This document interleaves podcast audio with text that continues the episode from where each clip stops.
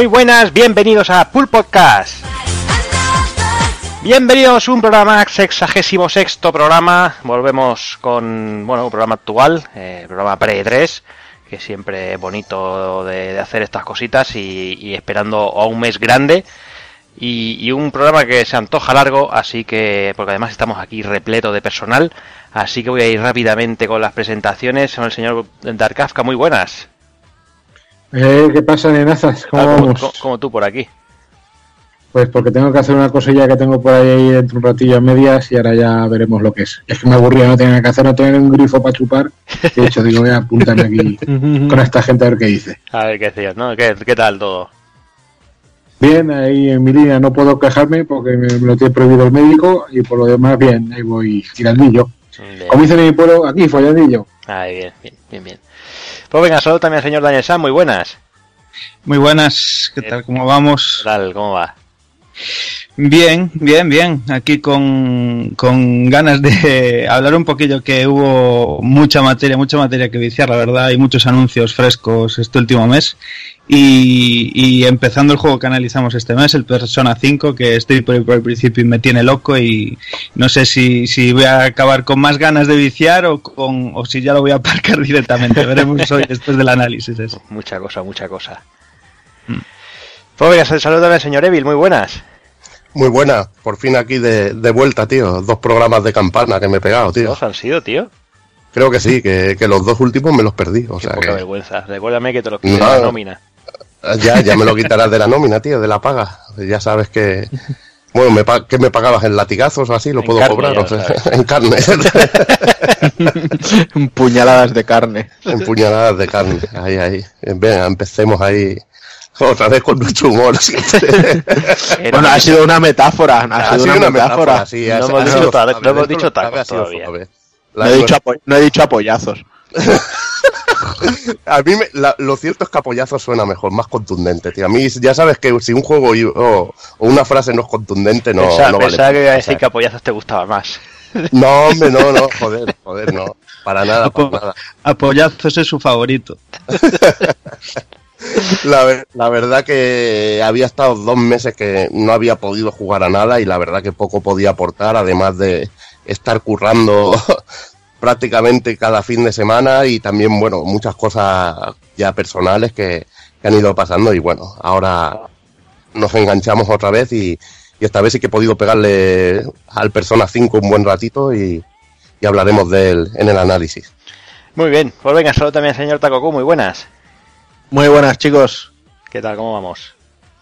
Pues ahí vamos, con muchísimas ganas de charlar un ratito por aquí con vosotros y sobre todo de terminar para así poder darle un poquito a la beta de Street Fighter V. Joder, vamos a empezar y ya está deseando Ya está terminar. enfermado, tío. Tiene obsesión el chaval, tío. Para que veáis mala claro. persona. Me piensa que si, que si no hace los stress test, que los va a hacer, tío, si es el único que queda jugando. ¿Todo bien, Takokun? Sí, no nos podemos quejar. Como siempre. Bueno, eso, eso, eso es bueno. Venga, pues saludos al señor Hazard, muy buenas. Pues muy buenas, nada, aquí estamos después de, de, de- de- de- bueno, de este mes de haberme metido una viciada al Overwatch que, como siempre, que te caga. Para no perder la costumbre, ¿no? Sí, subiendo, subi- subiendo como unos 40 niveles por el evento este que, que pusieron para sacar todas las cajas.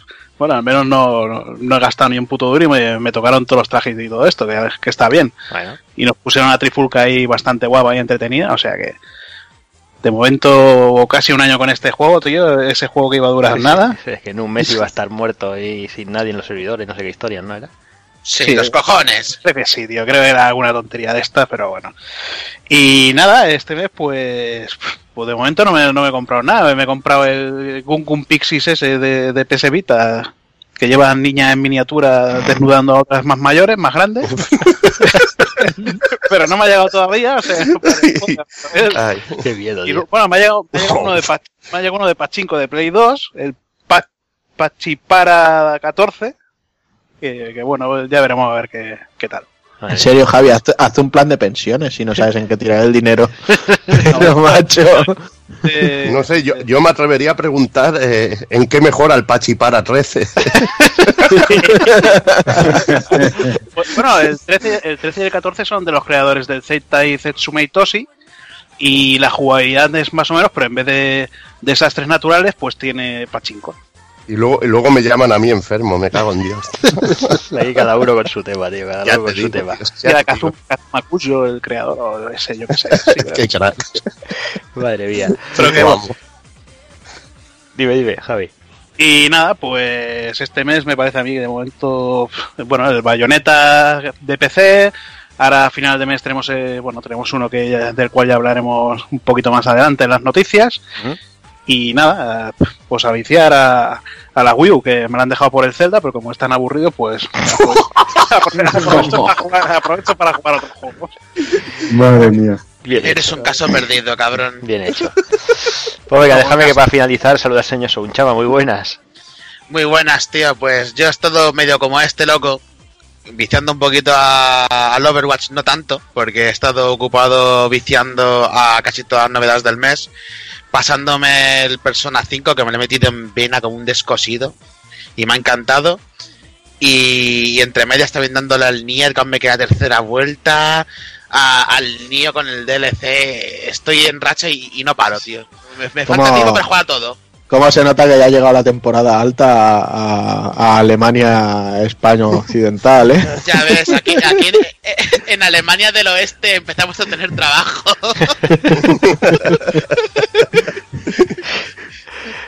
Hay, que, hay que gastarse el dinero de la Merkel, tío. Está claro. Sí. Para algo sirve. En fin, pues nada, hechas las presentaciones, lo dicho, o sea, se, se huele a programa de muchas horas, así que vamos a ir ya a por el va.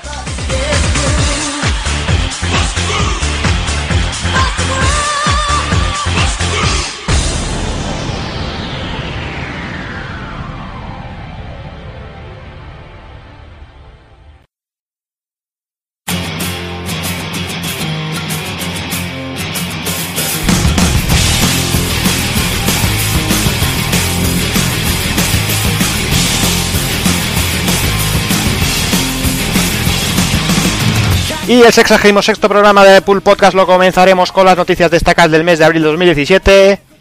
Pasaremos a las novedades del mismo mes con una visita muy especial.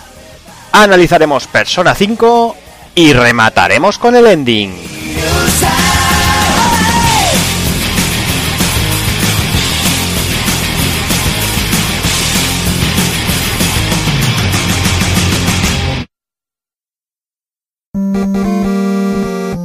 pulpofrito.com.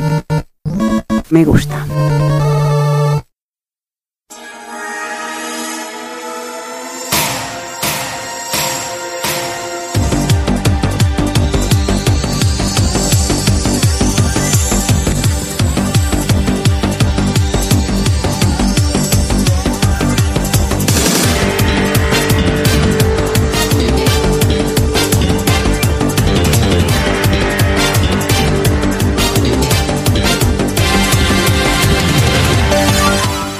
Venga, pues vamos a ir con las noticias. Como decíamos, un programa pre-3 que la verdad es que empieza a estar cargadita la cosa. Parecía que no, no iba a haber mucha historia, pero, finalmente, bueno, pues poquito a poco han ido apareciendo cositas interesantes de, de mencionar. Y vamos a empezar con Nintendo y ese anuncio sorpresa. La verdad es que es raro que no se hubiera filtrado. Mm, Quizá porque tampoco es una noticia que sea demasiado interesante para, para nosotros. Pero bueno, Nintendo anunció la Nintendo 2DS XL.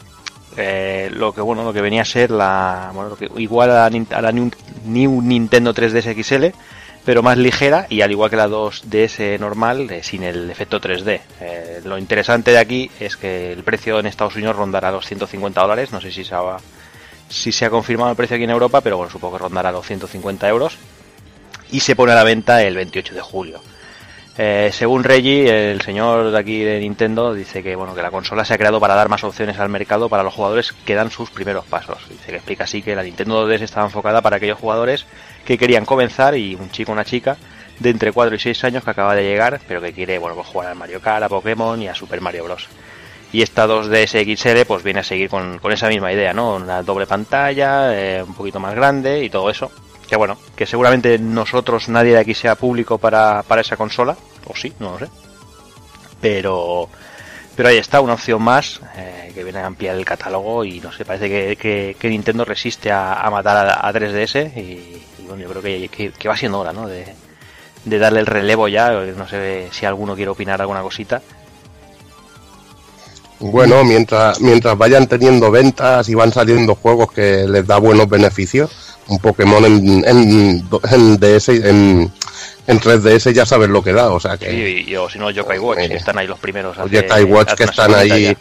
ahí a tope y ya sabes que también los costes de producción de un juego para una consola así con de esta potencia es mucho más barato y es- llegan al mercado, lo que hemos dicho, un target más joven, pues está de coña y bueno, una manera más de, de tener la consola. Eh, seguramente mucha gente si no hubiera pillado la 3DS XL eh, hubiera preferido pagar menos y llevársela sin el, sin el efecto 3D porque a mucha gente no, no le va mucho. Yo le, yo le empecé a pillar la verdad que, que el gusto en ciertos juegos, pero tampoco te puedes tirar tiempos muy prolongados. Creo que bastante, te cansa bastante los ojos cuando Sí. juegas muchísimo rato, pero bueno, es una opción y está bien, de abaratarla y, y simplemente eso, que siguen con la, con la 3DS, en este caso 2DS. Yo veo esta apuesta como querer rascar ya lo que queda del fondo. Porque ha sido como. No es una apuesta tampoco a lo bestia. Es como. Bueno, si rascamos algo y sale bien, eso que nos llevamos, pero. Ni, ni he visto una gran expectación ni, ni nada. Es que salió de la nada. Sí, Ni sí, siquiera, ni, ni siquiera la metieron en el direct, si no recuerdo. No aparecía ahí. No, no, fue una noticia directamente. Supongo que nota de ¿Ves? prensa y ale, y diramillas.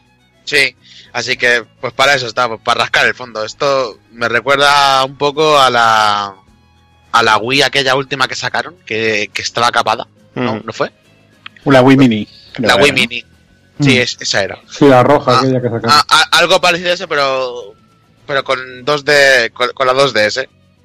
Fue bueno, si rascan algo bi- bien, algo que se Pero llevará. bueno, el, el escenario también es diferente, que cuando sacaron Sí. la Wii S, a la Wii prácticamente no salía ni un juego. sí, eso sí. eso sí. y, la consola, la, bueno, lo que es la, la gama 3DS, sigue teniendo juegos que va a salir hasta el nuevo Dragon Quest en ella, o sea que Sí, sí. lo que tiene es un tiene una base de, de usuarios que es espectacular y, tienen allí millones de ventas, o sea que matar la consola yo no creo que la maten hasta que no pase un tiempo, a no ser que el fenómeno Switch eh, lo llegue a superar y, y no vean necesario que haya una portátil. Yo eh, en lo que veo, me aventura, la suelto, dos años le di como mucho ya a, a lo que es 3DS. Para ya centrarse por completo en, en lanzamientos portátil para Switch, seguramente. Lo que habría que ver es si dentro de siendo una línea económica como es, que es la propuesta de una de lo que sería la 2DS en sí, eh, las calidades pues eh, están están a la altura porque la 2DS normal es un tanto truñaco en cuanto a calidades sí que se ve más Ujú. baratilla y tal y de- la tienes en la mano y es mucho mucho mucho drama ¿eh? Y, y bueno por lo menos a falta obviamente de, de tenerla en las manos físicamente y demás eh, lo que es sin imágenes y tal pues se mira bastante por lo menos de diseño y demás bastante mejor cuidada que, que la anterior 2DS Mm. Igualmente piensa, como está enfocada para niños, Mm. o eso, entiendo que es así, ¿no? Que estamos enfocada a niños, pues materiales más plasticosos, menos, de menos calidad, que resistan más los golpes. No, pero al revés, más a mi favor. Yo, si está enfocada a niños, eso un niño le da un, le, le, le sonríe a la pantalla y se rompe. O sea, esto es que son de broma, muy de broma. Eh, Ajá, para mi gusto tendrían que ser más robustas aún. Bueno, pues si os parece, dejamos la 2DS y vamos ya con Marvel vs. Capcom Infinite, que no podíamos dejarlo pasar. Y la verdad es que después de mucho tiempo callados con el juego, en concreto desde diciembre que lo presentaron en, en la PlayStation Experience, pues todavía no habíamos sabido mucho más y estas, este último mes pues nos dieron unas pinceladas de lo que va a ser y en concreto nos dieron la fecha de lanzamiento que será en septiembre, 19 de septiembre si no recuerdo mal, así que es ya prontito.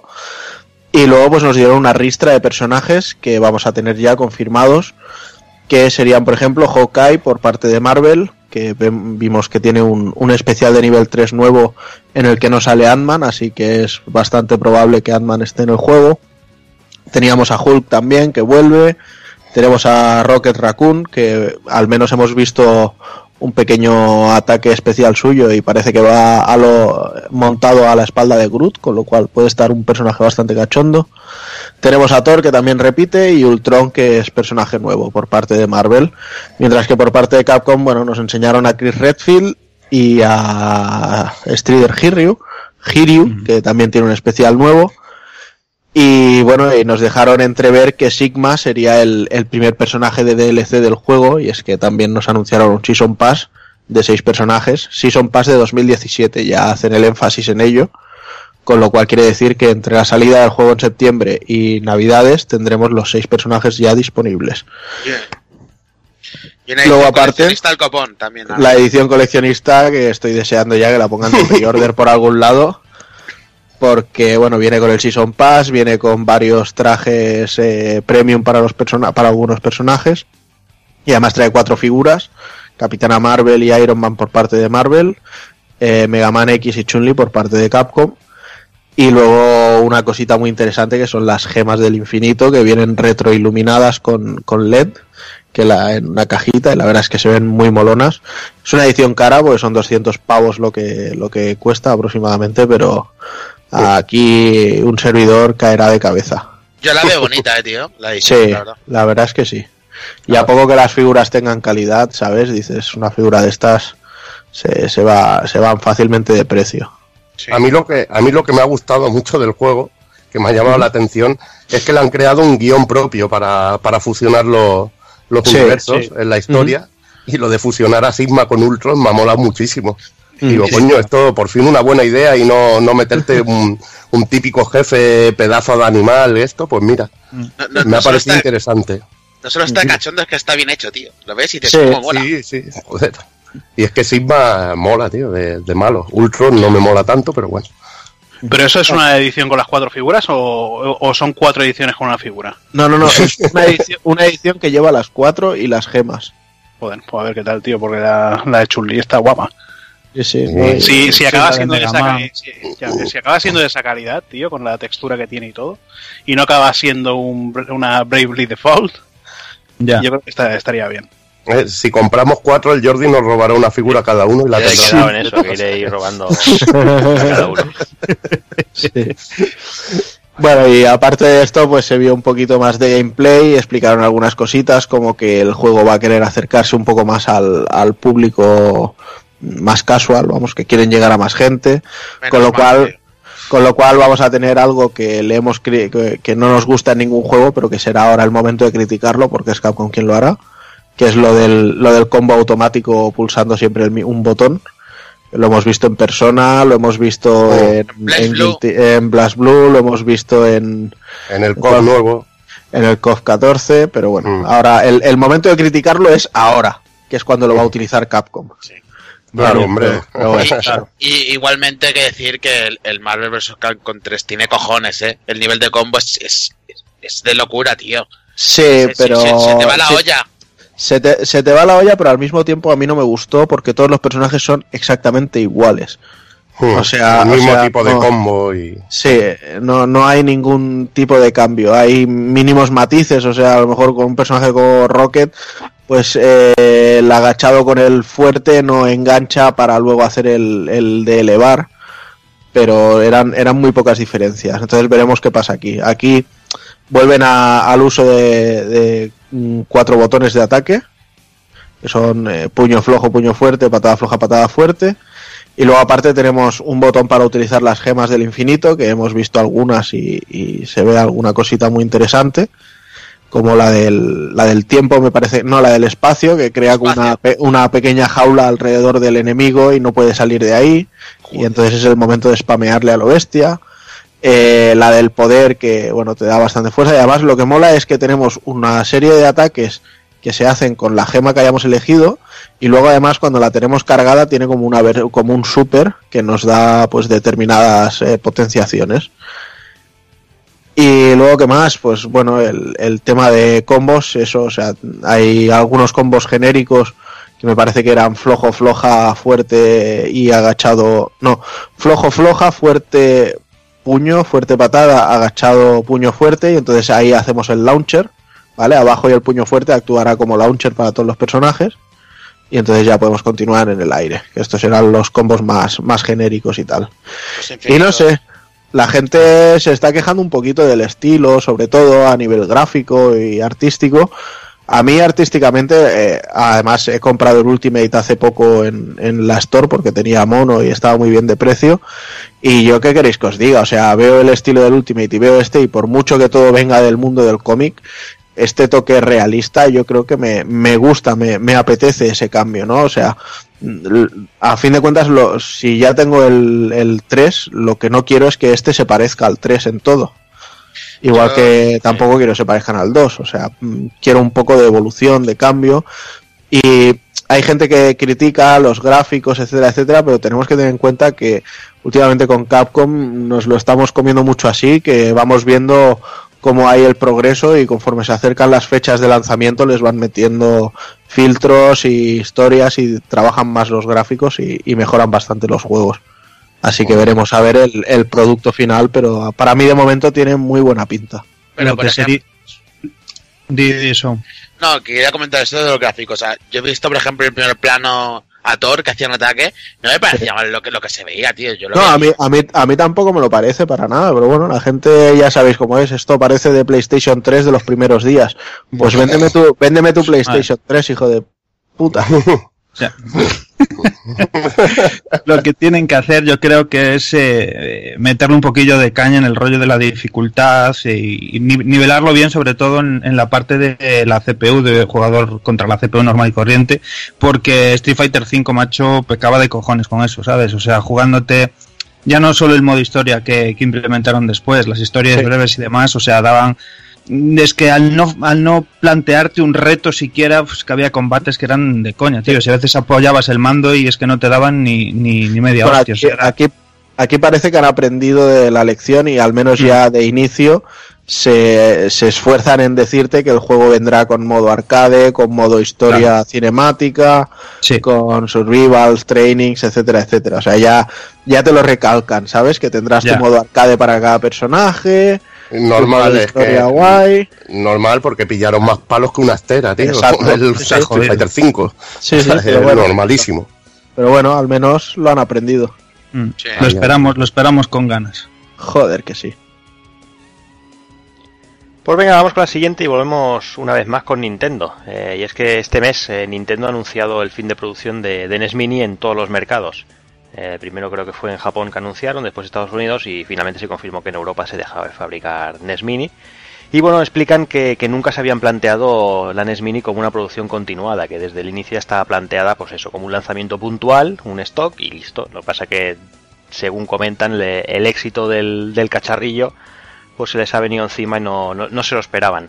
Eh, además, también comentan que han aprendido de errores, de los errores de los problemas de stock y que intentarán solucionarlo con posteriores lanzamientos, cosa que no la creemos más bien lo justo, porque con los amigos están desde el día 1 teniendo estos supuestos problemas de stock y, y seguimos con las mismas. Eh, tras esto, como no, empezaron los rumores de que se había finalizado la producción para empezar la producción de la hipotética Super NES Mini y ya la gente ha empezado ya a hacer a, a- a- a refrescar la, la página web de Amazon a ver si, si aparece por sorpresa y poder, y poder reservarla. Eh, antes que nada, antes de que comentéis nada, me gustaría decir que, que el, el que busque mandos de, de NES Mini eh, están eh, re- metiendo restock en algunos sitios, en por MediaMarkt, en Game ha habido restock, no sé si ya queda algo, pero que no, pa- no para ir las locuras, que han aparecido un, un buen, una buena cantidad de stock. No sé si, si este mensaje llegará a tiempo para que alguno pueda pueda rapiñar alguno, pero sí que sí que están los mandos oficiales, creo que por casi todos los MediaMarkt y no sé si en algún game debe quedar. En game creo que sí que ya se agotó el stock otra vez.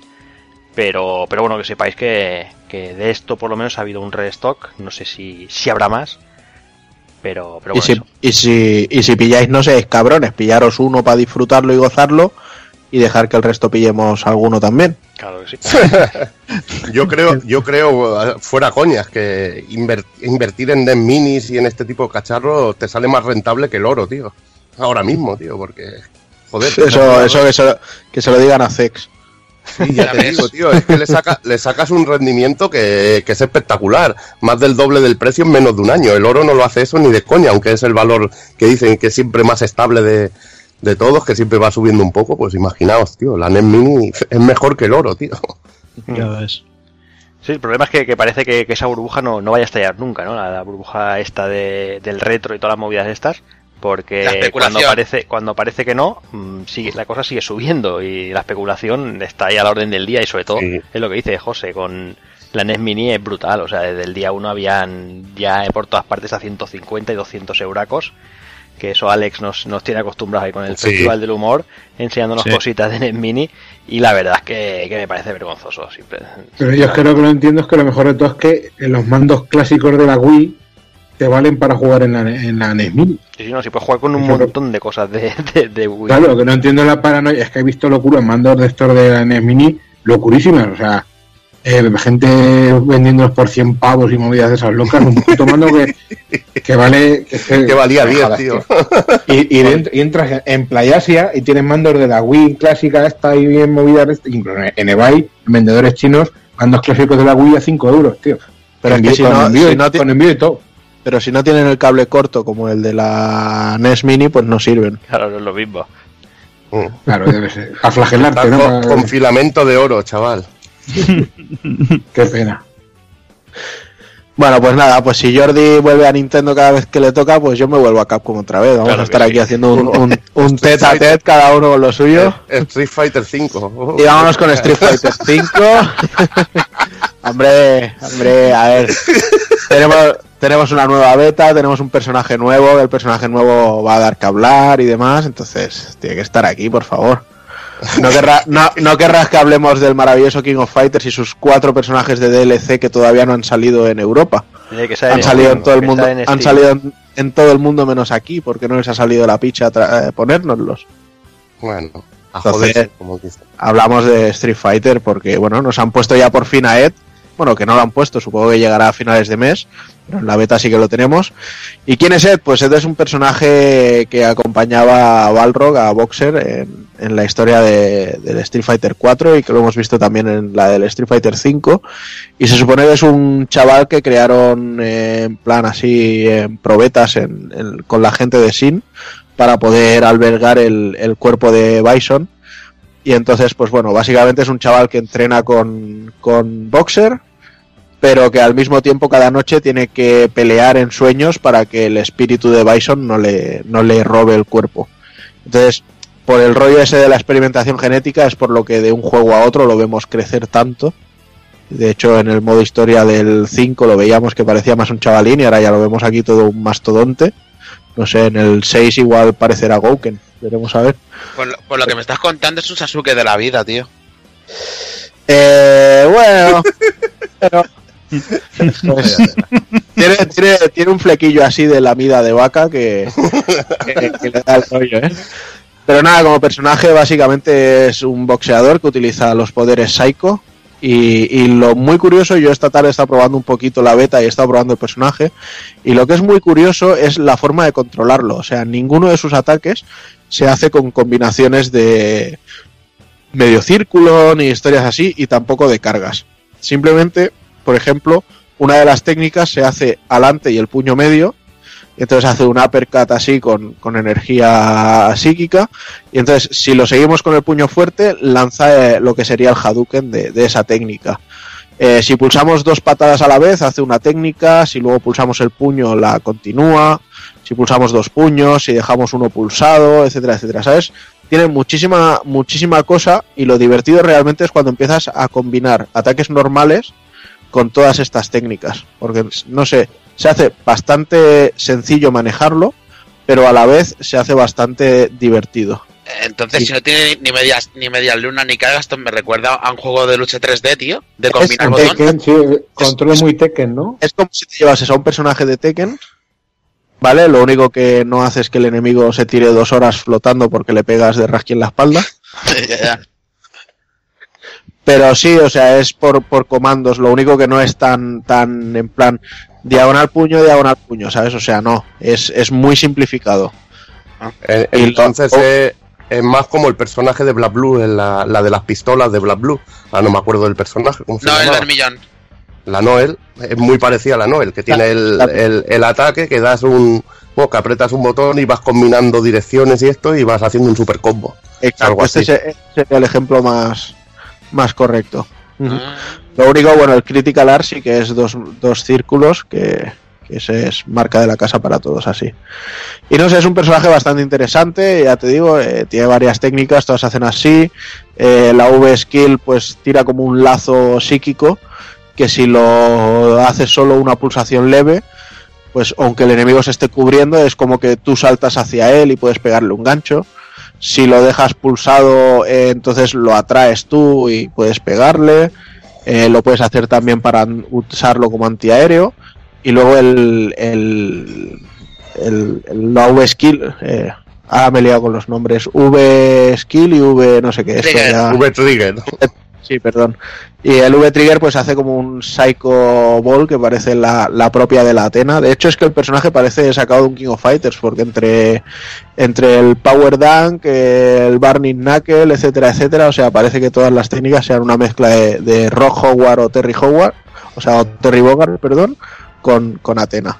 Pero bueno, en cualquier caso, ya os digo, el personaje mola mucho y la beta, pues poco puedo decir de ella de momento, porque los fight monies que le sacamos no sirven para el juego, así que no nos van a dar para mucho, pero están todos los personajes de las dos temporadas, bueno, los tres que han salido de, de esta segunda, más todos los de las anteriores, están todos los escenarios, así que al menos para echar unas partiditas y probar todo lo que hay ahora mismo, está bastante bien.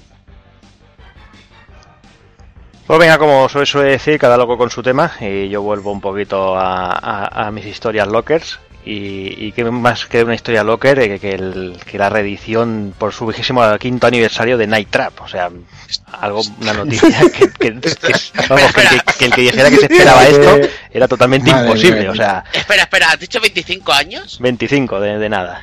Esto, esto es de coña, nació el mismo año que yo. Qué putada, tío. Pues sí, sí, así, así has quedado. Pues mira, todo, todo lo de ese año, ya sí. sabes lo que es. Eh, El 91, buena cosecha. Me cago en la puta. Sí, sí. Pero bueno, es eso. Se ha anunciado el, el estudio Screaming Billions de Kentucky, a- que serán los encargados de, de realizar dicha reedición para PlayStation 4 y para One. Y para el que no sepa lo que es Night Trap, eh, Night Trap es, bueno, es un, un- un juego en FMV que se desarrolló originariamente para, para la Sega Mega CD. Y bueno, el juego consiste en un total de hora y pico de escenas de vídeo grabadas, ahí con sus pixelotes y esas cosas. Pues en aquella época el vídeo, pues ya sabéis que, que no era... Y en blanco y negro, ¿eh? que lo no podías era- disfrutar sí, sí. perfectamente en la tele de la abuela. Exacto.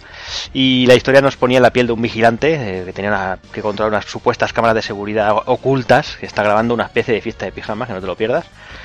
Y su misión es, ir investigando la fiesta y evitar el ataque de unas criaturas vampíricas eh, a base de unas trampas y eso, ¿no? Todo muy, todo muy loco. Y, y lo que más lo que oiréis durante las próximas semanas y leeréis es que ese es el juego de, de la vida de mucha gente. Ya veréis que, que- que- que por muy mierda que sea, la gente empezará a comprarlo solo por el, por el simple postureo y dirá que, que ese juego lo jugaban cuando eran pequeños y- Oh. y, y que era la hostia y que todo eso. Pero el nada, resto aquí- de mi vida. Sí, sí, sí. Es el Este juego, exacto, este juego, el único persona que le gusta es a David Caldes, que ese es el único que tiene, que, que es, que es fan de- del FMV y, y- y poco más. Y a Nacho- Escucha, Y a Nacho Yo también, pues sí. Nacho, ya tenemos Sí, a, los sí, dos que, seguro. que lo jugaron en su espera, día. espera, que va a hablar Kafka, que, que se Sí, espera. Es el sirve tercero, de el tercero. Si os sirve de consuelo, a mí me parece una puta mierda. es que es malo hijo puta y, y no sé, yo puestos a sacar caspa buena de Mega CD, yo voy a sacar Supreme Warrior, tío. O el Price Fighter, no sé si los conocéis. O el El Eternal Fighter es uno-. No, el Price Fighter es uno de boxeo en primera persona, vista subjetiva, de, de- también Quick Time Event. Y el Supreme Warrior es uno que no habéis visto un juego de, de peleas en vista subjetiva con en full moto en vídeo que luchas contra un calvo y se, se ven tus manos. ¿No habéis visto esos juegos? ¿No los conocéis? A ver, a ver. No, No, y, no, y- creo, ver, y creo que soy más feliz sin conocerlos. Ahí Sí, está, sí, esas pues- cosas ocupan espacio en el cerebro, tío, fuera. Gloria bendita, gloria bendita de la buena. O sea, eso va mar- Pero- maravilloso. Tan duros fueron los 90, me cago en la puta. Yo, Sí. yo, yo que me he criado ahí, menos mal, bendita ignorancia, cago en la leche. Sí, sí, tú porque no te acuerdas, eras demasiado Claro, pequeño. era muy Pero madre mía, en los 90 había mucha caspa. o sea, Pero también había si hombre, quieres escuchar caspa, escucha el, el, el programa anterior del retro hablando de Telecinco y verás tú la caspa que Ya verás. Ya, ya. Sí, sí. Y te, hace, y, te haces, y te haces un contador de infartos. O sea, Por lo dicho, dicho Night Trap, eh, juego horroroso en su momento, juego horroroso a día de hoy seguramente, o sea... peor, a día de hoy peor. a día de hoy peor, exacto, así que correr, porque es que no tiene nada bueno, más que la locura del FMV, que en aquel momento pues había algún loco que, que le gustaba y lo sigue disfrutando a día de hoy, pero bueno, que para gusto ya decir sabéis. que decir que, que la versión de PS4 saldrá física de mano de Limited Random Games y me imagino que en One se quedará solamente en digital. Hmm. Que incluso lleva las portadas como era la versión de Sega CD. Sí. Tres, tres portadas que, que tres a los, poemas, tren- eh. A los cago en la- 32, a los 32X, a los Sí, sí. CD. Es un drama, eso es un drama para mí. Violencia a la vista. ¿Pero Sí, la, sí. el, el- la Pro estará a 4K o, Sí. o cómo? A cuatro cacas. Madre mía. Bueno, pues venga, yo ya dejo a Capcom de un lado y vamos con Ubilol un ratito. Que, como, no, como no podía ser de otra manera, parece que se les ha filtrado el nuevo Assassin's Creed y, y imagino que se les ha filtrado un mesecito antes de lo que quisieran ellos. Y es que, bueno, hay portales como Eurogamer y demás que dicen que estas filtraciones son legítimas, así que nosotros lo seguiremos tomando como un rumor, no sea que lo afirmemos como estaba toda la gente estos días con el Red Dead Revolver 2 y, lo- y luego era un juego online.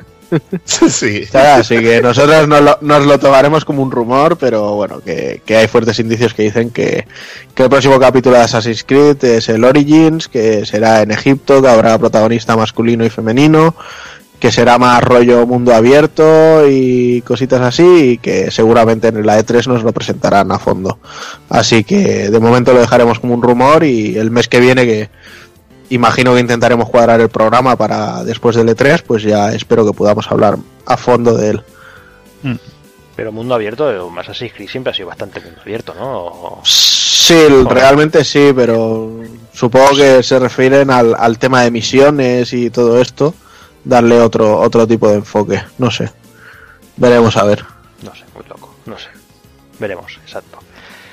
Pues venga, vamos con la siguiente. Eh, cuando pensáis que no iba a hablar de Nintendo, vuelvo con Nintendo. He hecho ahí un, un pase eh, y vuelvo con Nintendo, pero esta vez, bueno, para darle otro palito. Y es que, eh, bueno, Nintendo ha anunciado ese pase de temporada del Fire Emblem Echo Shadow Valentia. Que bueno, que, el, que, el, que estará disponible el, el- con, la, al- con la salida del mismo. El pase incluirá 5 packs que irán apareciendo paulatinamente y costará la friolera de 45 huracos, lo que viene a ser lo mismo que el juego prácticamente. No sé si depende No, de no, lo, lo- 90 lo pavos. mismo lo mismo que, que las versiones que comprará el pueblo llano. No Exacto. lo mismo que, que la que compraré yo especial, coño. Ah, bueno, vale, vale. Eso me queda de... Ah, Bueno, vale, vale, perdone usted. El poder del capitalismo. Quieto, fiera. Da igual, vaya, es, es una puta barbaridad, tío. 45 pavos por el... No, tú pagarás Una 90 más Y, 45, y- ¿no? y- y tú vas a No, pagar pero- 90 por, por una edición de mierda, o sea, porque Hostia, al final Hombre, es una edición de mierda. Ya, ya te lo, ya te lo Eh, eh, contaré eh, cuando lo tengas, ya te lo contaré. El juego con el librito, o sea, sí, con el primer Fire Emblem el librito me lo regalaban en la FNAC por reservarlo.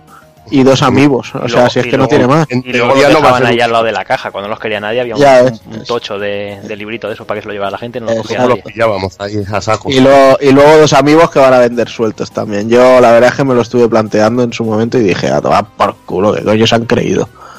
No, no. Por culo que Y la la- del Marvel. Exacto, pero esa es con contundencia, esa es con consistencia. Ya que me los gasto, me los gasto bien. Eso cuando lo, lo compras y los pones y dices, me corro. Esto Como, la- está como- las figuras sean tamaño amigo, me voy a dar una risa yo desde aquí. Yo, sí, exacto. Es, es posible que lloremos. Bueno, al menos yo, pero bueno, ¿qué le vamos a hacer? La, No, capa yo- de ba- la capa de barniz que le vas a dar a, a la gema del infinito. Miedo me da. Yo lo, lo que quería decir con Fire Emblem es que a mí lo que me trae mucho por culo es que en un principio el, el concepto Amiibo se vendió como que iba a llevar DLCs y historias, ¿sabes? Es decir, oh, es una nueva manera de vender un DLC. Y entonces yo, dices, a ver, pues ¿por qué no? Ya que estás metiendo dos amigos en la edición coleccionista, si no quieres meter todo el pase de temporada, mete ni que sean dos de las expansiones, que una la desbloquee cada amiibo. Y el que quiera que compre el DLC en la tienda, o sea, en la eShop, y el que quiera que se compre el amiibo y lo desbloquee. O que los pongas mm, como amigos un pelín más caros. ¿no? Pero yo creo que ese era el, el concepto y el espíritu que tenía inicialmente el rollo del amiibo. En el Smash Bros. te desbloqueaba personajes, tal cual. Ahora es que se ha, se ha quedado resumido a, bueno, pues te ponemos una camiseta en el Mario Kart. Hombre, pero no está mal que lo puedas usar en varios juegos, el mismo, el mismo amigo, tío. Eso yo no sí, lo veo pero, mal. si, pero si al final no te sirve de nada en ninguno, o sea, realmente. Bueno, Vale. ya te digo. En al- depende, lo que pasa es que se pierde una oportunidad de hacer cosas como lo que tú dices. Mm. O bueno, Nintendo debería ficharte como director de marketing y eso. Decir, Igual no perdían sé- pasta. No sé, no sé qué coño pasa que no formas parte de las filas de Nintendo, eh, macho. Joder, Ya te digo, tío. lo que se están perdiendo contigo. Porque eso nos gonorrea, hijo de putas. Malparidos. Bueno, también decir que, que, bueno que han comentado, han confirmado que habrá un DLC gratuito el día de lanzamiento y que estará durante el tiempo limitado. Seguramente este DLC será unas zapatillas o algo para, el personaje. No creo que sea mucha cosa de las juegos, pero Un, un mensaje que ponga imbécil, te has pagado 45 euros extra. Sí, sí. Qué bueno. Pues nada, eso. mm, juego 90 euritos si lo quieres tener todo. De Todo, todo. Así como que Te no cuesta, una, te cuesta un buen pastón. Siempre puedes esperar a que haya una buena rebaja cuando pase tiempo y seguramente, seguramente algo más barato lo tendrás. Como bueno, eh, también a mí me toca el momento Platinum, así un poco de, de las noticias, y decir que al igual que llegó Bayonetta, eh, ahora nos llega otro, otro clásico de, de Platinum de la, de la época 360 Play 3, que es Banqui, Banquis, Banquis, que lo llamo yo así. Eh, Banqui, que es- Banquis, que mola más. Eh, Banquis queda muy demasiado oculto, ¿no? tío? Y aquí Dicen, ya- dicen las malas lenguas que si lo dices tres veces mal, el, el, el Camilla te bloquea de Twitter. Beetlejuice, ¿no? Beetlejuice, Beetlejuice. Pero que va, el capilla te bloquea como lo digas una vez mal. No hace falta que digas tres. Y decir que bueno, que llega, que llega a PC, pues, pues bueno, siguiendo los pasos de Bayonetta, con soporte 4K, 60 frames por segundo, con un Sí, tráiler sí. espectacular, el juego sigue luciendo, para mí, de, sigue luciendo espectacularmente porque es uno de los mejores, yo lo digo, es uno de los mejores eh, shooters en tercera persona que salió en la anterior generación. Para mí era algo distinto a lo, a lo que era Gears of War y eso es lo que me gustó, que le, le dieron un toque muy, muy chulo. Y bueno, eh, sí, sí, ahí está, ahí está. Y bueno, y luego el tipo de enemigos que pusieron, quizá le faltó un modo online en el que pudiera zurrarte con otra, con otra gente. Eh, eso yo creo que es lo que le faltó al, a- al juego, pero bueno, decir que, que si ya tenías bayoneta el juego te sale a 15 euros, si no te costaría 20, y que, y que espero que lo- los usuarios de PC lo disfruten, porque parece que, que es bastante esperado el juego. Y si esto da pie a una, a una segunda parte que pueda salir un Bankis 2, pues sería espectacular, porque la verdad que es un juego que al final te deja con muchísimas ganas de más. Muchísimas ganas de más. Joder, Bueno, yo, yo lo que- yo firmaría, ¿eh? Pues ya te digo, yo después de. Yo, yo es que no he visto escena de acción en ningún juego de, de tiros como la del monorail del Bankis, tío. Eso, eso es canela pura. O, o a puñetazos, tío. A puñetazos, sí, pero a mí el monorail que, que te daban la vuelta disparando hacia abajo, eso era. Es que no, situaciones muy originales y, y juegazos. Y espero que los, de, los usuarios de PC ahora lo disfruten muchísimo. Hombre, yo tengo claro que lo disfruté en 360 y lo voy a disfrutar otra vez en, en PC. Y más habiéndome comprado el Bayonetta y que este me cuesta 15 euros. Por 15 euros es que, joder, merece la pena, pero directamente. Y, y yo como buena rata recibo también de regalo el juego, chicos. Sí. es lo que tiene compartir biblioteca de, de Steam. Que, Ya ves. que uno se compra el juego y luego pues todos los colegas que están Las compartiendo biblioteca pues puede jugar a, a tus juegos. y a 60 Bueno. frames y a 4K. Ay, madre mía. Pues ahora que tenemos a Hazard contento ahí con Vanquish, vamos a ver si, si me deja hablar de mi felicidad sin meterse mucho conmigo.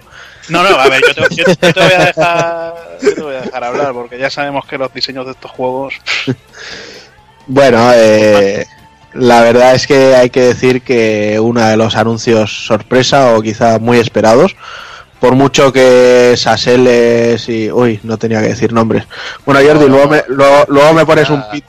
Luego me pones un, luego me pones un pito, ¿vale? Vale, o no, vale. me da, me da igual. te pones ¿Cómo un pito, pones? ¿Un, un pito o una polla? Luego, luego me pones, un- luego me pones un pito, un pito en la boca. Nada, bueno, que en fin, que por mucho que mucha gente se empeñe en decir que los piperos no esperan estos juegos y esas cosas, pues yo lo gocé muchísimo con el primero de salida, con el segundo también. Y es que han anunciado por fin Darksiders 3, vuelven los jinetes del tedio, como diría nuestro amigo Snatcher. Y en este caso, pues como ya sabíamos por, por anteriores intenciones de THQ, controlaremos a Fury, que será el, el tercero de los jinetes del apocalipsis. Y parece que sí, que lo que han querido es hacer algo más, más a, a mundo abierto. Eh, ya no, o sea, ya no en plan como el 2, que era un mundo abierto y luego las mazmorras por ahí metidas, sino que quieren integrarlo todo. Y bueno, eh, el personaje es una hechicera y además tiene el látigo con el que hará todo tipo de combos. Hemos visto algo de gameplay, es una pre-alfa, con lo cual todavía no, no podemos hacer muchas conclusiones. Además que hasta 2018 esto no llegará. Pero bueno, la verdad es que tiene pinta de que va a ser bastante interesante y que, y que la saga vuelve. Una pena que Joe Madureira no esté metido en el proyecto.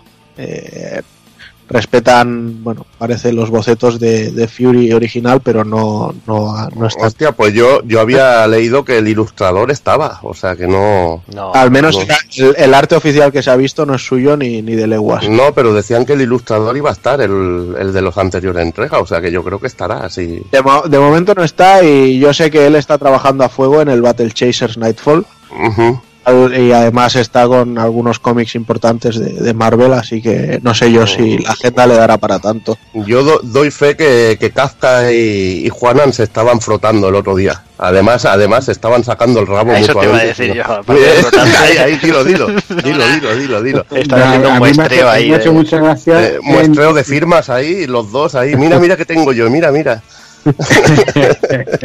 Lo que pasa es que el Juan la tiene más grande, pero yo la tengo más gorda.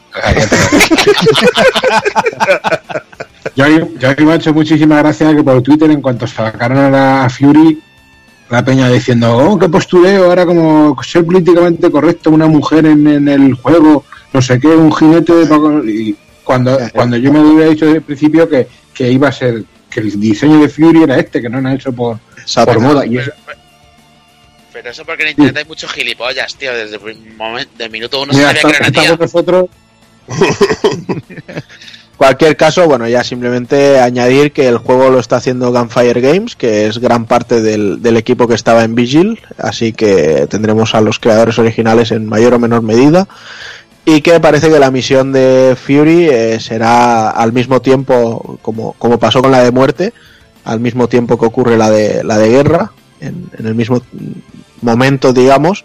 Lo único que ella eh, le, eh, le encomiendan encargarse de las encarnaciones corpóreas de los siete pecados capitales. Así que, bueno, de hecho se vio uno de ellos y, y no sé, la verdad es que la cosa parece muy interesante, de verdad. Hay que esperar y, y hay que hacer boca. Espero que tenga puzzles tan buenos como, como los tuvo el primero, sobre todo. Y, y que tenga, bueno, esto lo único que ha hecho es que tenga ganas de tener tiempo para volver a poder jugarme los remasters del 1 y el 2. Que por cierto Sí. los tenéis en la store a 20 pavos el pack de los dos.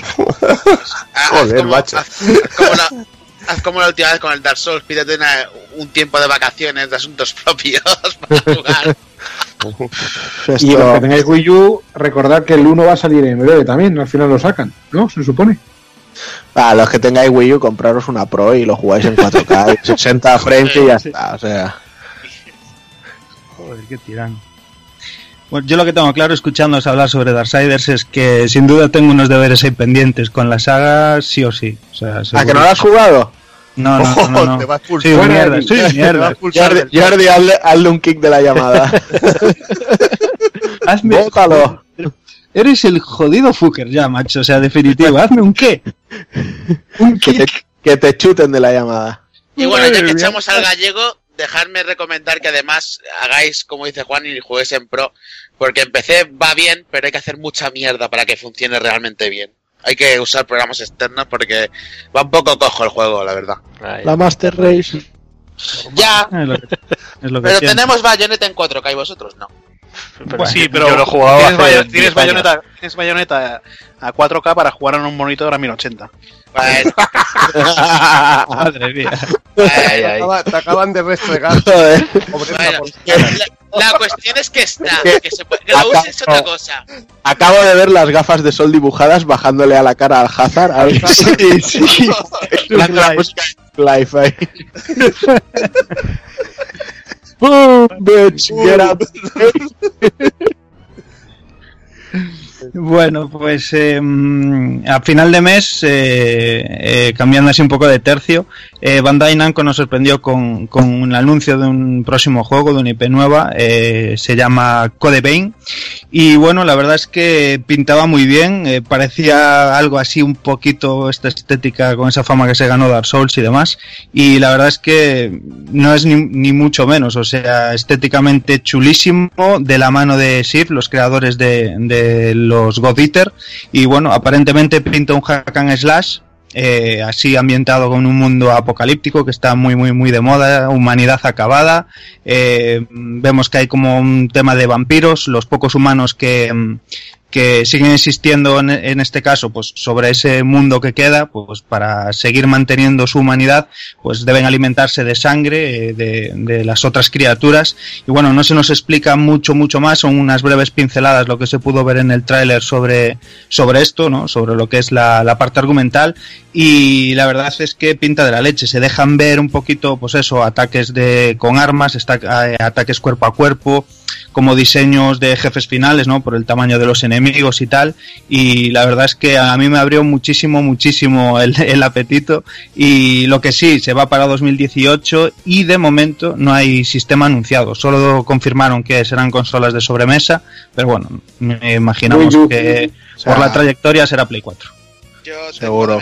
sí, yo tengo ganas de ver si ahora al fin dan con la, con la tecla, porque con God Eater la verdad es que no, no terminaron de cuajar del todo en el, en el terreno del hunting game, ya que lo copaba por completo Monster Hunter y, y en menor medida, aunque él tiene más hueco, To- Tokiden Kiwami. Pues yo lo veo parecido a Kiwami, ¿eh? A A mí hay, a mí hay un Ya. detalle que no me ha gustado nada en la presentación de este juego, que es el querer utilizar el, el concepto eh, Dark Souls de una forma tan descarada. O sea, vale que Sí, pertenezcan a Bandai Namco, pero esto del Prepare to Die en en vez del Prepare to Die lo he visto demasiado forzado ahí de decir, venga, va, vamos a empeñarnos en que sea un título como si fuera un, un Souls. Y no sé, considero que podrían haber eh, intentado desmarcarlo más. O sea, a fin de cuentas, sí es lo que decimos, a God Eater le haya podido faltar algo y tal, pero no ha dejado de ser un buen juego. Entonces, considero que el estudio puede, por sus méritos propios, hacer que esto destaque. Y más después de ver el tráiler, que se ve un tráiler cojonudo. Sí. O sea, no, no necesitan parafrasear a, a un juego de otra compañía. Sí, no, sin duda eso es verdad. De todas formas, te digo que si sigue la estela y lo hace bien, eh, tiene mi dinero. O sea, yo nunca voy a decir nunca más de esta agua no beberé, porque lo mismo me, lo mismo me pasaba con Nio y, y- y me tragué las palabras, o sea, porque pintaba muy bien, pero ya vas con ese prejuicio de, joder, venga, otro más que se sube al carro de los Souls, un tal no sé qué. Y, y, y callaron bocas, callaron bocas porque, porque eh, mm, siguiendo, La eh, eh, cogiendo la fórmula y haciéndolo bien, mejorando todos los, los, los asientos, o sea que mm, es, vamos, o sea, si me dan algo así con esta estética, que también mantienen un poquito ese rollete que tenían los, los God Eater, ¿no? De todo desarrollo de desolación, eh, artísticamente son la leche y en cuanto a diseños de enemigos y demás, eh, pues no sé, a mí me pinta espectacular, la verdad. Yo la verdad es que solo, además antes lo hablábamos fuera de micro, solo hay dos juegos que han querido aprovecharse y subirse al carro del, del Soy un Souls y que yo los pondría de comer aparte y eso que uno de ellos todavía ni lo he visto, ¿eh? Uno es el Lords of the Fallen, que me pareció un cagarro pero de proporciones épicas Lo que es. malísimo a más no poder, confuso, sin, sin detalle gráfico, no sé. Me, me pareció horrible y jugablemente penoso. No sé, muy, muy mal por parte de, de la gente que tanto prometía ese estudio. Era un drama Y- con la cámara, tío. Y el otro es el que llega este mes, que es el de Surge ese, cibernético o lo que sea, que me, me, me huele a, a cagarro por dos también, o sea que... Mm. pero, pero empeñadísimos en no, no, esto es un Souls, pero del espacio y no sé qué. y no, sé- no es un Souls porque no es de From Software. Ya. Así de sencillo. Pero pueden coger el tipo de jugabilidad y ponerla a otro tipo de juego. No solo esa jugabilidad lo van a tener los Si, Souls. si, si la hacen bien, será un Souls, si no, no. Pero como O- hacen hombre, cagarros, o, o- o si tú pero lo, como hacen cagarros, o si tú lo juegas pensando que va a ser un Souls, pues ya te va a decepcionar. No, porque eso me pasó con Nio y no, no ocurre lo mismo. Bueno, ni- Ah. tú, Nio, tú y Nio tenéis una historia por ahí. que- Sí, tenemos una historia jodida, pero acabo bien. Nio al, al ratito te das cuenta de que coge las bases, pero va muchísimo más allá. Y en, y en ningún momento Nio lo han querido promocionar como un Souls. Ya. Pero bueno, dejamos eso aparte, va, me perdonáis que pajareado un momento, porque la última noticia la, voy, la voy a dar yo, va a ser una breve, pero va a ser de esas de lo cual, y es que decir que un crío de 11 años, eh, poneros en situación, eh, vuestro niño pequeño, 11 añitos, va al game, se compra un juego, vuelve a casa, saca el juego, saca su flamante G- Gran, Tur- eh, Grand Theft Auto 5 y ve que entre esas dos hojitas que pretenden ser un libro de instrucciones de mierda, porque no son otra cosa ya, se encuentra un sobrecito. Dice, hostia, ¿qué es esto? Y, y aún suerte que el niño fue a sus padres para enseñarles el sobrecito que venía dentro del juego. Porque tenía nada más y nada menos que 6 gramos de metanfetamina. Correca, correca. Ah, para adentro. Ahí sí la pillo yo. Corre- Corren rumores de que esa edición del juego venía firmada por Walter White. De todos modos, esto explicaría muchas cosas. Esto explicaría la mierda que se mete en los de game con los precios. No, yo, yo lo que no me quiero lo, lo que no me quiero imaginar el, el yonki lo que lo que habrá visto cuando su mujer se ha llevado el juego para, para venderlo. Y se lo ha llevado al game o, al, o al típico a la típica tienda a vender el juego con la anfetamina del yonki tío. O sea que puede haber acabado en drama tío. Esto a mí me recuerda en los años 90, ¿os acordáis que eso salió en todas las noticias del niño que compró un cómic de Dragon Ball y dentro iba porno? ¿Os acordáis de eso? que luego resulta que era el hijo puta que escondía el porno dentro de Dragon Ball y le echaba la culpa al kiosquero. Pues esto pasa lo mismo, le estamos echando la culpa al del game y es el crío de 11 años que sabe más que ninguno. Hijo puta. Pero eso también puede ser mentira. Igual el niño es un drogadicto de mierda.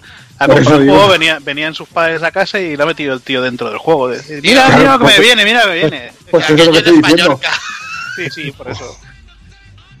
Esto, esto es increíble. De todos modos, ahí, ahí sí los pillo yo. Bueno, yo con un GTA V a mí no me, a mí no me la cuela, eso desde luego. Me quedo, me quedo con la metanfetamina y tiro el GTA.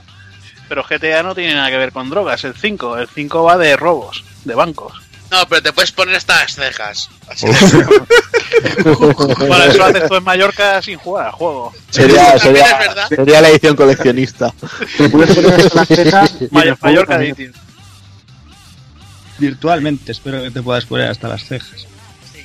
Eh, En fin, con esta noticia tan bonita y tan romántica, eh, dejamos las noticias y vamos a por otras cosillas, va.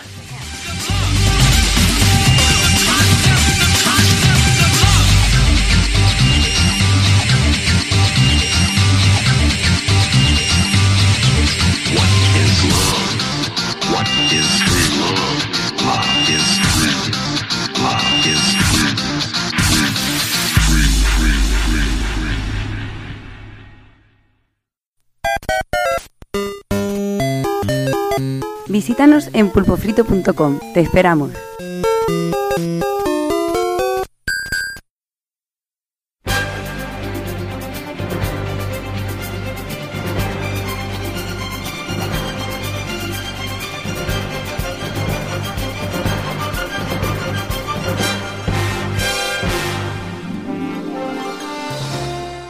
Bueno, pues vamos a ir ya con las novedades del mes de abril. Eh, sí que queremos antes, eh, bueno, vamos a, romper un poquito el orden y vamos a empezar con, con unos lanzamientos que no es el, el primero del mes, pero sí que tiene una cierta importancia, sobre todo para nosotros, porque bueno, se- siempre hablamos de, juegos casi siempre de fuera de, del país y la verdad es que, bueno, que la escena en- aquí en España se, se va moviendo, hay cositas, hay muchas cositas interesantes. Y ya que, que este mes tenemos un, un, juego como Baboon que ha salido ahora su edición física para PlayStation 4, qué mejor manera que de hablar de él que, que con bueno, el fundador de, de, Relevo Games, con John Cortázar. Muy buenas. Muy buenas, señor, ¿cómo estamos? ¿Qué tal? ¿Cómo vas?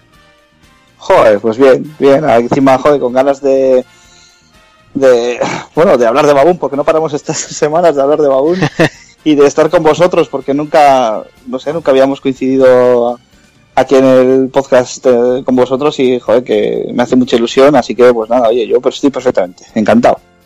Pues venga, yo si, si te parece, le doy paso a la becaria, que bueno, que, que, es, la, que es, la, que tenemos aquí y no tenemos otra, eh, que tenemos aquí al amigo Kafka, que, que bueno, que ha, preparado cuatro preguntillas y eso para, bueno, para, como es el que más ha jugado al juego, eh, entre, bueno, explicar un poquito de qué va el tema y, no, y, y ya lo habla contigo, te explica, bueno, y te da cuatro preguntillas, ¿no, Alex? Cuatro preguntillas, pero digo, en cualquier momento, cosa que os surja, cualquier curiosidad, pues de entre le preguntáis que yo no estará encantado de responderos. Es un crack. Y bueno, Venga, tú sí que eres un crack, Alex. Tú sí que eres de, un crack. Dentro Pedroche. Ojalá fuese la Pedroche, me estaría todo el rato tocando no, las tetas. Vosotros porque no lo veis, pero se ha, se ha puesto escote y va en tanga el Alex hoy, ¿eh? Así presento yo las campanadas, tío. bueno, pues el, el, Tito John, ¿vale? Fundador de Relevo como dice Jordi, eh, hace un poquito que nos ha traído Baboon para la Play 4, que es un juego con comparación 2015 para PS Vita y es ideal para, precisamente por el concepto que tiene el juego para la PlayStation Vita, pues mezcla aventura, acción, puzzle game y plataformas. Tiene un aspecto curioso de juego de smartphone, ¿vale? Pero guarda mil sorpresas y si queréis saber más de él en concreto, estos días hemos colgado en la web el, un análisis que yo creo que está bastante curioso y te deja las cosas bastante claras. Es un gran juego que nos llega físico a la Play 4, lo que no es moco de pago, ¿vale? Eh, y vamos a empezar un poquito pues hablando un poquito de relevo, su formación y, y si quieres yo en algunos trabajos anteriores, échate aquí un poquito de un poquito de sal. Bueno, pues eh, bueno, primero eh, gracias por la, la presentación y por el análisis, que la verdad es que está súper bien porque se no sé no sé me, me, ha encantado porque estamos ahora echando un ojo a todos los análisis que están saliendo del juego y, y pues mola ver todas esas impresiones y, y, cómo cada uno ve y potencia cosas diferentes en el juego. Estamos bastante contentos con, con las críticas del juego 7, 7 y medio van van no sé la gente como que queda muy contenta y estamos nosotros muy contentos pues y después de los agradecimientos y jamones y maletines y eso Pero eh, maletines. eh, pues sí, hombre, deciros que Relevo es un estudio pequeño de Bilbao, pequeño pero matón. Eh, nacemos en 2009 de forma eh, no indie, sino hiper mega indie, porque parte como un grupo de desarrollo homebrew para videojuegos antiguos, o sea, para ordenadores antiguos, perdón. es decir, haciendo cosas para MSX, Spectrum y Amstrad. Eh, lógicamente sin pretensión comercial en ese momento, en 2009, sino simplemente pues bueno por crear productos que, que nos enamoren para esos sistemas retro, ¿no? Eh, yo ya venía un poco de, de, desarrollar para ordenadores retro en, otro grupo, en Caros y en este caso, muchos años para MSX. Y bueno, pues decidí en relevo seguir esa línea y lanzar productos, pues bueno, como La Corona Encantada, Invasion of Zombie Monsters, British Bob, una serie de juegos que, pues con colaboraciones de, de gente de la época en, España, como puede ser César Astudillo Gominolas en Invasion of Zombie Monsters para la música, o pues es músico de Toposoft y de much, muchísimas producciones, y, y, y Alfonso Azpiri, por ejemplo, para la ilustración de la carátula de, de La Corona Encantada, ¿no? Pues eh, fue cogiendo bastante cuerpo hasta que, bueno, pues eh, en 2011 decidimos eh, mi socio y yo, pues que, que trabajábamos eh, en aquel momento, en mi trabajo, en el que era mi trabajo real, que era mi agencia de publicidad. Yo he trabajado siempre pues, vinculado a la comunicación, aunque desarrollando juegos así a nivel freelance. Y decidimos en 2011 pues incorporar el tema de los juegos a, la agencia de publicidad para vender lo que se llaman Adver Games, ¿no? que son juegos para publicitar pues eso, ¿no? Pues eh, marcas o productos o para realizar campañas así, ¿no? Pequeños juegos para móvil, web, etcétera. Así que empezamos a moverlo de forma que eh, nos vinimos arriba, mmm, empezamos a plantear también el desarrollo de videojuegos para el gran público ya sobre, sobre diferentes plataformas, incluyendo las consolas, y ya convertimos relevo en SL en 2012 y ya la cosa pues se- se puso ya más seriota, ¿no? Eh, empezamos a trabajar ya en este Baboon para PlayStation 4, realizamos, o sea, perdón, PlayStation Vita inicialmente, luego lanzamos eh, un juego de móviles para Android y, iPhone también muy interesante, British World Jumping Craze, y pues bueno, a partir de ahí eh, pues empezamos a tratar de, ganarnos la vida con, con lo que nos gusta que es hacer videojuegos. Entonces bueno, el relevo es una es un estudio que ahora eh, realiza esa triple línea de, de productos, digamos, por un lado está los productos para el- los jugadores, para, para vosotros jugadores, para el gran público, pues para cualquier tipo de plataformas, digamos, aunque ahora estamos lanzando producto más en plataforma PlayStation. Seguimos manteniendo esa otra línea de hacer juegos eh, para terceros, juegos de encargo, pues para, para diferentes marcas o juegos promocionales o así, pues bueno, son productos menores, pero que ayudan a autofinanciar el estudio, que nos permiten hacer luego otro tipo de aventuras como son las IPs propias. Y esa tercera pata de videojuegos retro para plataformas retro que seguimos manteniéndola un poco a, medio gas, pero ahí está. Pues porque nos gusta, nos encanta y también porque nos posiciona como un poquito diferentes, ¿no? Nos, mm, la gente cuando les hablas de, de ese, tipo de cosas, ¿no? Pues eh, se interesan un poco más por ti y, y, bueno, pues seguimos manteniendo esa línea, ¿no? Y eso es un poco el background así a trazo grueso de, de nuestra pequeña pero muy interesante historia. Podría estar hablando años de ello, así que mejor no. Y nada, y lo último es lo que has comentado, es el, el lanzamiento de Baboon para PlayStation 4, que, que lo hemos lanzado en Europa el, mes pasado, eh, disponible a PS Store, y con una edición física mm, eh, exclusiva en tiendas Game por 14.95, la verdad es que preciaco para un juego de Play 4 y muy contentos de, de- de, bueno de, de poder seguir ahí en la pelea y tenemos más proyectos ahí en cartera y bueno y, y- y muy muy liados con todo pero bueno contentos Oye, John, ¿y cuánta gente sois en relevo? pues somos pocos somos seis ahora mismo pasa es que somos seis de Bilbao eh ojo que no es lo mismo Después No es lo son mismo. 323 de cualquier lado. Y, lo, y luego que No. tiráis de, de freelance también para Claro. determinadas cosas. no tanto no tanto freelance pero sí sí que pues incluso diferentes empresas subco- subcontrataciones por norma general Ujú. eh, vamos montándolos pues más eh, a nivel proyecto porque claro es que nosotros ahora mismo como estudio que somos así un poco pequeño pues tampoco te puedes arriesgar a, a- para un pico para un proyecto pues ampliar plantilla y tal pues porque te puedes ahogar y eso puede ser tu fin ¿no? Entonces lo que solemos hacer es analizar un poco qué necesidades tenemos en cada proyecto en concreto y, y en base a eso pues o hacemos contrataciones temporales que, que se sumen un poco al core del estudio o subcontrataciones directamente a, a otras empresas o a, a otras partes de estudios o la música o parte de las artes o bueno pues pues nos vemos un poco no o sea por ejemplo eh, tiene uno- un, un- equipo de desarrollo de unas 24 personas lo que pasa es que claro no son 24 o 100% de relevo sino Sí. que pues bueno hemos tenido que realizar cosas externamente ¿Y en, en, Mondays tienes el, el- la estimación? Solo, solo por pura ¿En? curiosidad, ¿eh? En, en días de persona. Ah, pff. a ver, yo te diría que, bueno, te digo, te- que, que la buena en el desarrollo ha sido de unos 13 meses de trabajo en el desarrollo aún, donde el 65-70% del trabajo lo hemos hecho cuatro personas.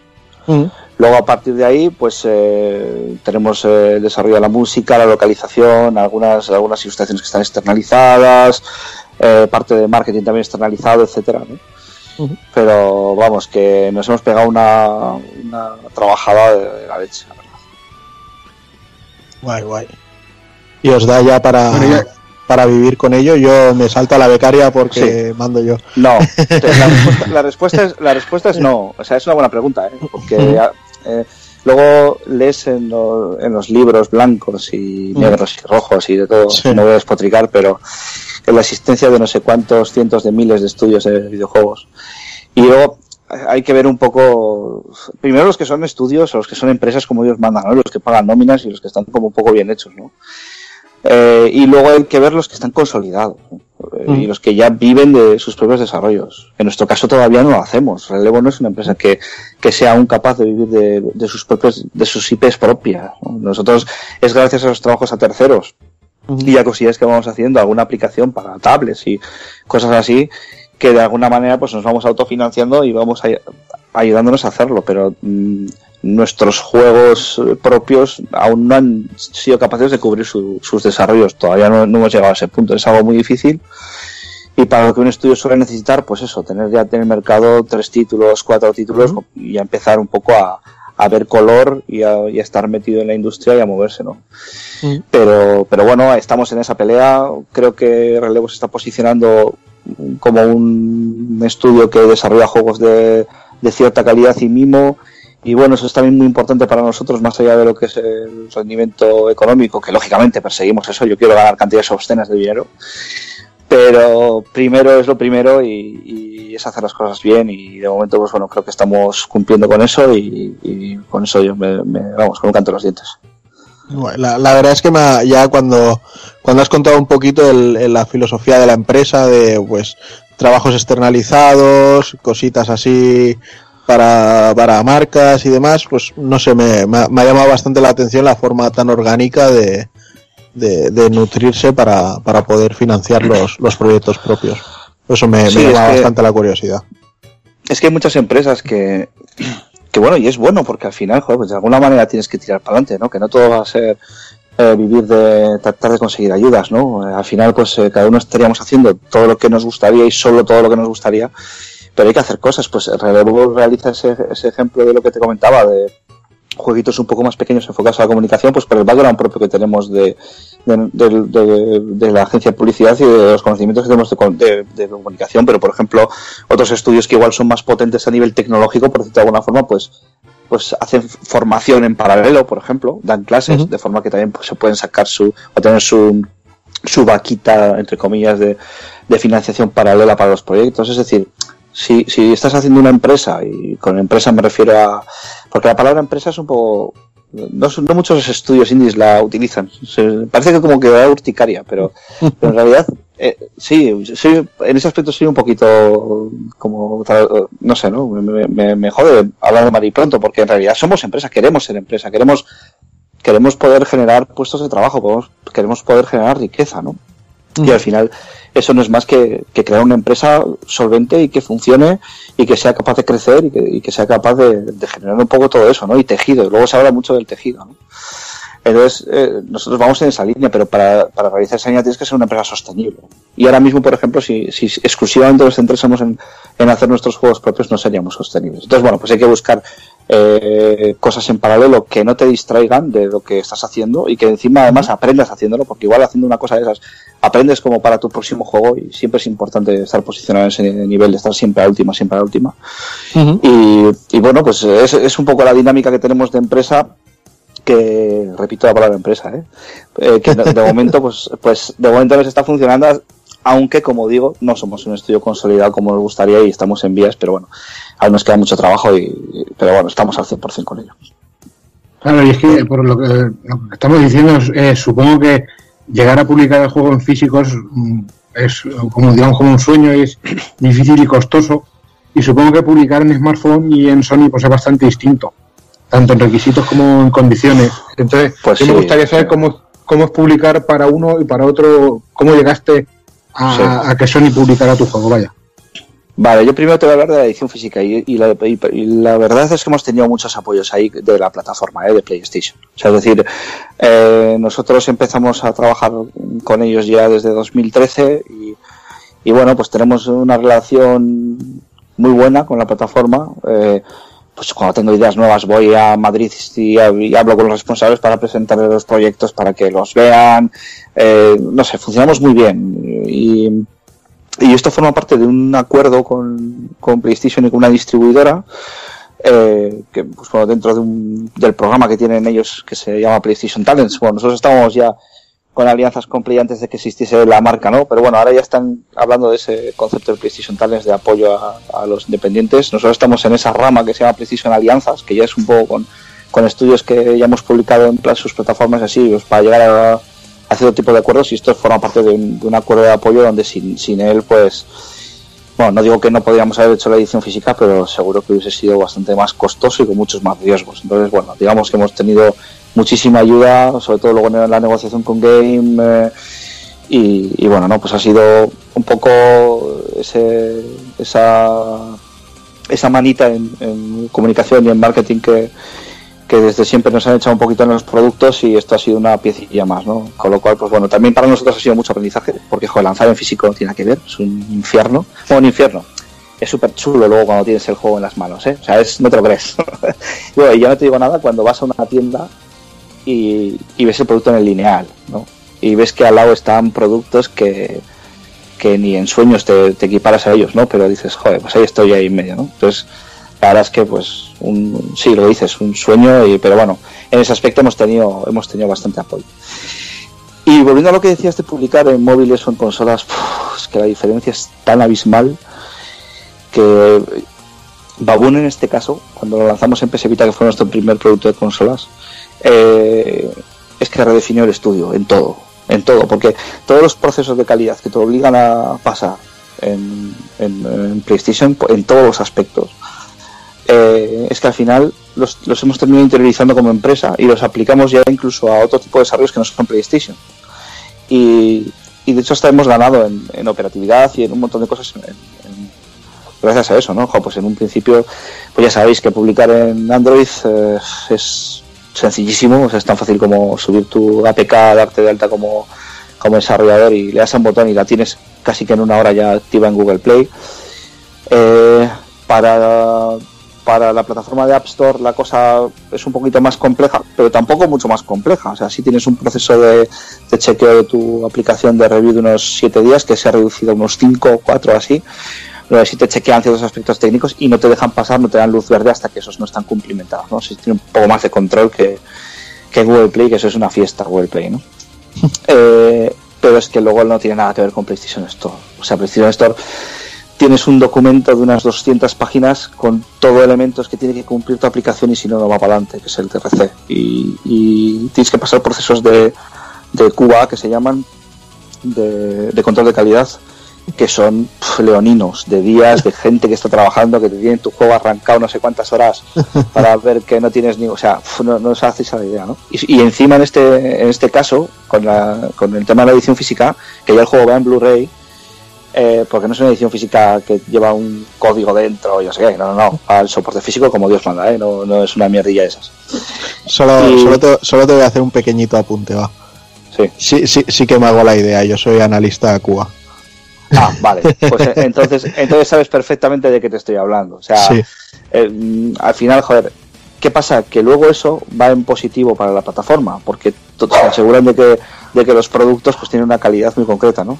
Pero joder, pues por cosas que nos tiraron eh, procesos de QA de por ejemplo, para que hagáis una idea, bueno, vosotros pues igual ya tenéis más esto, ¿no? Pero igual vuestros oyentes, eh, pues por ejemplo en un mensaje inicial de- de- del, del juego que, que pone el típico mensaje de cuando ves este icono eh, no apagues el sistema PlayStation 4 no sé qué tal no Eh, pues es el típico icono salvado. Bueno pues poníamos que no apagues la PlayStation 4 y nos PlayStation bien eh Play mayúscula Station porque después eso, eso tiene que estar perfecto no PlayStation R4 y tal y nos tiraron atrás el juego porque no ponía el sistema PlayStation 4, sino que ponía no apagues la PlayStation 4. ¿no? o sea, entonces ese mínimo detalle lo multiplicas por to- pues, pues por todos los diferentes elementos, ya no solo de ese, eso es porque es tema de branding, ¿no? Pero luego hay otros temas técnicos, de control de, de cuando hay saves corruptos, cuando hay pues, un montón de un montón de cosas que tu programa tiene que chequear, que tiene que asumir, que tiene que, que- controlar y,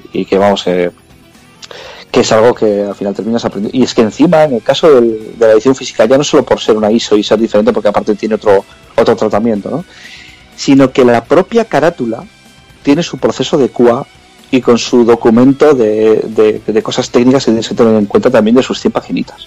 Por si tal código de referencia tiene que figurar en tal sitio, este logo tiene que estar de Blu-ray o de Dolby aquí situado, bueno, bueno, o sea, y son cuatro días que están chequeando la carátula y que te la tiran atrás y tienes que volverla a mandar, etcétera. Entonces son, son cosas que dices, bueno, o sea, ya solo por, por tiempos y por gestiones, pues es, es un proceso mucho más largo, ¿no? Eh, pero como digo, o sea, al final eh, es algo que, que si tú aprendes de ello y te lo intentas interiorizar y lo haces un poco tuyo también, luego lo, es en beneficio de, porque son, es todo control de calidad y, al principio es muy difícil, y- pero, pero es, es tan fácil como hacerlo. Luego tampoco había, había muchísimas cosas que no habíamos hecho en relevo, como en su día, como yo que sé, un rating de edad. Pues no tienes que hacer ratings de edad en, en mobile. Hombre, así te hace más o menos cosas automáticas, ¿no? Pero, pero bueno, pues eh, pasamos nuestro primer PEGI, que es una chorrada, pero bueno, ya es, ya es otro ya es otro tema de, de ya no solo de, de gestión y de tal, sino de costes, etcétera, ¿no? Entonces, bueno, pues todo, todo aprender, aprender en mil, en mil aspectos, ¿no? Ya desde ratings de edad, eh, temas técnicos, que a veces que la gente se piensa, joder, pues cómo, cómo se tiene que costar programar para películas. Es que no es cuestión de programación, es cuestión de, de, todo, ¿no? De un entorno, de un equipo de, de administración, de gestión y de, y de todo que Eso. rodea lo que es un producto, ¿no? Y sobre todo la cantidad de personas que tienen que decir ok antes de que un paso llegue, llegue al siguiente, ¿no? Porque yo en mis plataformas a veces me lo encuentro que, que es horrible. Pierdes más tiempo esperando a gente que no realmente no saben de nada, pero que tienen que decir ok, autorizo que esto pase de aquí a aquí, que no Sí, otra cosa. sí, sí. Tienes razón. Sí, y hay veces que estás mandando mails y que ya no sabes cuánta gente tienes en copia en ese mail. O sea, porque empiezan a añadir, no, te añado a esta persona en copia, no, te añado a esta persona. Y al final tienes como a tre- 12 tíos y no sabes al final quién te tiene que dar el ok a, a qué cosa. Y al final sí que es un poco caos, ¿no? Pero, pero bueno, mm, yo todo en positivo. O sea, lo veo como. Y luego también, pues bueno, es una el hecho de ser capaces de, de pasar ese tipo de filtros y de tener esa gestión de empresa para, para poder controlarlos y tal, pues bueno, también te posiciona y te diferencia un poco por- entre, pues bueno, estudios que, que pueden hacerlo y estudios que no, ¿no? Con lo cual, luego también incluso nos ayuda a traccionar luego proyectos pequeños estos que te hablo a terceros, ¿no? Porque dices, joder, no, es que yo además, pues, vale, pues yo no voy a hacer un juego de PlayStation, pero mira, debe ser bueno, con lo cual eh, hazme tú esto que yo quiero hacer, ¿no? Entonces al final también nos posiciona como un estudio con, pues con cierta entidad y eso también nos gusta. Y a través de, de- de control y tal, eh, como has visto las fotos aquí circulando del Baboon físico 45 ya por edad y tal, y viendo eso y la tirada que ha tenido el juego en las tiendas game, ¿qué opinas de que tanto tu juego como el, por ejemplo, Maldita Castilla, el Locomalito, que va a salir dentro de poquito por la tirada, por nombrar otro juego que va a tener versión física con tirada un poquito más así más, más pequeñita, pues que tengan este boom de especulación que tienen ya y ves auténticas locuras a dos días de haber salido? Sí, yo, bueno, primero eh, yo tengo la, el, el- la maldita Castilla Loco Malito, lo tengo pillado en PlayAsia en el minuto cero, ¿eh? O sea que no para especular, ¿eh? Lo quiero para jugar. Pero, pero sí, a ver, es cierto que, que yo lo entiendo, ¿no? Eh, Desde cierto punto. Pues eh, nosotros, por ejemplo, en el caso de Baboon, estamos con una tirada muy reducida y encima solo España. Entonces, siendo el disco eh, además eh, region free, es decir, cualquiera que esté en cualquier parte del mundo, si lo compra, lo consigue de alguna manera, eh, se le envía por correo de alguna forma, podría jugarlo, ¿no? Entonces es algo como tan exclusivo que cara a un, un jugador completista o que, quiera tenerlo, pues eso es una golosina, yo lo entiendo. Entonces, eh, siendo además un producto que, que- que es un producto de 14.95 en físico, pues claro, el hecho de poderlo comprar y, y tratar de revenderlo más caro, pues, pues es algo sencillo. Porque el precio, el precio ya lo ponéis vosotros o, o lo ponen lo pone Sony, No. lo pone Game. En este, en este caso, eh, o por lo menos en el tema de, de la plataforma PlayStation, siempre hemos puesto en relevo el precio. Siempre. Eh, en, esta, en esta ocasión de Baboon, de, para PlayStation 4, sí es cierto que teníamos que movernos en unas horquillas. De, o sea, nos marcaban ciertos tramos que no podíamos pasar, ¿vale? Porque sí que es cierto que para crear Blu-rays desde la fábrica de PlayStation no puedes, o sea, no puedes crear una edición física, por ejemplo, yo que sé, por decirte algo, a 7 euros. O sea, no te lo permite. Sí que hay un mínimo. Claro, entonces al, al ir a edición física, eh, en lugar de solo digital, ahí estábamos un poquito obligados a que, de hecho, los dos productos, tanto digital como físico, fuesen el mismo precio. O sea, lo que no podía ser es, po- por, decirte algo, tener el producto en store a, do- a 12, 40 y pico y en físico a 14,95, ¿no? Pues el acuerdo no, no, no nos lo permitía.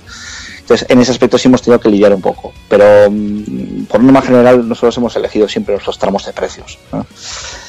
Eh, y a lo que ibas de la especulación, sí, pues a ver, eh, es como te digo, yo no, no, oye, cosas más raras como lo que el tema de, del promo code que estaba por ahí también por eBay por 10 euros, ¿no?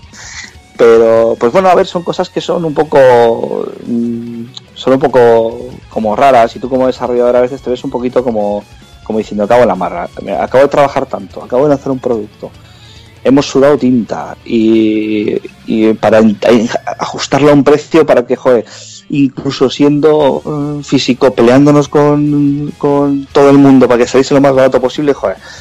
Y, y- y- lo vemos que otros están sacando ahí pues 40 pavos, ¿no? Pues sí que al principio dices como que, joder, pues, pues que vaya, vaya tela, ¿no? Pero, pero si lo piensas en frío, además la cosa es así y la, ya no solo eso, porque es, es todo, es la especulación, la piratería. Son cosas que, que están ahí, que, que existen y que, y que también, pues que, que, a ver quién es el primero que tira la piedra, ¿no? Entonces, eh, lo que hay que hacer es, es luchar un poco contra ello, ¿no? O sea, que la gente sepa que si va en España, que si va a Game eh, y tiene su juego a, a menos de 15 pavos, pues que no se lo compre ese tío, que lo está vendiendo por 45. No obstante, si un alemán que quiere el juego y lo ve en eBay y ve que en las tiendas game cuando va a comprarlo pues no tiene acceso porque no tiene el envío worldwide y solo envía a España pues bueno pues ahí tiene una vía de escape no pues mm, no sé no sé no y como, como eso va a existir siempre, pues hay, hay un montón de cosas en el mundo que se deberían quitar o no, pero como existen desde siempre, pues ¿cómo vas a luchar contra ello? Y esto es uno de, uno de ese tipo de cosas. Y eh, como, hablamos de, gente en- desde que en el extranjero se puede interesar por el juego, el juego tiene un, aspecto claramente muy japonés, muy anime. Supongo que buscando facilitar esa, ese exterior. Incluso contáis en la parte musical con el crack de Hideyuki Fukusawa. Eh, ¿cómo, se, ¿Cómo decidís dar este enfoque en detrimento de algo más occidental, como por ejemplo La Corona Encantada, Zombie Monster? Ya. Sí, es una buena pregunta. Eh, bueno, primero porque el juego ya. eh, es que, claro, Baboon está basado en una idea. Yo me estoy remontando a cuando había dinosaurios en Bilbao, ¿eh? Pero era una idea que teníamos para un juego de MSX en 2008 o 2007. Lo que pasa es que luego está como con mil esteroides, ¿eh? Pero la idea primigenia del juego se basa un poco en eso. Y ya tenía desde ese punto de vista un look como muy japo, ¿no? Muy, muy tendiendo como a pues ese aspecto de los juegos de Konami, de MSX y así, ¿no? Entonces, siempre había, siempre yo tenía en mente el juego Baboon con esa línea, con esa línea de diseño. Entonces, eh, cuando empezamos a, hacerlo ya en serio pa- para, consolas y, con otro rediseño que bueno, pues, lógicamente rehicimos todo el todo el documento de diseño, cambió todo el juego y tal, pero ese, ese look, ese rollo así japonés, lo decidimos mantenerlo porque lo veíamos así súper claro, ¿no? Y luego lo que decías, también queríamos atacar hacia mm, con el producto y bueno, yo qué sé, ¿no? Pues también es muy difícil para un producto occidental entrar en el mercado asiático y le dimos esa vuelta, ¿no?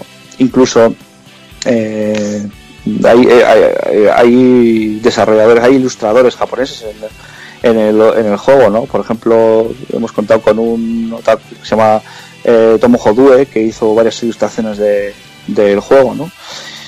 Y luego, claro, nos quedábamos solo en el, en el aspecto gráfico. Entonces dijimos, joder, ¿por qué no le damos una vuelta también al aspecto sonoro? A mí, por ejemplo, el aspecto sonoro de los juegos me parece un, un punto que a veces no se tiene lo suficientemente en cuenta, ¿no? Pero al final es lo que termina de rodear la experiencia. Y entonces empezamos a, a buscar y dimos con, con, esta, con un estudio en Tokio, con Yugen Studio, que bueno, era un estudio joven, eh, porque claro, nosotros tampoco nos podemos permitir, bueno, tenemos que buscar algo que, que esté dentro de nuestro presupuesto, ¿no? Pero que aunque era un estudio joven, sí que era de- lo habían montado gente que llevaba tiempo, ¿no? Haciendo cositas en videojuegos, en, anime y tal, ¿no? Y, y bueno, fue curioso porque en, en este caso, no- aunque ellos tenían background de cosas de consolas así, en- como, en el- como estudio no. En el estudio no habían hecho nada con consolas, entonces era como su primera oportunidad, ¿no? Y, entramos muy bien con ellos, eh, entramos muy bien con en el, precio que nos plantearon y también nos plantearon la posibilidad eso de, de que el director de todo el desarrollo sonoro fuera, fuera Hideyuki Fukusawa, ¿no? Que al final, eh, pues eso, es compositor musical de, de juegos como Super Street Fighter 4, de la saga Nimusa, etcétera, ¿no? Y al final eso nos interesaba por dos, por dos aspectos. Como primero el talento y, y el, esa atmósfera japonesa, pues aumentarla también más si cabe con la música. Y luego también, joder, pues como elemento de, de marketing, ¿no? O sea, como, como nombre para el juego, decir, joder, eh, Relevo no somos nadie, Baboon no es nada, pero bueno, si vamos incluyendo, vamos atrayendo talentos al juego que de alguna forma son más reconocibles, pues pueden ayudar a crear un titular, ¿no? Entonces, bueno, pues eh, nos ayudó en, la- en ambas vías, o sea, tanto para dar un poquito más de notoriedad al juego como para la banda sonora, que es, yo estoy enamorado de la banda sonora, como no puede ser de otra manera. Es y buenísimo. que la tenéis disponible en, en todo en iTunes, en no sé qué, pero bueno, la tenéis en el canal de YouTube de Relevo completa, para un típico vídeo donde están todos los temas seguidos y tal, por si queréis escucharla y tal. Y la verdad es que está fantástica y bueno, pues termino de redondear ese ese look buscado que, que tenía el juego y que y bueno que nos, nos pareció que ya habíamos dejado ahí todo, todo bien redondo.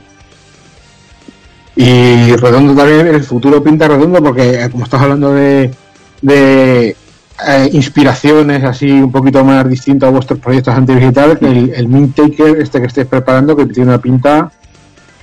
Cuéntanos un Pues poquito sí, a de ver. Mint Taker. Andamos ahora con dos cosas. Eh, uno es Mindtaker, que, que sí es, bueno, ahí es que nos salimos totalmente de nuestra zona de confort. O sea, es un juego eh, de exploración y puzzles en primera persona del género de terror, con contenido explícito. Este va a ser un, juego PEGI 18 fijo, eh, donde exploramos otro tipo de narrativa, algo a lo que no tenemos acostumbrado a la gente que conoce a relevo, ¿no? Que, no, que ve un producto más más nintendero, ¿no? Más como de muñequitos y de British Bob y, y Tumbili de Babón y Malaika y otro tipo de personajes que tenemos, ¿no? Mindtaker es otra cosa, es algo es algo totalmente diferente. Eh, mm, lo vamos a lanzar para PlayStation 4 y más tarde para PC también. Y además el juego, eh, aparte de ser jugable 100% eh, con dispositivos eh, tradicionales, va a ser compatible con dispositivos de realidad virtual y se va a poder jugar al 100%. Pues un poco como el Resident Evil, el último Resident Evil que, que lo puedes jugar también con, con las gafas, pues este juego un poco igual, ¿no? Puedes jugar con PlayStation VR y una vez lanzado en, eh, más adelante en Steam con, con compatibilidad de Oculus y HTC Vive, ¿no? Aprovechando un poco tanto la inmersión y, y el canguelo que te da estar en el propio juego, eh, pues eso, con las gafas, como por también eh, para que hablen un poco más del juego, ¿no? Porque a día de hoy se está hablando muchísimo de la realidad virtual y, bueno, ya que podemos compatibilizarlo, vamos a estar ahí. Y el juego, pues la historia así básica del juego, para dejaros ahí un poquito con, con el regustillo de quererlo jugar, eh, pues os diría que es un detective de policía que te llaman a un para ir a acudir a una escena de un crimen, vas con tu compañero en el coche de patrulla y claro, la dirección te suena porque es la típica urbanización yankee de unifamiliares donde tú has vivido con tus padres toda la vida, ¿no? Es tu barrio, digamos, de alguna forma. Y encima te suena la casa, porque la casa es la de la típica señora bruja, mala, que cuando de niño tiras un balón al jardín ni te atrevías a entrar porque pues creías que da, ¿no? Y entonces de mi mayor, vaya. Sí, pues, pues el caso es que de mayor pues te enfrentas a tener que entrar, ¿no? Por primera vez. Y, y bueno, pues te encuentras ahí un, un pastel de la leche, porque entras y bueno, están trabajando los forenses, están un poco todos, tus compañeros y, y está la señora en el centro de, del hall ahorcada, ¿no? Es un poco el- la premisa inicial de, del juego. Luego se desata un Cristo, te quedas encerrado todo con cadáveres y la señora anda por ahí. Y hay un gato que, que, que ronda todo durante todo el juego y que está contigo y que es core de las mecánicas y que no hace más que darte sorpresas barra putearte y, darte sustos y, y, en fin. Que es algo un poco diferente. No es el típico juego de, de coge una llave abre una puerta o sea tiene tiene mecánicas muy interesantes jugando con los comportamientos del gato. Y pues nada que espero que para finales de año pueda estar disponible. O sea que estamos ahí un fire con ello Pues tiene una pinta, una pinta brutal. Y bueno, como te digo, cualquier que quiera saber un poquito más de cómo va el Baboon este, que es genial, pues en la web tiene el análisis. Y no sé si querrás añadir alguna cosilla más.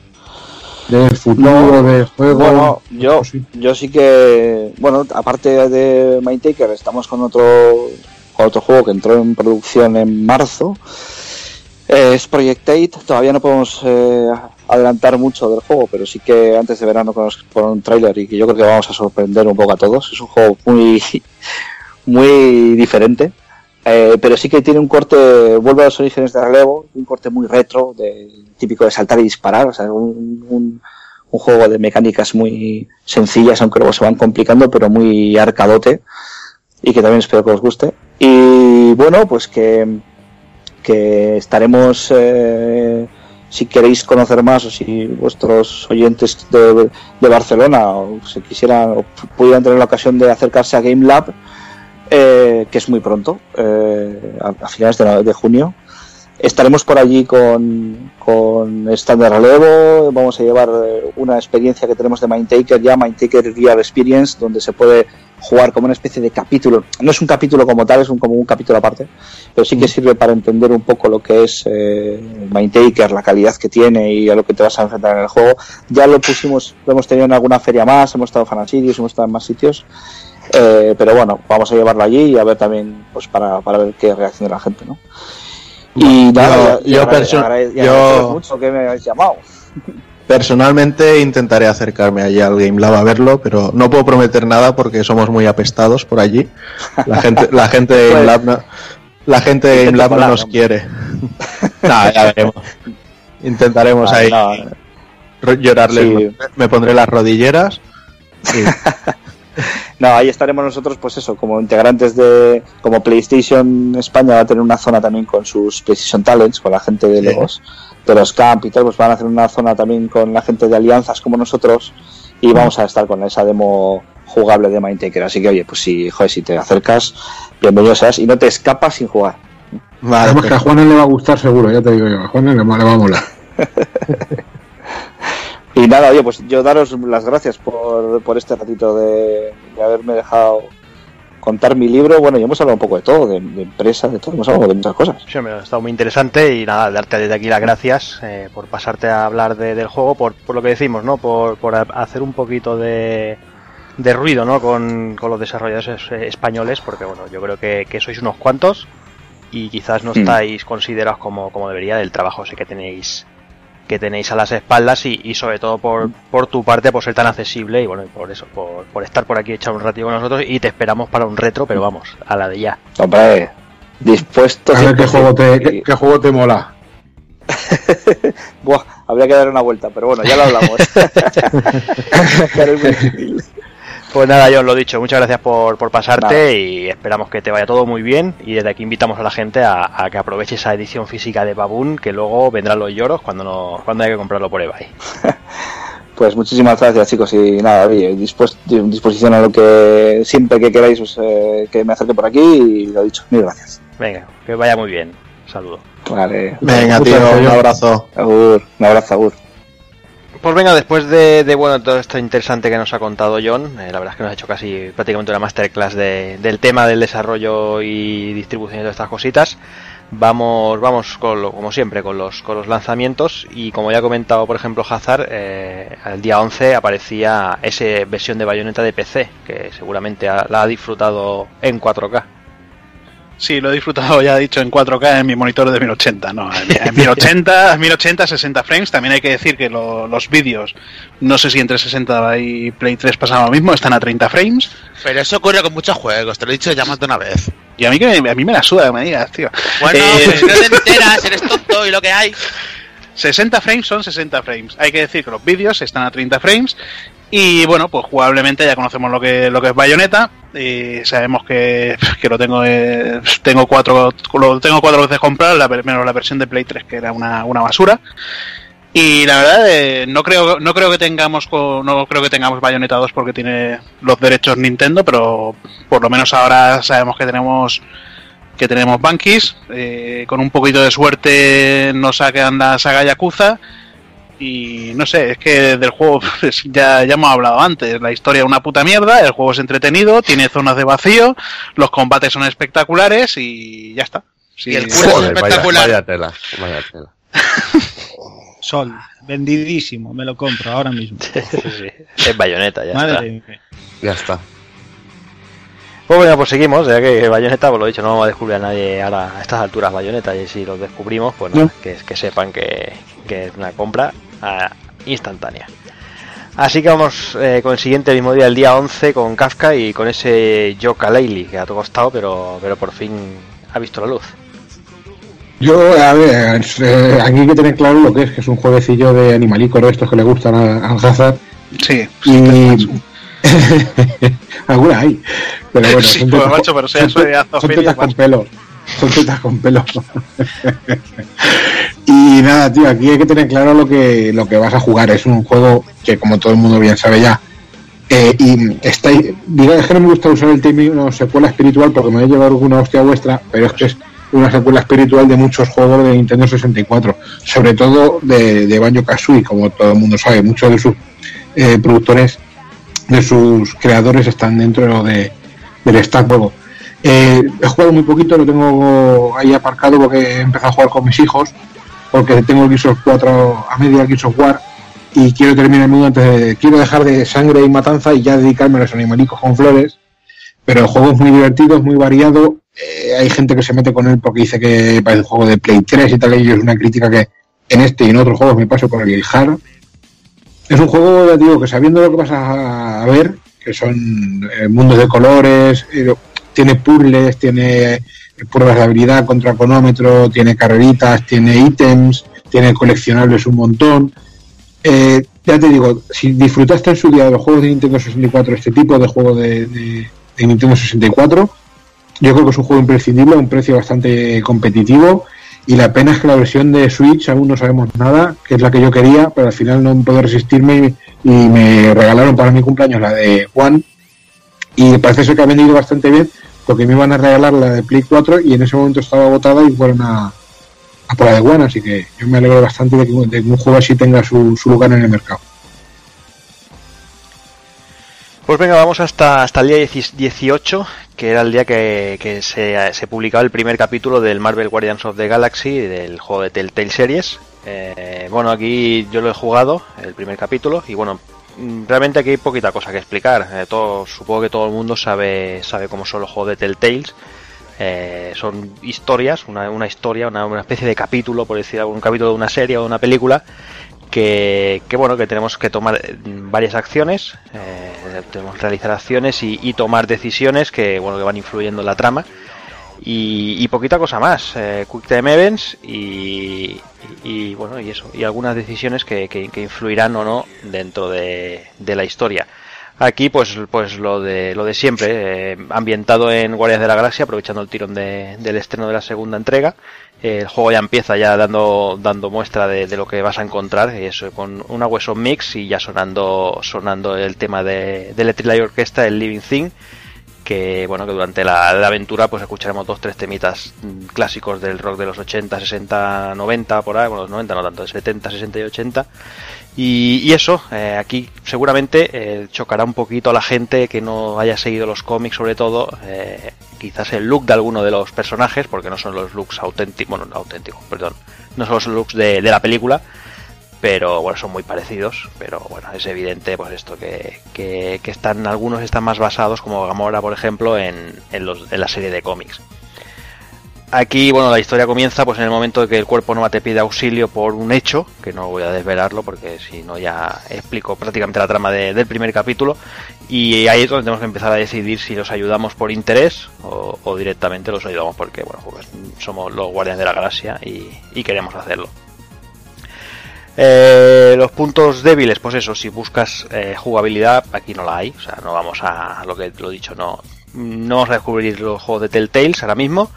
Y técnicamente sí que es verdad que está estancado. El motor gráfico, la verdad es que chirría bastante. Eh, las cargas son un poquito pesadillas en algunos momentos.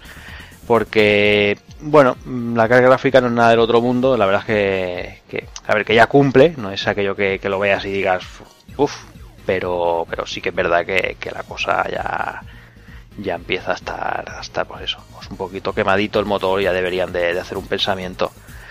Y poco más, eh, pues esto, el, creo que es en mayo, ¿no? Takokun que sale el formato físico, que realmente solo lleva el primer sí, capítulo. El, sí, el día 5 salía. Sí. salía ahora el, el, físico salió, que, que es el, uh -huh. que es como si fuera el pase de temporada, ¿no? Por decirlo de alguna manera, el primer capítulo Exacto. y el resto es conforme sí. vayan saliendo.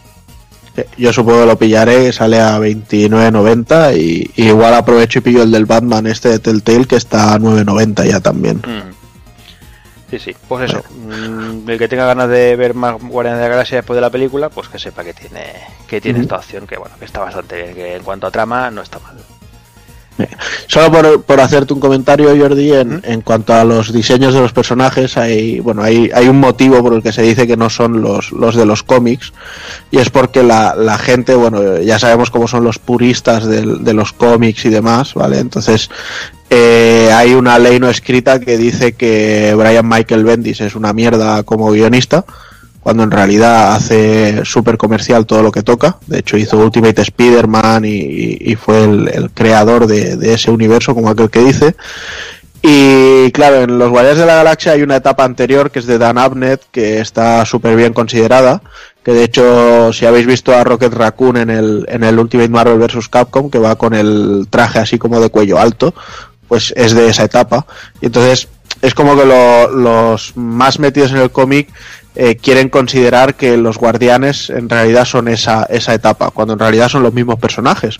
Lo único que después, cuando lanzaron ya el volumen 2, que es cuando lo cogió las riendas el señor Bendis, que de hecho aún sigue llevándolo de él, acaba de terminar toda su etapa, es, es cuando empezaron a, a tener un, un, boom más comercial, porque también salía la película y todo. Entonces es, bueno, se dice que no son esos, pero en realidad los diseños son muy, muy parecidos a los de esos guardianes de esa etapa de Bendis y mezclado con los de las películas. Muy bien, pues después de, de esta aclaración eh, de uno de los amantes, bueno, de, de, aquí de Marvel, que es el que... Eh, yo no pensaba que Bendis era un, un guitarrista, fíjate. Bueno, ya que estoy yo, me, me, voy a quedar y voy a hablar un poquito de Wonder Boy, ¿no? Del, del Dragon's Trap. Que vaya pedazo de, de, remake que nos han hecho, la verdad es que es una gozada. Eh, estoy todavía terminando de jugarlo en, en los últimos compases ya del, del, juego. De hecho, en el canal de YouTube tenéis todo lo que, lo que es la partida en sí. Estamos haciendo el, el todo el gameplay. ¿Y cómo comes, macho de hostias? Ah, que sí, es que yo soy muy temerario, tío voy, voy a saco. Pecho no, no, pero sí. No, sí es cierto que en el control se nota un poquito el, el, peso así del personaje, que es una cosa que no me acaba de convencer, pero bueno, al final es un juego muy adictivo. Además, me mola mucho el, el tema de los hitboxes, sobre todo lo, lo, curioso que es cómo está trabajado, porque cuando haces el cambio del barrido de 3D a 2D, realmente está, está pintando lo mismo, lo único que cambiándole un poco el aspecto y, y, está muy logrado todo. El poder poner la música antigua también, solo con, con hacer una pulsación de botón. Eh, no sé, es, es, un juegazo que todo el mundo tendría que haber jugado ya en su día y que, y que ahora mismo se, se me antoja absolutamente necesario. Eh, lo tenéis en Switch, lo tenéis en PlayStation 4, en ambas digital y ahora sé que salían así a una versión física y aparte en Occidente por Limited Run también salía otra. En la One también, ¿no, tío? Ah, bueno, eh, coño, que esa consola existe todavía. Bueno, no, y hombre, y es que la verdad, tío, es que, y joder, en macho. En PC Steam también, sí, sí. Vale, lo, lo puedes Claro, decir, es que tío. yo- lo puedes decir yo- que luego, luego te dirán eres Musonier y tienen razón, que pero yo, bueno. yo he dicho, yo he, he dicho realmente las máquinas en las que pensé comprármelo. Estaba entre pillarlo en Switch o pillarlo en Play 4. Pero sí, sí, por supuesto, está en, en Xbox One y en, Y que está a la venta, ¿no? y en Steam. Sí, sí, por cierto, si alguien quiere una Xbox One. Todavía No te la quitas, no te la quitas de encima, maricón. No, no, lo de, de donde no la quito es del estante, que es que me da una pereza. La cambia por una joya, por unas gemas del infinito, eh, que lo sepáis. al final se la llevaré al chatarrero y se la vendo a peso, que igual hasta saco más de lo que me costó, pero. Muy bien, vamos por el siguiente. Son, vamos el día 25 con Outlast 2. Sí, pues continuación, no, no, continuación no. Segunda Seguir- parte, pues, se- se- segunda parte de- del primer Outlast. Eh, el que... 2. Sí, pues, Ay, la droga que mal te he dejado. Bueno, la historia nos sitúa en el desierto de Arizona. Eh, estamos investigando el caso de un asesinato de una mujer embarazada. Nuestra prota- protagonista es Blake Len- Lengerman, acompañada de su mujer Lynn Lengerman, eh, en el que ocurre un accidente de helicóptero. Y tendremos que empezar a buscar a nuestra mujer, porque misteriosamente no está entre los restos del helicóptero. Y a partir de ahí empieza el terror y el y el tren de la bruja, porque es básicamente lo que es Outlast, es un tren de la bruja y en este caso además muy asqueroso y que trata mucho con el tema de del aborto, de las malformaciones de fetos, la menstruación y la sangre. Es un programa de punto frito. Sí, sí, es. es, es para, co- para- para cogerlo con cuchara y comértelo. Es Joder, qué asqueroso. rico. Este, y, la, y la campaña de marketing que la ha hecho Evax. Sí, básicamente. Con la, con la, ¿cómo se llama la de la chica Yeye presentando el Bueno, programa? Ya, ya, ya nos estamos La Concha regalando. Velasco, la Concha Velasco. Dejarme, Ay. canalla, seguir. Y lo bueno es que ahora en, en esta en esta entrega tienes un poquito más de libertad en a la hora de investigar y en el movimiento. Ya no es un, un manicomio encerrado en las desierto, entonces está más abierto. Y pero sigues teniendo la misma sensación de, de estar siempre vigilado, de, de, atosiga, es es jodido la ambientación, sobre todo si jugáis con casco 7.1 o algo que sonido envolvente, la verdad es que, que- que te come la cabeza y, y te jode. y si lo juegas en una tele de cuántas pulgadas, Juanan, La mía, pues de 49, pero. pues, entonces ya pues- no vean, ¿no? Pues ya te da el infarto. Y luego decir que la- las ejecuciones, porque sí, hay varias formas de las que los enemigos te matan, son muy, pero que muy bestias explícitas. Y este juego es el, el que ha causado la, la polémica en, en Australia de, de que no le iban a dejar salir como, como estaba previsto, que era con cadáveres de niños pequeños y rituales satanistas y lo tuvieron que rebajar un poquito. Así que si ya de por sí es bastante chungo todo lo que te encuentras, probablemente nos hemos encontrado algo mucho peor. Quitando de eso, pues lo mismo. No han evolucionado mucho el, la jugabilidad, la verdad. Podrían haber regado un poquito más. Pero por el precio del que sale y lo que te ofrecen, que es un tren de la bruja 2.0 más gore y jodido, me parece de- muy buen juego, la verdad. eso- y, de, y de guion bien y eso, porque lo que más el argumento parece un accidente, Voy, voy por la mitad. no. No, quiero spoilear, pero voy por la mitad y, y está bastante bien, la verdad. Sobre todo porque juega mucho con el rollo de. ¿Esto es No real quiero o es.? el francotirador muere, ¿no? Hijo del gran quiste. ¿Esto es no real o, o es, un- o es una paranoia que estoy sufriendo? Claro, No, no, no, no, no. Silent Hill, tío. Y Pero entonces es, es tan entretenido como el primero, porque el primero lo estuve jugando en el manicomio y era un puto aburrimiento. Ahí tenías que esconderte. es más entretenido y más. No más sé, tío. Yo jugué a este, la demo, y joder, primer enemigo, un enemigo que estaba agachado comiéndose un cadáver o algo así. Y me acerco por detrás a darle una hostia, y, y no puedes darle hostias, tío. Tienes que No. seguir corriendo.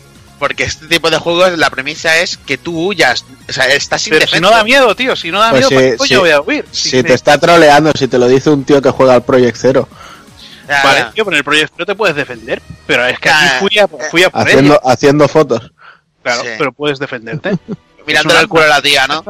Aquí no puedes hacer nada, tío. Claro. Solo huir. Pues joder, tío, pues ¿qué quieres que te diga? Por por eso se le dice tren de la bruja, porque estás huyendo todo el rato. Es que esa es la idea. Se dice tren de la bruja porque Estás John huyendo. El Hazard, el Hazard no es como tú. Yo no de teta. El Hazard le quitaba las cobas de la bruja y le las reaba con ella, coño. ¿Qué hacía yo, qué hacía yo, qué hacía yo en, en, en el Gears of War 3 cuando hacíamos la- las mierdas aquellas de, de el modo horda? Puto Pues me bajaba, me, ahí como me un bajaba loco. abajo a meter hostias, tío. A pecho descubierto, cabrón. Claro. Y, lo- y- y- Claro, tío. y los demás disfrutaban cómodamente en su torreta. Sí, la torreta no, Pero- la torreta te la dejaba entonces- siempre para los mancos. En- Entonces, vol- volviendo al Outlast 2, para que yo me aclare, acuñamos ya el término eh, Train Witch como, como un género de juegos. De la bruja mola más. Lo, lo digo para poder decir que lo dijimos primero. Sí, ¿por qué no? Venga. Venga, ¿Qué pues mañana, lo- mañana lo Ahí. patentamos. Por cierto, eh, este juego salía en un pack ahora Outlast Trinity o algo así, ¿no? Y venía el primero, los DLCs y este segundo. Sí. Quizá es una ocasión estupenda para, para catarlos todos. Pues sí, está muy bien, la verdad que sí. Pues venga, y hablando de packs, el 28 aparecía Mario Kart 8 Deluxe, eh, Evil. eh, bueno, Ya ves. Fundiendo en venta el refrito de uno de los mayores éxitos de, de Wii U, que llegaba para Switch y bueno, los, como siempre, partiendo la pana en venta. ¿Y qué nos podemos encontrar? El mismo juego que teníamos en, en Wii U, con todos lo- los DLCs que, que salieron, que la verdad que estaba, estaba muy bien porque te, te aportaba cuatro campo- campeonatos nuevos con, con 16 circuitos más y, y te hacía una, bueno, una friolera al, al final, no sé, me acuerdo que eran 48 circuitos en total, era una, una auténtica burrada. Y bueno, eh, lo único que han añadido unos nuevos personajes, eh, los Inding, bueno, lo- los personajes de Splatoon, los Inding, ¿no? Lo- los personajes, lo que sería el chico y la chica de, de Splatoon, eh, no sé si el de Animal Crossing, que era nuevo, la verdad que no lo recuerdo, y sobre todo el modo batalla, que es lo más interesante, es la típica batalla de globos del, del Mario Kart clásico, puteándose todo Dios en la arena, y la verdad que, que está muy bien. Lo- los circuitos que han puesto están muy chulos, y para el, el online funciona bastante bien. Dime, Sound, dime. Eh, eh, la- la aumen- el aumento de cilindrada que metieron, que fue también por la televisión, ¿está? Sí, sí, están los 200 centímetros cúbicos y una cosa interesante que se me olvidaba, que quizá era de lo más, de lo más, más guapo que han puesto, es un tercer turbo, un tercer nivel de turbo que para determinadas curvas te da casi dos segundos de, de propulsión y bueno, te da más posibilidades Y- a la y- hora de... Y que te quería comentar, tío. Esto de, de... ¿Cómo es esto que, se, que tiene un modo automático? ¿Qué cojones es esto? Esto en el modo fácil, sobre todo, si te vas fuera de la carretera, te, te conduce hacia, hacia el centro, ¿sabes? Si te vas al borde que te vas a caer, te lleva hacia el centro. Es como una especie de modo automático. Una especie de. Sí, ah, que son unos putos. Tesla. Ahí, ahí, ahí está, son unos putos Tesla. Y nada, la verdad que es la versión definitiva del juego. Ya sabéis que está todo, todo el mundo a tope en el, en el online, con sus contrarrelojes y todo. Es un juego completísimo a todos los niveles. Yo lo único que le echo en falta es un poco un modo, un modo campeonato más, más dinámico en el que, no sé, te dieran mejores premios o fueras desbloqueando, por ejemplo, el siguiente campeonato, que te dieran más alicientes, porque es que ya tienes todo el contenido de golpe y bueno, lo único que vas sacando son piezas de, de coche y esto, que, que están todas las que había y alguna más que hay nueva. Y, y bueno, es ir consiguiendo monedas para irlas desbloqueando. Y creo que el modo de un player, sobre todo de, de campeonato, le, de- le podrían haber puesto un poco de modo historia o alguna cosita nueva para, para verlo mejorar. Igualmente es un juegazo que tienes horas y horas y siglos y siglos para, para viciarte, sobre todo por el online y el puteo constante que, que, que- tienes continuamente. Otra cosa a comentar que, que es interesante es lo del doble ítem, que han añadido también algún ítem nuevo, que es el, por ejemplo, el fantasma para robar, robar ítems a los, a los enemigos, o a los otros, o a los rivales en este caso. Enemigos que suena muy fuerte, no los matas tampoco. Y, y bueno, el poder coger dos ítems que, que la verdad que sobre todo cuando está en medio de la pomada, en los puestos intermedios, es el auténtico puto infierno, tío. Porque puede haber tíos que lleven hasta seis conchas rojas o eso, imagínate, tío. El puto, la puta apocalipsis, tío. Pero que haya mucho, mucho llorón con el Mario Kart 8 diciendo que es frustrante, que el puteo y tal, cuando la gracia del juego siempre ha sido esa, macho. Sí, lo que pasa es que a veces el nivel es tan excesivo, sobre todo cuando te quedas en lo que te digo, en medio de la pomada, tío. Es tan excesivo, tío, que, que puedes partir todo lo que pilles a, a tu alcance, tío. Porque es que es muy cebado, tío. Verte ahí que no paras de comer, que no paras de comer, aunque luego, eso sí, luego estará que tú vas más atrás y putearás a todo Dios. Pero, pero eso está bien, pero no premia al que mejor conduce a veces. ¿Sabes lo que te digo? Que te deja un poco salvo los que, los que van primero siempre, que son auténticos cracks. Todo lo que, si sabes conducir un poquito mejor que otro, no se va a notar, ¿sabes? Ese, ese salto de calidad. Porque te, con el simple puteo te pueden arruinar una partida en, en la primera vuelta tranquilamente. Y, y una cosa que te voy a comentar también. Esto ya es un poco más de saber manejar el juego. Han quitado, es verdad que han quitado el, el fire hopping, el saltito Sí. este de las narices. Sí, pero la gente se las ingenia para poder salirse de pista usando turbos y esto para hacer unos tiempos de la hostia. Joder. Pero han quitado lo del eso que yo me alegro. Porque las motos estaban en desventaja porque no podían hacerlo y ahora puedes llevar las motos y, y hacer buenos tiempos y competir A mí, tranquilamente. a mí me ha parecido ver algún vídeo en el Fire Hopping, ¿eh? No sé, yo te diría que lo han quitado. Lo único que he visto yo en las repeticiones, antes igual que, que veía las repeticiones de un fantasma cuando me ponía la contrarreloj, era un tío haciéndolo todo el rato. Ahora, por ejemplo, en el primer circuito, en el de Mario básico, lo único que he visto es que se salen en ciertas curvas, usan un turbo o van derrapando y, salen por un sitio para, para lograr ganar tiempo atajando, más que nada. No te lo puedo afirmar de, no te lo puedo afirmar del todo, pero se dijo que se quitó y por lo que yo he visto en repeticiones no lo no he visto a nadie haciéndolo. Ok, ok. Pues venga, vamos hasta vamos al siguiente, el mismo día, eh, solo que me parece que han sido cuatro años después de su salida en PS3 y tres a- y dos años y pico, no, tres años desde su salida en Play 4 en Japón, nos llega Puyo Puyo Tetris Evil.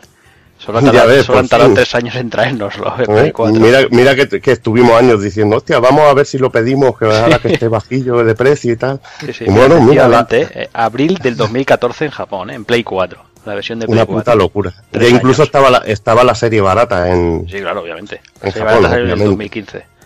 en el 2015, o sea, que imagínate.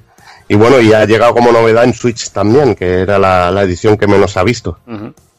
La que menos, bueno, decían que había pocas unidades de Play 4, pero el que, el que es difícil de conseguir es el de Switch.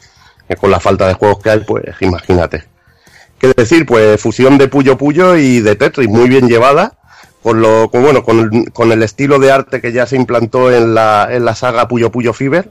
Después de, los de los clásicos en estilo sprite, se pasó a otro estilo de dibujo más, más sencillo.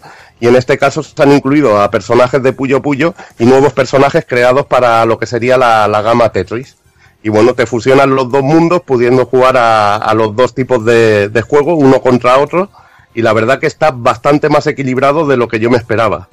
Yo, yo bueno, soy mejor jugador seguramente de, de lo que es Puyo Puyo, que es un juego más rápido y la verdad que se me da un poquito mejor que el, que el Tetris, pero me he encontrado cómodo jugando a Tetris contra Puyo Puyo, excepto un modo que encuentro totalmente descompensado, que es el modo, el modo Party, en el que tienes como unos poderes, unos ataques especiales que puedes usar y los del Puyo Puyo es que son abusivos, tío. Em, hubo una partida del modo historia en que tenía que ganar con el Tetris en formato party a otro personaje y me costó tranquilamente 7-8 partidas, me tiré una hora jugando contra, contra la máquina y, y me costó un huevo y parte del otro, porque hay una putada, en ese modo los ataques que te hacen te, te cambian las piezas de forma, te, bueno, y te hacen las mil putadas, y en un momento en el Tetris, si tú fallas una pieza colocándola, te llenan la pantalla pero hacia hasta arriba, pero de una manera brutal.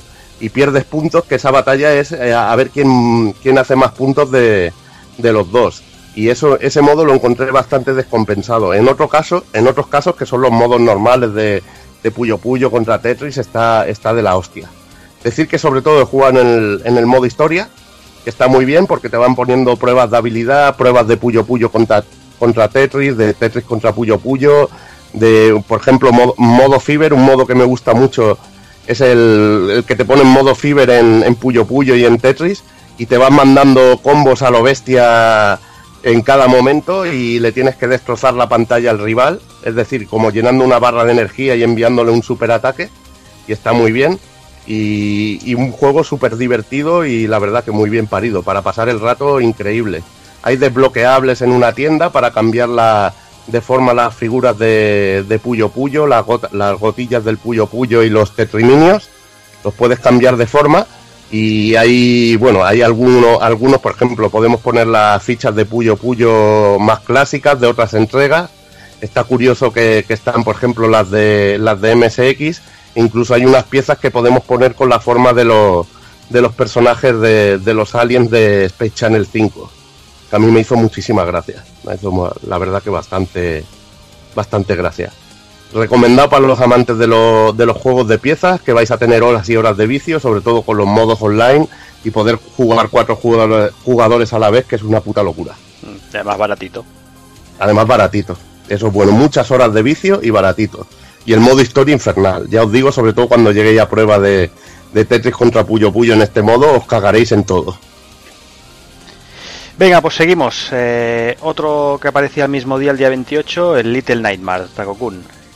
Venga, no voy a hablar mucho de este juego porque la verdad es que todavía no he tenido tiempo de, probarlo a fondo, pero sí puedo decir, bueno, que, destila lo, que se, se venía diciendo y, presuponiendo desde hacía un tiempo, que si te gustan juegos como Limbo o Inside, pues este no te va a decepcionar.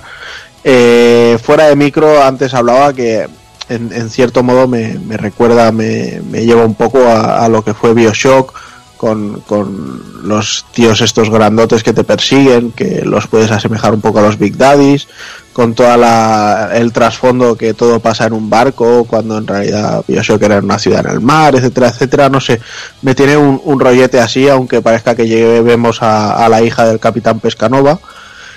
Y no sé, el, el tema de la iluminación, todo tan apagado, tener que utilizar el mechero para, para ver las cosas, etcétera, etcétera. Y, y ir haciendo puzzles, pues bueno, es un juego de estos rollo indies que, que no va a revolucionar nada, pero la verdad es que ha salido algo que parece bastante interesante. Hay- habrá que ver cómo se desarrolla la historia, pero de momento me, me está agradando bastante. Pues venga, y acabamos las del mes contigo con Dragon Quest Heroes 2. Venga, pues este casi tres cuartos de lo mismo, ¿sabes? Porque eh, las cosas que más o menos he ido pillando ahora no, no he podido tocarlas mucho todavía. Pero bueno, lo que sí he visto al, probarlo un poquito así de inicio es que, bueno, tenemos de nuevo dos personajes eh, principales a elegir, chico o chica. El que no elijamos, pues vendrá acompañándonos en la aventura y eh, vemos lo que la compañía, en este caso Omega Force para Koei Tecmo, ha hecho ya con Toukiden 2 y que parece que también van a hacer con el nuevo Dynasty Warriors, que es eh, llevar el, el género Musou a, como, como a otro nivel, ¿no? Es, precisamente no hace mucho hablábamos de que se les había estancado de una manera muy bestial, pues bueno, ahora con, con Toukiden 2 lo hicieron más un concepto de mundo abierto con las misiones entrelazadas por allí para poder ir haciendo con, con eventos, etcétera, etcétera. Pues aquí encontramos eh, tres cuartos de lo mismo. Eh, intenta simular un poquito más el, concepto de RPG, sobre todo si lo comparamos con Dragon Quest Heroes 1, que era una fórmula de Musou, pero con mapas muy pequeñitos, con misiones muy rápidas y localizadas, mientras que aquí pues nos tendremos que ir moviendo por el mapa, eh, entablar combate con los bichos cuando nos encontremos, etcétera, etcétera. Y sigue en cuanto a combate y demás, pues sigue un poquito la, la misma fórmula que ya habíamos visto antes. Ya os digo que les tengo que meter a fondo, eh, solo es un, un pequeño previo y, seguro que hablaremos más de ellos después, más a fondo. Y nada, eh, sí que me voy a tomar la licencia de, de despedir hacia el próximo porque eh, el gallego nos quiere pegar un chorizo largo con Nier, así que ahí lo dejamos. Qué gratuito, chaval. Qué gratuito ahí, eh, tío. Qué gratuito. Madre mía, chaval. No se escucha él hablando de Street Fighter 5. La madre que lo parió, chaval. Pues sí, no, a ver, no, no chaqueta en sí, sino pues darle un poco su lugar, porque obviamente, como venimos comentando en todos los últimos programas, el, el aluvión que sufrimos de, de, de- de títulos y de lanzamientos fue automa- pero mm, muy abusivo y aparte es eso, que todo La prácticamente jue- juegazos. La Y- peor generación de la historia, ya lo sabes, tío. Sí, sí, la peor, no, la peor.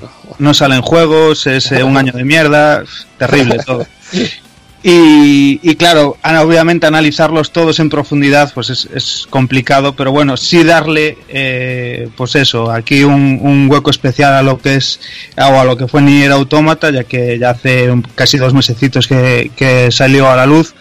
Y, y sin más eso, eh, como me lo completé hace un par de semanas o así, le, le, le pude meter las horas que necesita, que la verdad que el juego necesita bastantes horas, y me parece pues un juego muy muy a destacar. De hecho, pues su más de millón de copias lo, lo en ventas lo avalan, la verdad que para ser un juego de Platinum y el típico el tipo de juego que es, ¿no? Que no es no es un juego quizás para todo para todo el mundo, eh, pues la verdad es que está bastante bastante bien. Y eso sin más, eh, distribuido en este caso por Square Enix, igual que su primera parte. En este caso, el eh, director de, del anterior Nier y de la serie de Drakengard y demás, ¿no?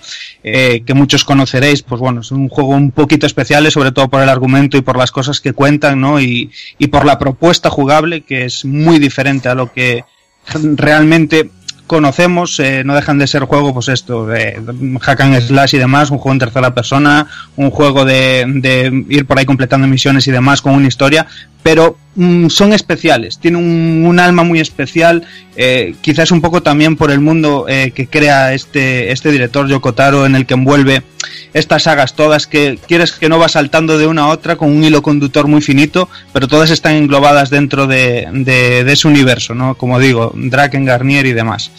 Y Nier Automata en este caso, pues eh, siendo una secuela directa del original, ya os digo que es una simple excusa, él utiliza, eh, si, como algunos sabréis, el Nier eh, original, pues eso, tenía diferentes finales, eh, muchos eh, con mucho peso y otros cuantos, pues dependiendo de situaciones y cosas que hicieras. Y, y pues eso, Nier Automata coge uno de estos finales, pues para, para ser en este caso y mm, tener un argumento de continuación y, y Nier Automata no es más que eso, ¿no? Pues eso. Eh, en este caso, miles de años después del primer Nier, eh, nos cuenta una historia de que, mm, pues, eh, una vez más, pues el- la Tierra queda completamente desolada, ambientación por completo posapocalíptica, eh, la humanidad pues se fue mm, invadida por una raza alienígena que bueno básicamente pues se instauró como si fuera una especie de máquinas y de robots en la Tierra y bueno nos, eh, la humanidad se vio obligada a emigrar a la Luna, a una base lunar, montar allí una base lunar y en su sitio pues dejar eh, como si fuera un- una patrulla, un ejército de androides, ¿no? Con completo aspecto humanoide eh, para luchar, ¿no? Por lo que por lo que en un día fue nuestro, un día fue de la humanidad contra estos robots y así recuperar lo que es el, el planeta Tierra, ¿no?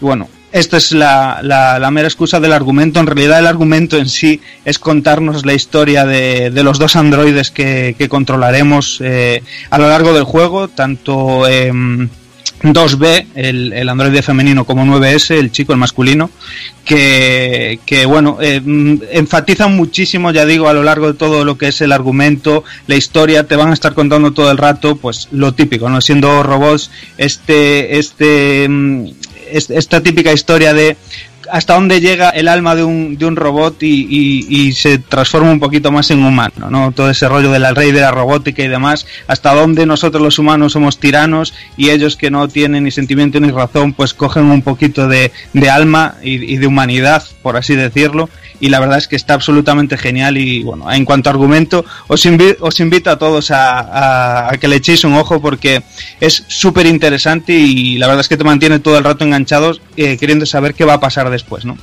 El juego en sí, como os cuento, un hack and slash completamente mm, clásico al uso. eh, sin embargo, aquí pues eh, tenemos la, la, la participación del bueno de, de Platinum Games, que la verdad, mm, por todo lo alto, yo decir que como buen admirador de todo lo que de todo lo que haga Platinum eh, tengo que decir que esto es de lo mejorcito que me eché que me eché a las manos sobre todo pues porque gente que a lo mejor nunca se acercó a un sistema de combos complejo y demás como como pueden tener los juegos de, de Platinum como un Bayonetta y demás eh, en este caso pues eh, es muy sencillo eh, tienen el control súper sencillo súper eh, muy simplificado y todo el mundo puede acercarse y sin embargo ser complejo a la par no tú estás jugando y a la vez vas viendo que te vas adaptando cada vez mejor al control y puedes hacer combos pero bárbaros y vamos, o sea, la coreografía de lo que son todos los ataques y demás con simple golpes del stick y los botones, o sea, es una auténtica maravilla y, y eso hace la verdad que te sientas enganchado.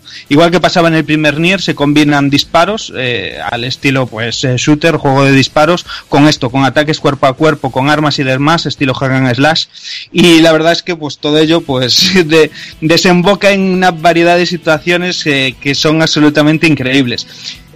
A partir de esto, como siempre le gusta hacer a Platinum Games, lo vimos en muchísimos de sus juegos. El último que me viene a la cabeza, el de Transformers, que dentro de su sencillez mm, implementa estas mecánicas que son pues mezclar fases de, de shoot 'em up, de matamarcianos, eh, con fases normales de, de hack and slash y demás. Y aquí va más allá, o sea, em, por situaciones nos pondrá la cámara aunque es cámara de uso libre completamente, nos pondrá la cámara en, en posiciones fijas y el juego, pues mm, cuando te das cuenta, se acaba de convertir en un juego de acción plataformas en 2D, eh, clásico de toda la vida.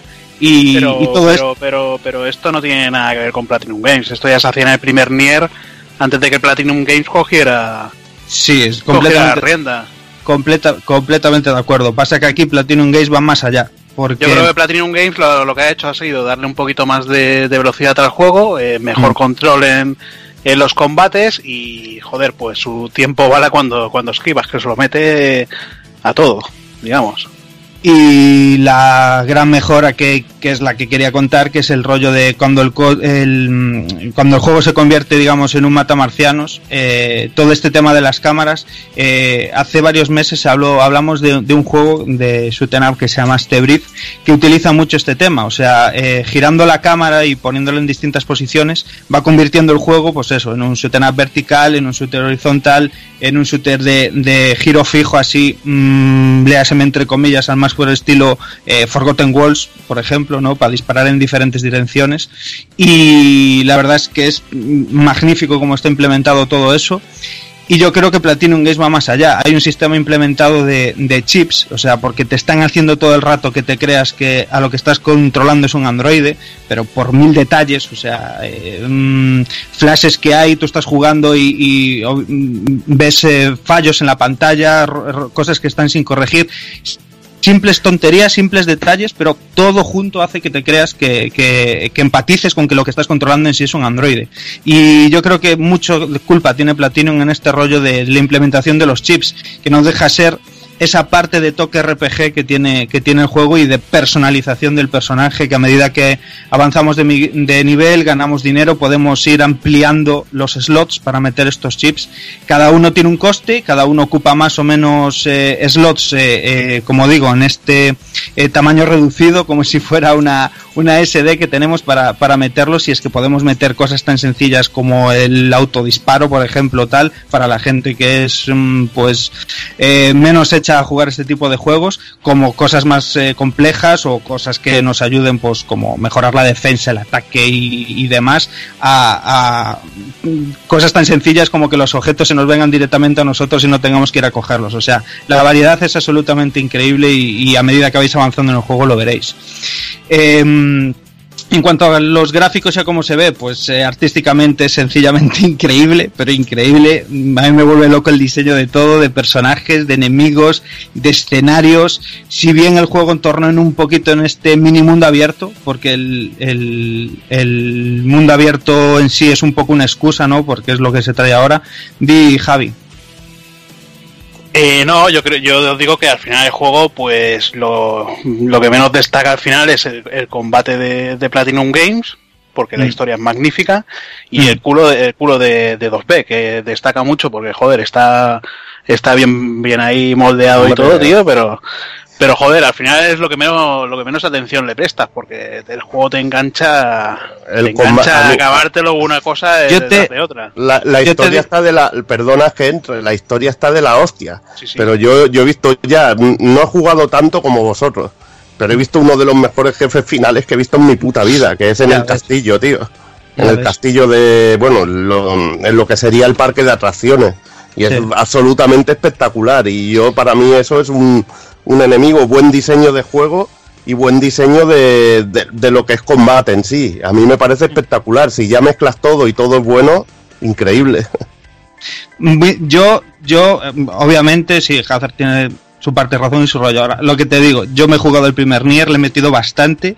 Y me he jugado este y le he metido bastante. Y créeme, créeme, Hazard, cuando te digo que se nota la mano de platino. O sea, créeme cuando te digo que se nota la mano de platino. O sea, es que jugablemente el juego te absorbe. Ya en sí, la historia es acojonante. El guion, eh, al igual que el primero, es una puta pasada lo que te están contando y cómo te va metiendo en vereda pero es que jugablemente el juego es un vicio, o sea, vas por ahí y, es que repartes galletas sin tener por qué, o sea, no, el juego no te plantea decir, esto es una fase y si vas a pasar por aquí te tienes que liar a hostias, no, te dice, pasa y pasa corriendo si quieres, pero no, o sea, el, estar tan bien hecho, el apartado jugable, te invita, yo es que cada vez que me encuentro a alguien es que le mido el lomo porque es que es así, porque es que es divertido y eso lo hace Platino, obviamente.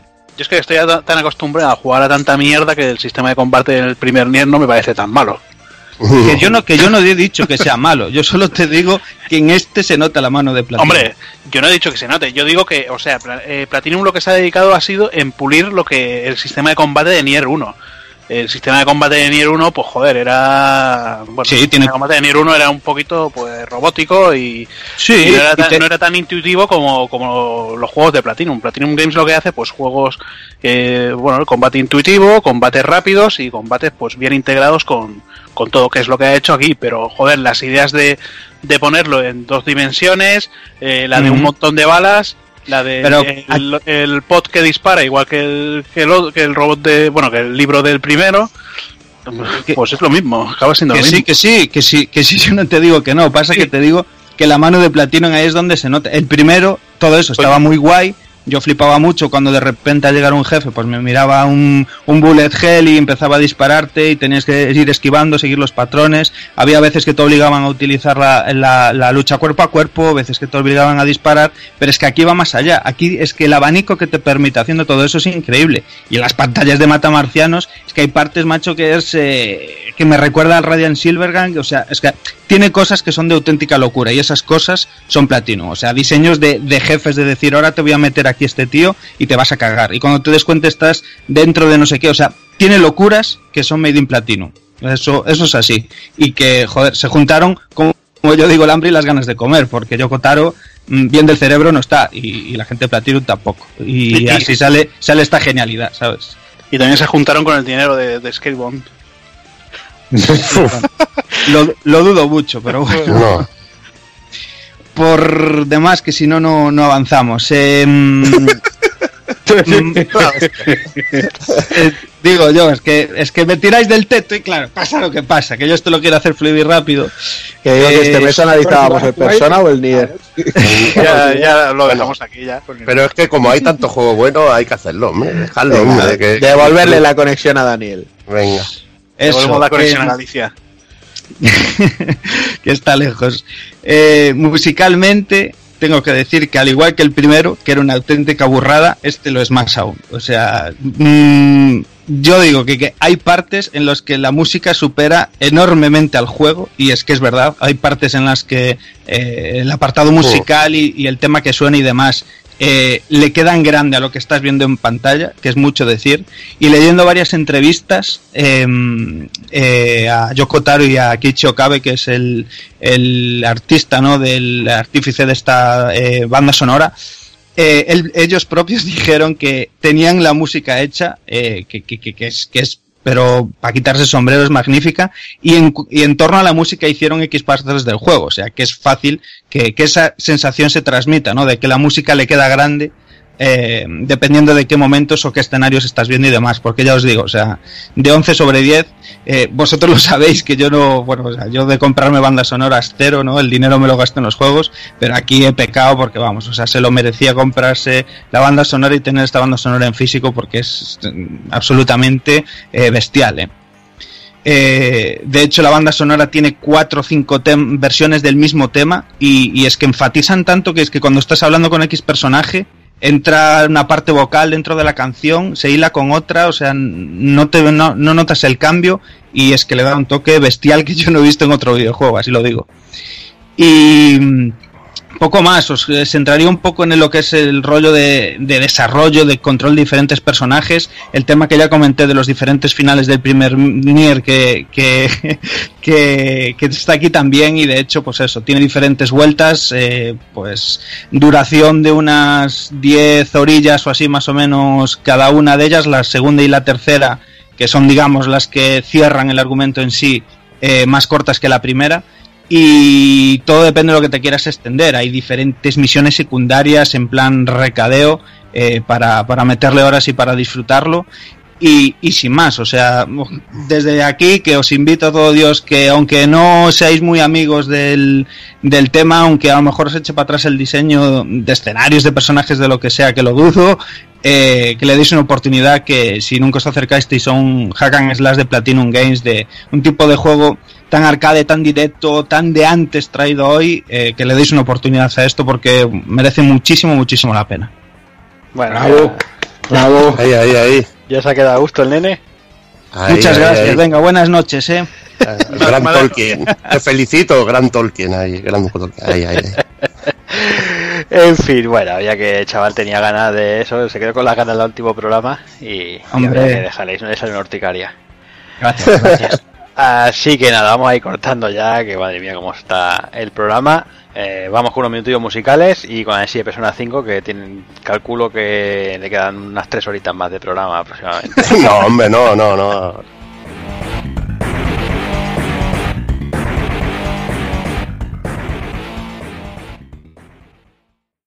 De la banda sonora de Nier Automata nos llega este temazo de Amy Evans, The Weight of the World.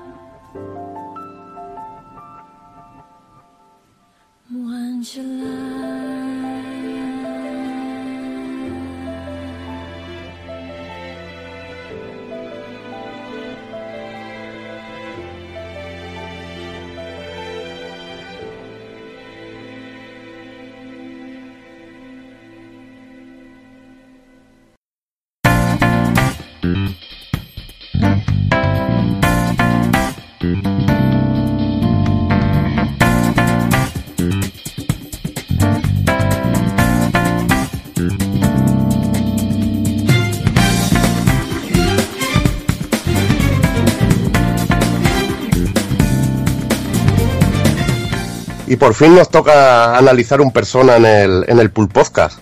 Lo extraño es que no esté Juanan con nosotros a- al mando del, de lo que es el análisis en sí, pero bueno, demasiados juegos tiene para viciar este hombre.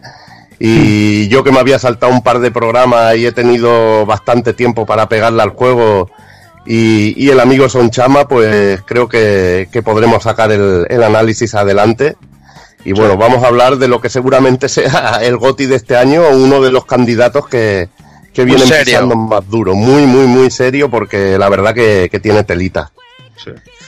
Para poneros un poco en, en situación, eh, la saga Persona nació como un spin-off de Shin Megami Tensei, que bueno, la saga principal de, de Atlus, de esta compañía que- creadora del juego, toda una experta en el, en el género del, del JRPG, y veremos como muchos de, de los, sobre todo lo que son personajes que aparecen, que puedan aparecer en Shin Megami Tensei, también pueden aparecer como personas, o sea que, que bueno, que está muy, muy bien. Un- en, en este caso, una, bueno, un spin-off que se ha hecho, yo creo, la saga principal y la más importante de la Sí, compañía, que de- eso de- también, eso también es increíble. Sí, dime, Sound, dime. No, que, que no solamente eso, que es, es el buque insignia de Aglus, básicamente, porque es lo que ha traído a, a todos los fans, incluido a mí, que empecé en el 3. Ahí está, es que yo creo, bueno, ahora hablaremos sobre todo de ese punto de inflexión de, de- de lo que Sí. significa el Persona 3, en este caso, con el cambio de directores y todo esto. Y bueno, en este caso esta saga se centra en la vida de, de alumnos de una escuela que combaten con sus personas, que las personas son demonios que personifican los deseos humanos, los hay de muchísimos tipos y cada uno de ellos tiene su carácter propio. Son, son como Pokémon, pero molones, tío. A la de- bestia. Sí, ahí a lo bestia, como Pokémon pero molones, más para personas talluditas como nosotros. Mm. Ahí así, más, más para personas que les guste algo más oscuro y algo más serio. La verdad que, que en este caso lo, lo consiguen y con creces. Eh, Kazuma Kaneko, uno de los fundadores de Atlus, se encargó del arte y dirección de las dos primeras entregas. Eh, este, bueno, este ilustrador de, de lo que sería lo, también de la saga Shin Megami Tensei, tiene un, bueno, tiene un estilo muy peculiar. Sobre todo veremos los personajes con los ojos muy marcados en negro. Y bueno, lo recordaréis, también es el, el ilustrador de Maken, del Maken de, de Dreamcast y de Maken X. Y, y, y fac- dime, dime. facciones muy, y facciones muy pálidas, tío. Y facciones muy pálidas, efectivamente, efectivamente. Y es el que se encargó de, bueno, de lo que hemos dicho, de arte y dirección de las dos primeras entregas. Que, eh, para quien quiera jugarlos hay dos remakes muy buenos en, en PSP, más, más actualizados, con, con más contenido, a de lo que, diri- lo que diríamos versiones Director Cut, que están de puta madre. Y bueno, a partir de la tercera entrega entra en escena Katsura Hashino, que Joder. sería el director y diseñador del juego, y el ilustrador Shigenori Soejima, que dan un nuevo aire a esta fantástica, a esta fantástica saga. La verdad que es el... Bueno, habla, habla tú, Sound, sobre todo, el salto del 3, que tú eres el que más, más ganas. Pues Dime. a- ahí es cuando eh, con ese aire fresco entramos mucha gente eh, viniendo, yo venía de, de juegos como Tales of y estaba un poquito cansado también de Final Fantasy y, y me encontré, se me cruzó este juego en el camino y dije, hostia, a mí, a mí este estilo anime, los personajes, lo que estoy viendo, la música, esto, esto está, está muy guay, esto, esto qué es, esto no me suena a mí. Eh, fue entrar al juego y, y encontrarme la primera barra y decir, hostia, esto, esto, esto qué es, Eh, eh, eh, invocaciones, esto parece Pokémon, pero co- mezclado con la muerte, la, la psique, y desde, desde ese momento, junto con la música que, que tenía que era, yo nunca había, había escuchado este, este estilo de música que, que suelen llevar, que es, es como blues, hip hop Mm. y jazz. El Y- señor Soji Meguro. Shoji Meguro, efectivamente, lo Eh, descubrí ahí. Eh, la verdad que ya tiene un... Además es capaz de utilizar muchísimos estilos, porque los Shin Megami Tensei es absolutamente distinto. Y este Sí. persona es lo que tú dices, lo que estás definiendo ahora mismo, el estilo musical, es este, tío. Es increíble, increíble. Y la cuestión es que conecté mucho con el juego, sobre todo por... Me pillaban en la época de, de estudios, mm, un poco jodida de mi vida, y, conecté muy, muy bien con los personajes y, y la historia es que me encantó. Y entonces, sobre todo además, el, el nivel de, exigencia que, que me, pedía el juego y que a mí como jugador me, me retó, a- me picó a, querer aprender y, a entender más sobre, sobre este mundo y, y, saga como es persona. Y desde entonces estoy, estoy enganchadísimo. Y, y quiero decir que el arte y la música ayudan muchísimo eh, de primeras para que pude- pudiese entrar en el juego. Ahí está, y a partir de aquí, en este Persona 3, es donde despega la saga. Donde veríamos que, que aparece también en Estados Unidos, llegan incluso a Europa, Persona 3, Persona 3 Fest, que es la versión, dijéramos, Director Cut, con más contenido. Portable. Ahí está.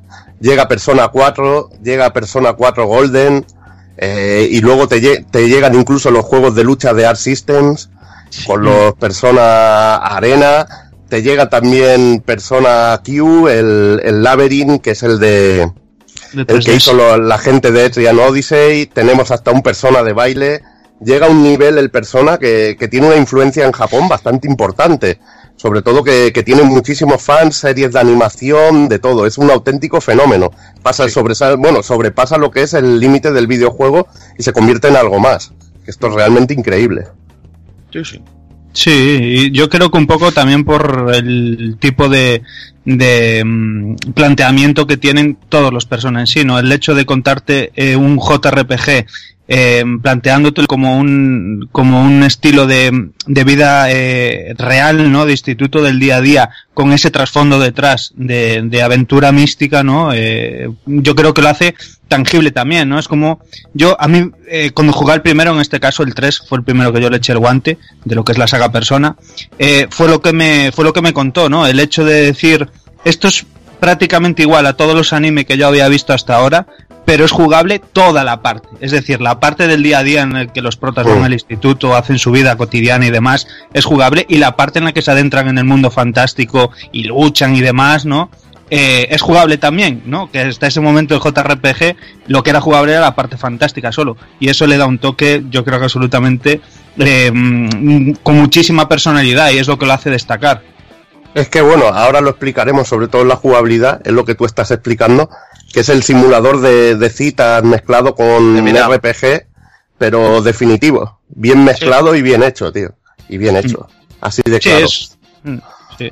Sí, eh, Además fue mi primer acercamiento a este tipo de, de juegos de, de simulación de, de vida, de citas y un poco visual novel podríamos decir un poquito Sí, por, sí. por- Sí, sí, sí, por Pues- cantidad de texto. por cantidad de texto y cómo hay que seguir una, una cierta trama de, de respuestas y demás.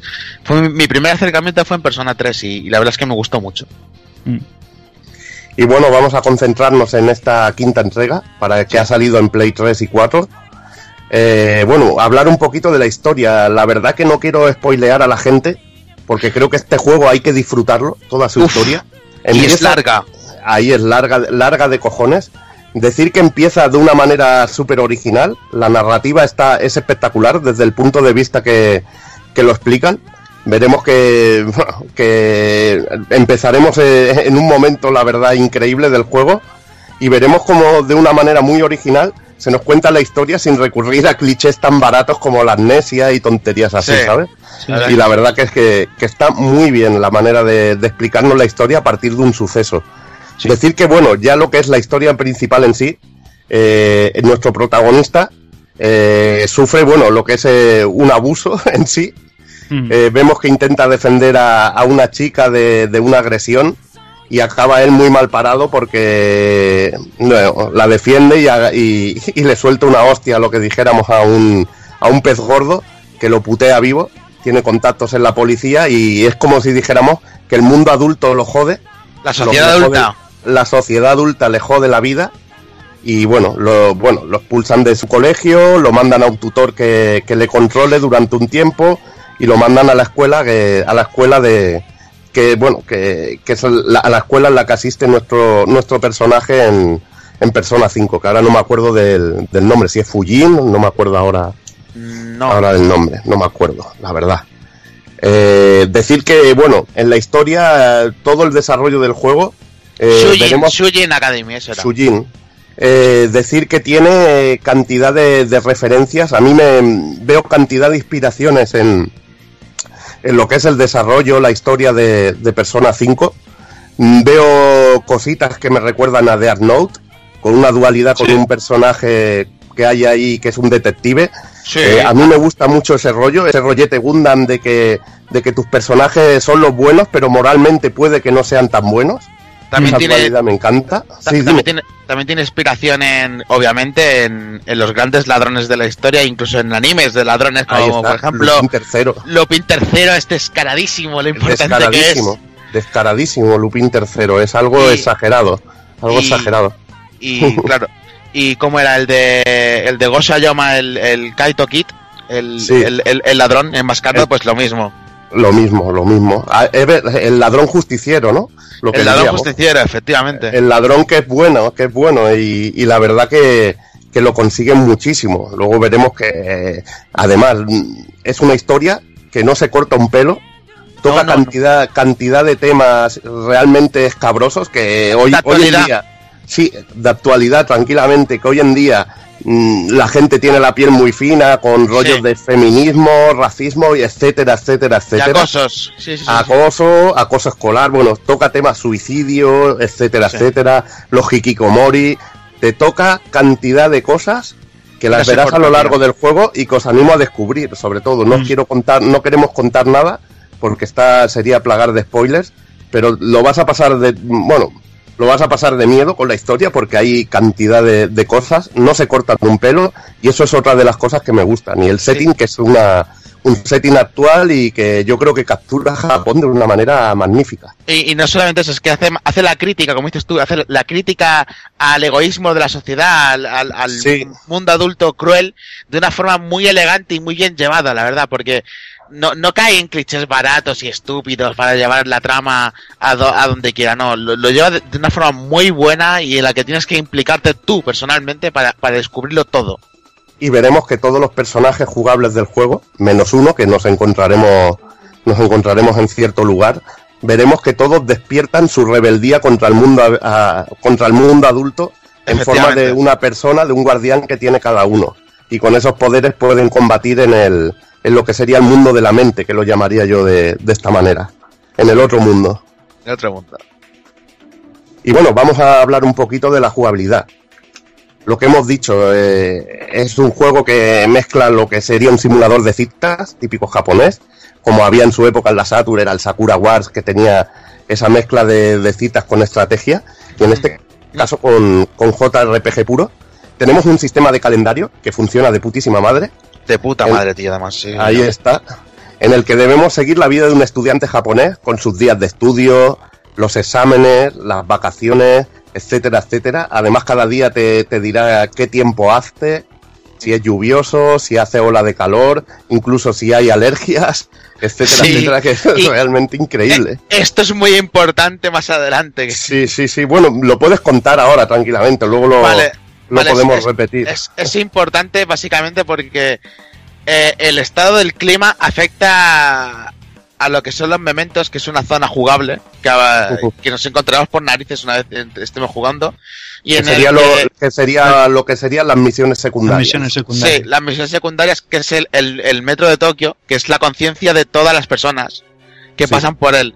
Y entonces los enemigos que te encuentras por allí se verán afectados por el clima. Entonces, si hay una, una temporada de alergias o de gripe, eso se verá, se verá reflejado a veces en los combates y podrás sacar provecho o, o no de ello. En temporada de polen creo que se quedaban dormidos y la Sí. peor temporada para ir es cuando hay lluvias. La Sí. temporada de lluvias también está muy bien, muy bien capturada, que es la, la época de los monzones y toda la hostia esta, Sí. que se tira un mes lloviendo, pues hay un mes que, que prácticamente ir a los mementos es un poco, un poco suicidio. es un poco suicidio. Ahora lo interesante es que, bueno, eh, en este tiempo de, de escuela podemos, eh, veremos cómo nuestro personaje asista al colegio, veremos que incluso algunas veces nos harán preguntas, nos harán preguntas en el, en el propio colegio, y bueno, iremos subiendo unos puntos de, de habilidades del, del personaje, que serían sus habilidades así básicas, ¿no? Sí, en sus habilidades, sus habilidades cotidianas. sociales, cotidianas Habilidades sociales, Que, que bueno, son que muy importantes, además. son importantísimas y bueno, las podríamos dividir en, en lo que sería rojo, que serían cojones, como yo le diría, goods, Sí. Goods, que serían goods, kindness, que es la ternura, ternura, eh, la ternura, a ver qué más recuerdo, proficiencia, que Conocimiento. sería proficiencia, conocimiento, knowledge, y charm, que sería el carisma Eh, del personaje. Eh, el encanto para ligar, tío. El encanto para ligar, que es muy importante, que es muy Claro. importante. Y bueno, para subir estas cosas, pues podemos hacer cantidad de, de tonterías. Tenemos los libros, los DVDs, que podemos ver DVDs. Sí. Lo de la lectura va muy bien, porque a veces en el metro, si hemos tenido suerte, tenemos sitio, sitio para sentarnos y podemos aprovechar ese tiempo para, para leernos un libro. Que a veces veremos que está dividido en cuatro partes para poder completarlo y que nos dé los, los puntos o otro tipo de, de, de mejoras que nos puede dar, incluso lugares para citas, etcétera, Sí. etcétera. Tenemos el cine, donde podemos quedar también en citas con, con nuestros compañeros o nuestros amigos, ya tanto compañeros de, bueno, de lo que sería combate, como NPCs, como otros NPCs importantes que hay, la lavandería, eh, pista, bueno, teníamos el béisbol, los videojuegos, las Mm. citas con personajes, podemos comprar regalos, incluso lotería, eh, tenemos los supermercados, las ventas de armas, la clínica con el médico donde podemos comprar ítems. Lo de las armas también es muy interesante porque podemos comprar las armas para los personajes y veremos cómo las pistolas de réplica funcionan como, como si fueran reales en el otro mundo. La Sí. tienda de segunda mano, que dentro de lo que cabe es también muy importante. Podremos incluso fabricar objetos para, para bueno, para que nos facilite lo que sería el robo de corazón, que es el, la principal temática del, del juego y que luego hablaremos. Podremos hacer que nuestro personaje trabaje a tiempo parcial. Incluso habrá cosas muy cachondas como el reto de la hamburguesa que nos subiría lo que sería. qué bueno es. Los cojones. Nos subiría los cojones o lo que sería el arrojo. que además cuando tiene una música especial en el reto y si la cagamos mola mucho y si cuando la completamos también.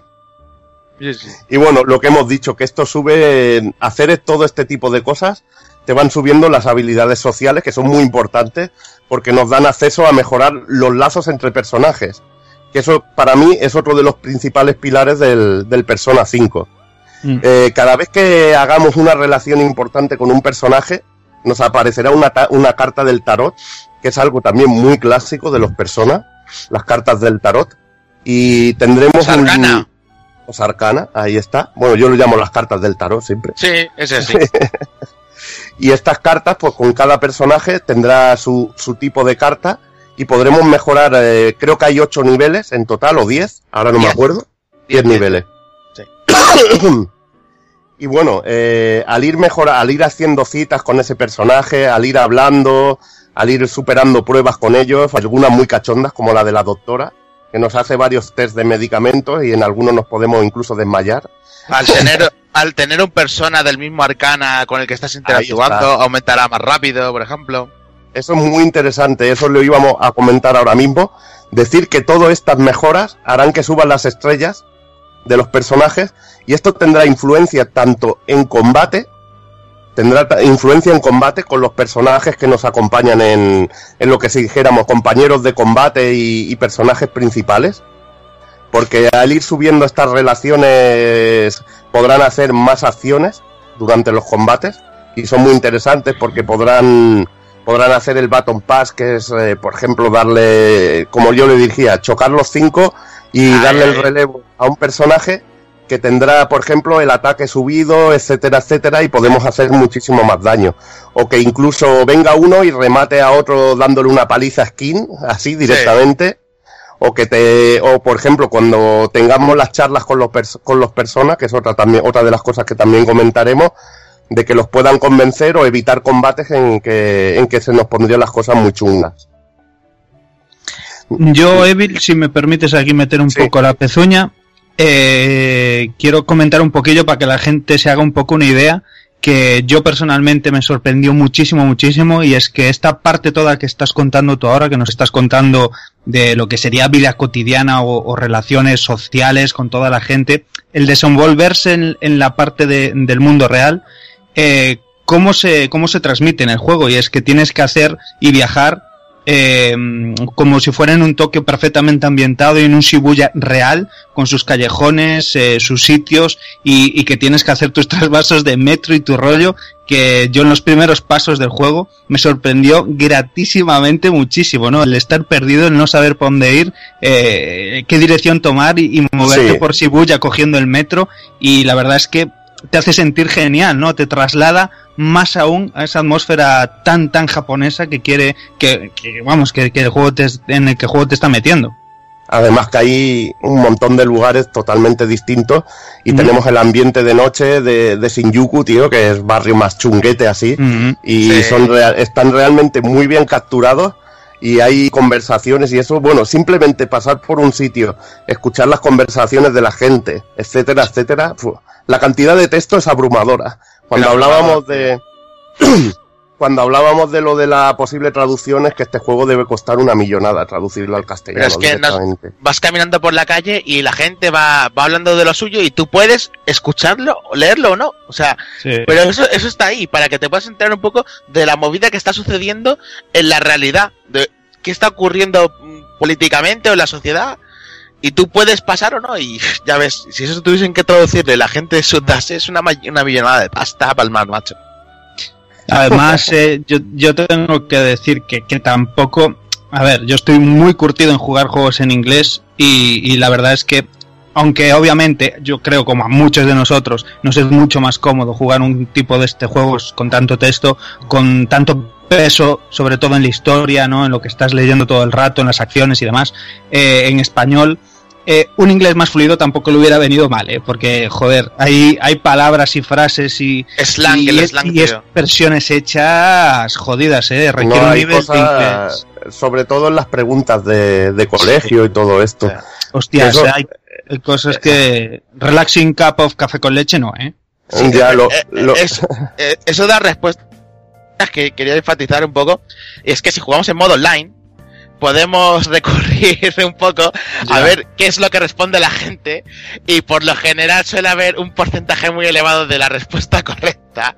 Así que más o menos puedes tener un- una pequeña ayudita ahí. Porque hay una hay- chuletilla. una chuletilla, tío, eh, copiando como en la vida real, pues ahí. también. Eh, un, de- un detallazo es que todas las preguntas que te hacen en, en- en estos días que, bueno, cuando un profesor te está explicando una lección y todo eso, es lo que luego vas a tener en los exámenes finales. Sí, o sea que sí. es importante que las recuerdes o incluso te las apuntes, porque Sí. luego cuando llegan los exámenes te, te preguntan, aunque la falles en su momento, tienes la respuesta correcta y tú eso debes aplicarlo en el en lo que es el, el Eh, examen final. Y, y el detalle mola porque en los exámenes no puedes recurrir a, a internet, así que tienes que sabértelo de verdad. Si no, estás Lo tienes que saber de verdad.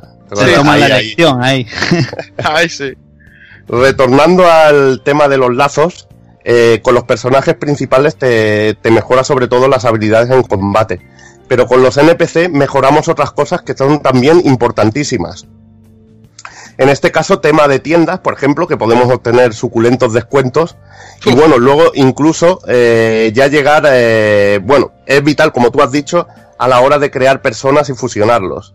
Eh, lo de crear personas y fusionarlo es otro de los momentos más geniales del, del juego, que es lo que yo llamo tu, habito- tu habitación personal o lo que sería el centro de tu mente, donde nos encontramos a un personaje que se llama Igor y las vigilantes. Ahí salimos como presidia- presidiario, que es bastante cachondo, además una música clásica de, de la saga Velvet. Persona, Tío, La ¿sabes a Velvet- qué- Velvet sabes a- Room. la Velvet ¿sabes- Room. La Ahí Velvet está. Room. ¿Sabes a quién me recordó, tío? Me recordó a Vincent, tío. ¿Tú te acuerdas de ver a Vincent encerrado en una celda, vestido también Sí. de prisionero? Pues lo mismo. Y dije, hostia, es Vincent. Lo, lo peor, bueno, lo peor es la voz en inglés de Igor, la verdad que no me gusta para nada. La voz en Ah, yo juego en japonés. demasiado, no sé, demasiado grave. Pero bueno, decir que Igor nos da acceso a, a lo que es eh, poder crear personas, fusionarlos, grabar las personas que tengamos subidas de nivel, etcétera, etcétera, para poderlas volver a comprar. Y tenemos el compendium, que antes hablábamos de- del compendium, de los DLCs que hablábamos fuera de, de micros y Sí. todo esto, donde salen todos los eh, personas que hemos capturado durante el juego y que hemos registrado, porque hay que registrarlos. Pero lo acabo, de, lo acabo de confirmar y es los que te puedes comprar fuera no, no cuentan para completar exactamente Ah, vale. al 100% la- el compendium. Porque Ahí, eso está No, bien. no, no tienes que pagar por si quieres cazar el platino o lo que quieras. No, no tienes por qué. Bueno, y decir que esto nos abre un abanico de opciones muy, muy interesante. Sí. Podemos crear personas, pero siempre estas personas, eh, bueno, fusionando personas que ya tengamos directamente, veremos que nuestro personaje principal en cierto momento del juego adquiere la posibilidad de poder, de poder, bueno, conseguir máscaras, que es, eh, que, que vendrían a ser los poderes de estas personas, de estos demonios, y capturarlos rollo Pokémon. Los tenemos que marear primero, tener una charla con ellos y convencerlos, que eso también es uno de los momentos más geniales.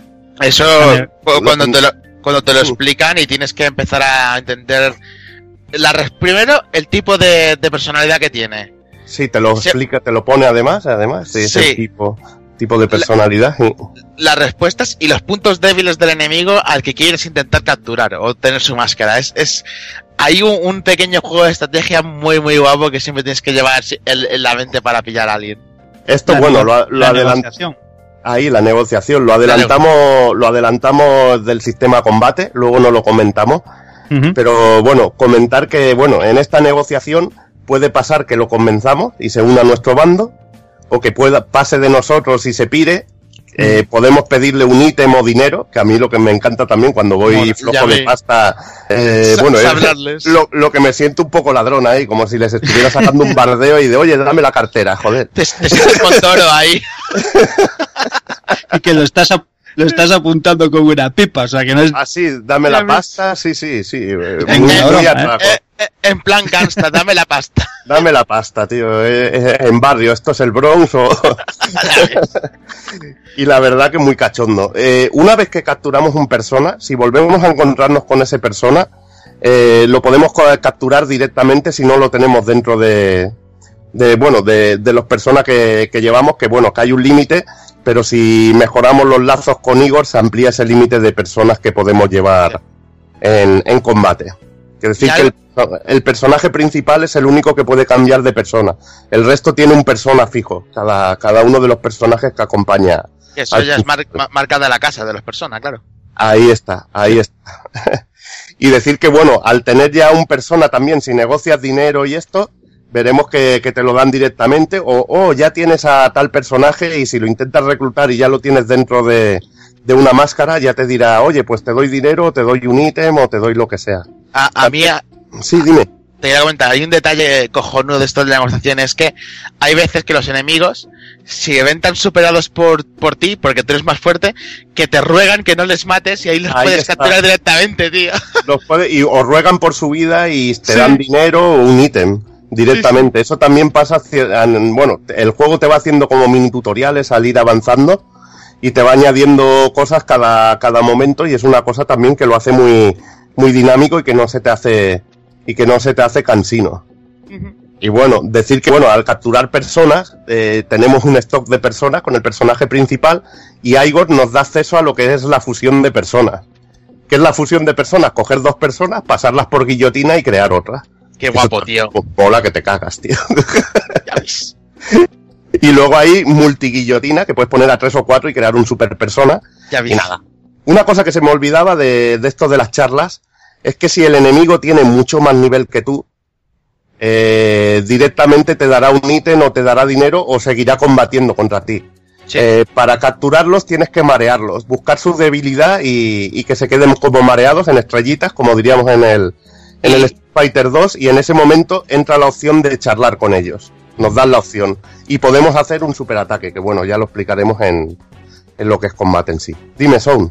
Que no, que eso, que para poder capturarlos tienes que tener el, el mismo nivel que el, que el persona. O más nivel que, que el O más personaje. nivel, o más nivel, sí, sí. Si tienes menos, te dirá, ¿dónde vas tú, Mindundia? En mi poder no lo puedes controlar. Te lo dice así, así de claro, más o menos. Así- sí, sí, te vacila el cabrón. Nada, Eh, te, pega la, te pega la vacilada, pero bueno, el que está ahí palideciendo es el enemigo. O sea, que es lo que hay.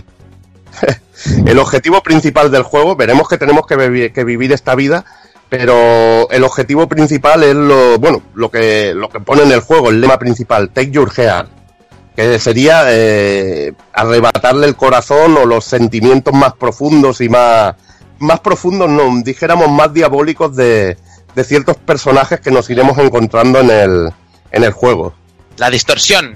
la de distorsión de, de su corazón.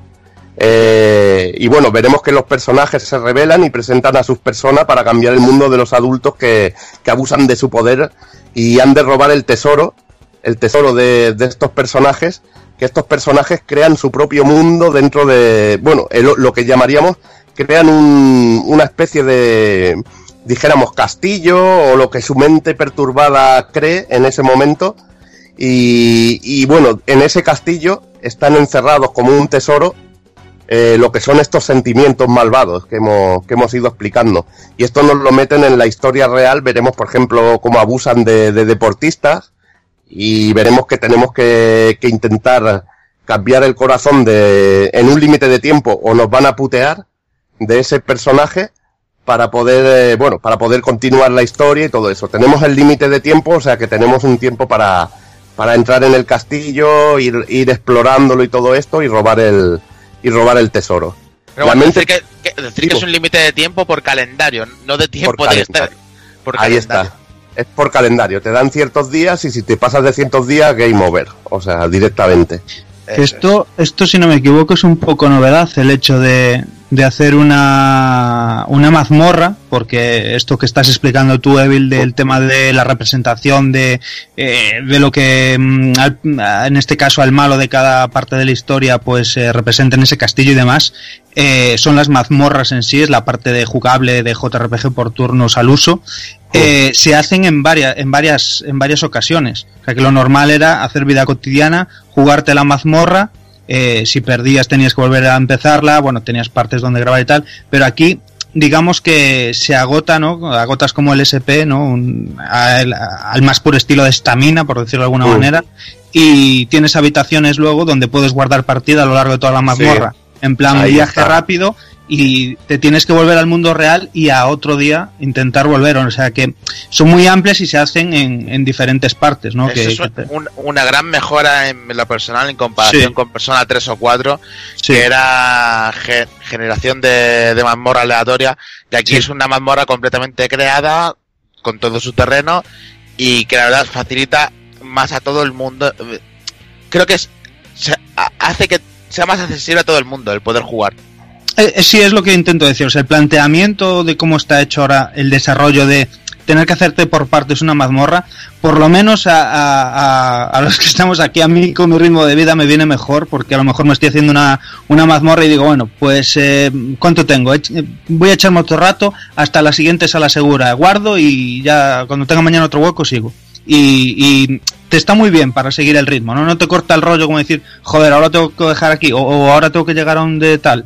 Mm, Súper bien, la verdad, ¿no?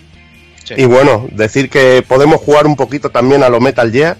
Hemos de intentar acechar a los enemigos y pillarlos por la espalda, porque si nos localizan, eh, somos ladrones, así, profesionales. Si nos localizan, irá subiendo un marcador de peligro en estas mazmorras, que si llega al 100% nos echarán de, de la misma y tendremos que volver otro día para poder continuar. Eh, lo que ha dicho Dani perfectamente, tú puedes coger y hacerte una mazmorra del tirón, tirarte dos o tres horas. Lo que pasa es que sufrirás con, sobre todo con, eh, con la barra de, de magia, que, se va, que te, la, te la vas comiendo pero rápidamente. Y llegar hasta la- lo que son las habitaciones, las habitaciones seguras. Y bueno, al, bueno, al salirte tú mismo en una habitación segura, te vas a la salida del, del castillo o del edificio que haya que tenga la mente perturbada de, de ese personaje y puedes salir y descansar y preparar una estrategia para volver o incluso mejorar un poco a tu personaje, comprar armas o alguna cosa si ves que es realmente difícil. Que ya sabes, si las personas, sobre todo si te lo pones en, en modo difícil de, de dificultad, las vas a pasar putas. Sí, y hablando de dificultad, añadieron por, por DLC una dificultad extra que simplemente es, es infernal esa dificultad. No se la recomienda a nadie para la primera partida, nunca. Decir que, bueno, este rollo de los castillos, como lo estaba explicando Dani perfectamente, de que son mazmorras para cada uno de estos personajes y que van y que son distintos, no se crean aleatoriamente, son espectaculares de diseño, porque además tienen unos puzzles increíbles, en cada una hay un tipo de puzzle distinto o una jugabilidad totalmente nueva que no hemos visto en las otras. Y veremos que cada una responde a, a lo que a la mente del, personaje que la representa y nos encontraremos, igual que nos encontramos un castillo, veremos algunas locuras que son realmente espectaculares. Sí. Y sobre todo lo que mola mucho es que la representación de los enemigos cambia en cada una de las mazmorras. Y, y podemos ver personajes que, que, que pueden llegar a ver a la gente como si fueran cajeros andantes con dinero, tío. Y eso a mí me volvió, eso me volvió absolutamente loco, tío. Me volvió absolutamente loco. Cuando robemos, eh, bueno, en esto se trata sobre todo la base del juego, de llegar a estas mazmorras y robar el tesoro que se encuentra en lo más oculto de, de ella. El momento de clímax llega cuando haces ya la reunión y dices, vamos a robar el, el tesoro y ya tenemos que, que mandar lo que se llama la, la carta a esta persona para que se entere de que le vas a robar y le vas a cambiar el corazón, de que, de que le vas a robar el, el corazón. ¿Cómo lo llaman? La call card, ¿no? La Colcar, para La, que, la carta de llamada. que, que se entere que, que- que se entere que ponga Take Your Heart, que te vamos a robar el corazón. Esto, aquí es lo que hablábamos antes de Lupin III. Lupin Efectivamente. III, muchos de estos personajes cuando iban a robar lo avisaban, eran tan fuques que lo avisaban, te robaban y se quedaban como señores. Pues esto es más o menos lo mismo. Y cuando llega ya el momento que mandan la collect card, eh, te cambia la música, te sale el tema, el- creo que es Life is Strange, ¿no? No, no, Change- no, no. no. La, la- Life Will Change, que es buenísimo. Life will change. Ahí está. Joder, que me sale mal. Eh, te sale en modo instrumental, te cambia la música y ya llegamos a lo que es el clímax de, de la mazmorra, en el que nos enfrentaremos a un enemigo final eh, especial, que son además de diseño espectaculares y son los combates mejor paridos del juego, porque te dan unas opciones especiales que no veremos en ningún otro combate. Y tendremos que, que crear incluso algunas estrategias para, para poder joder a los enemigos y algunas son realmente muy curiosas y cachondas, tío. La, la- la verdad es que sí, además, eh, cada combate es completamente diferente al anterior y, y cómo tienes que plantear la estrategia y las opciones extras que te dan para ese combate, que son muy cachondas, la verdad. Es que, bueno, eh, no queremos contar, yo diría, joder, esta es increíble o el momento este es increíble, pero es que creo que debéis jugarlo y disfrutarlo, porque es Sí. absolutamente increíble. Sí, Es sin duda. espectacular. Es espectacular. Y bueno, lo que hablábamos antes, aparte de después de lo que son los objetivos principales, podemos visitar los mementos. En los mementos tendremos lo que se llaman misiones secundarias. Eh, hemos explicado lo de que influye el clima y todo esto en, en los mementos, en los enemigos. Y veremos como uno de los eh, NPC que hay en el juego, uno de los personajes que iremos ayudando durante nuestra aventura, crea una página web y va recopilando datos sobre gente que es, es maligna o está tratando mal a otros o trata mal a animales. Y bueno, tendremos como misión en los mementos encontrar la psique de estas personas y volverlos buenos y que cambien de, de personalidad. Y esto nos dará acceso a muchísimas cosas, nos dan ítems muy buenos, eh, exploraremos los mementos, que es un mundo realmente increíble. Además ahí se ve que se encuentra uno de los secretos de, de uno de los personajes más misteriosos del juego, Sí, que es Morgana. Que es Ah. Morgana. efectivamente. Y bueno, Y, Eh, y zo- y zo- y zona de grindeo, sobre todo, porque es... zona de grindeo. Lo que pasa es que no te puedes regalar y quedarte mucho rato en los mementos. Sí. porque aparece el hombre del saco, lo que yo llamo el hombre del saco. Ah, Que es un- Que es un enemigo super bestia, que es como si dijéramos, bueno, para hacer un ejemplo claro, para los que habéis jugado retro, ¿os acordáis cuando estáis jugando al Bubble Bobble, pasa el tiempo y te aparece aquella ballena hija puta que es, que es inmortal y te puede, y te destruye? Pues este es un enemigo, un enemigo chungo. Lo bueno que, que se puede llegar a matar y además es uno de los trofeos, el cargarte al, al hombre del saco, a lo que yo llamaría el hombre del saco. y, y que realmente, si. Puedo soltarles un pequeño, un pequeñito spoiler, solamente Venga, con ese, ese enemigo. Atención, spoiler. Ese enemigo se puede matar efectivamente, de forma normal cuesta muchísimo, pero si has ido atendiendo en el juego y sabes cómo funciona el clima, en las temporadas de gripe que suele haber, ese enemigo también es susceptible a sufrir los cambios del clima. Entonces, cuando pilla la gripe, pues le da, le da un, un pequeño jamacuco y, y puedes llegar a vencerlo de esa forma.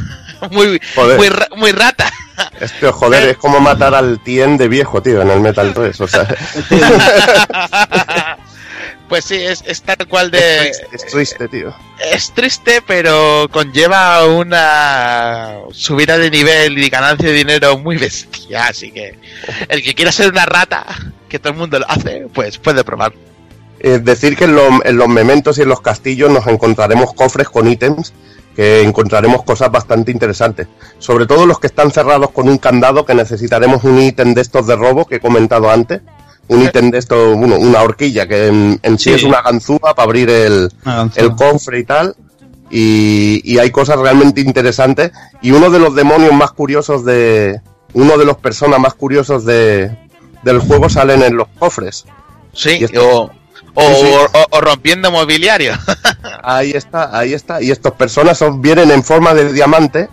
Les tenemos que dar una hostia y empezar el combate.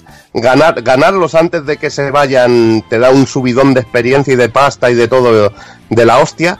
Pero si lo logras capturar, eh, te da acceso a fusiones de personas la más de interesantes en las que puedes obtener eh, personas muy potentes de nivel y raros. Sobre Y todo raros. y habilidades y habilidades avanzadas, sobre todo. Ahí está, ahí está. Bueno, es que, lo- es que el juego de explicar todo es una puta locura.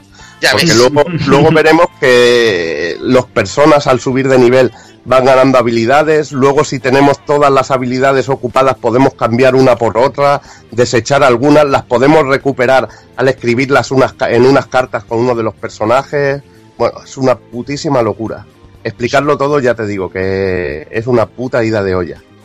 Y bueno, vamos también a- con otro de los pilares de- del juego, que es el sistema de combate. En este caso, un sistema por turnos eh, completísimo. Que bueno, le han hecho memes hasta Ya te digo. a la presentación, pero es que la presentación te entra por los ojos, tío. Tiene un carisma. Es carisma total. Bueno, lo hablaremos en el, en el apartado técnico porque yo creo que allí es donde hay que, hay que hablar de lo que es el juego, que mucha parte del- de lo que es el... eh, de lo de que persona te, te guste tanto es el estilo, el estilo Mm. gráfico y el es diseño. que, es que menudo estilazo, tío. Ese juego se llama eh, estilo por todos lados, tío. Estilo y carisma. Estilo y carisma, tío. es- Ahí es está. Decir que es un sistema por turno súper competente. Mucha gente decir, bueno, he, he llegado a leer locuras de es el mejor sistema por turno de toda la historia. Digo, No. coño, no habéis jugado mucho, porque es un sistema por turno bueno, en el que Pero- aprovecha las debilidades, hay cambios de estado y todo esto, pero nada que, por ejemplo, hayas visto en Final Fantasy VI, que era muy bueno también y muy complejo. Es, un, Este- es- es un Sí. sistema de turnos clásico. clásico, pero tiene también sus complejidades y lo que flipa mucho la gente, supongo que es con las debilidades de enemigos, que puedas verlas y la cantidad de opciones que hay. Mm. Que tenemos las magias, que hay de chorrón de tipos, los ataques físicos, eh, la magia y hay incluso nuclear, que eso a mí me vuelve loco, tío. La Ah, magia ese- nuclear me, me vuelve loco, tío. Esa es, esa- esa es brutal, tío.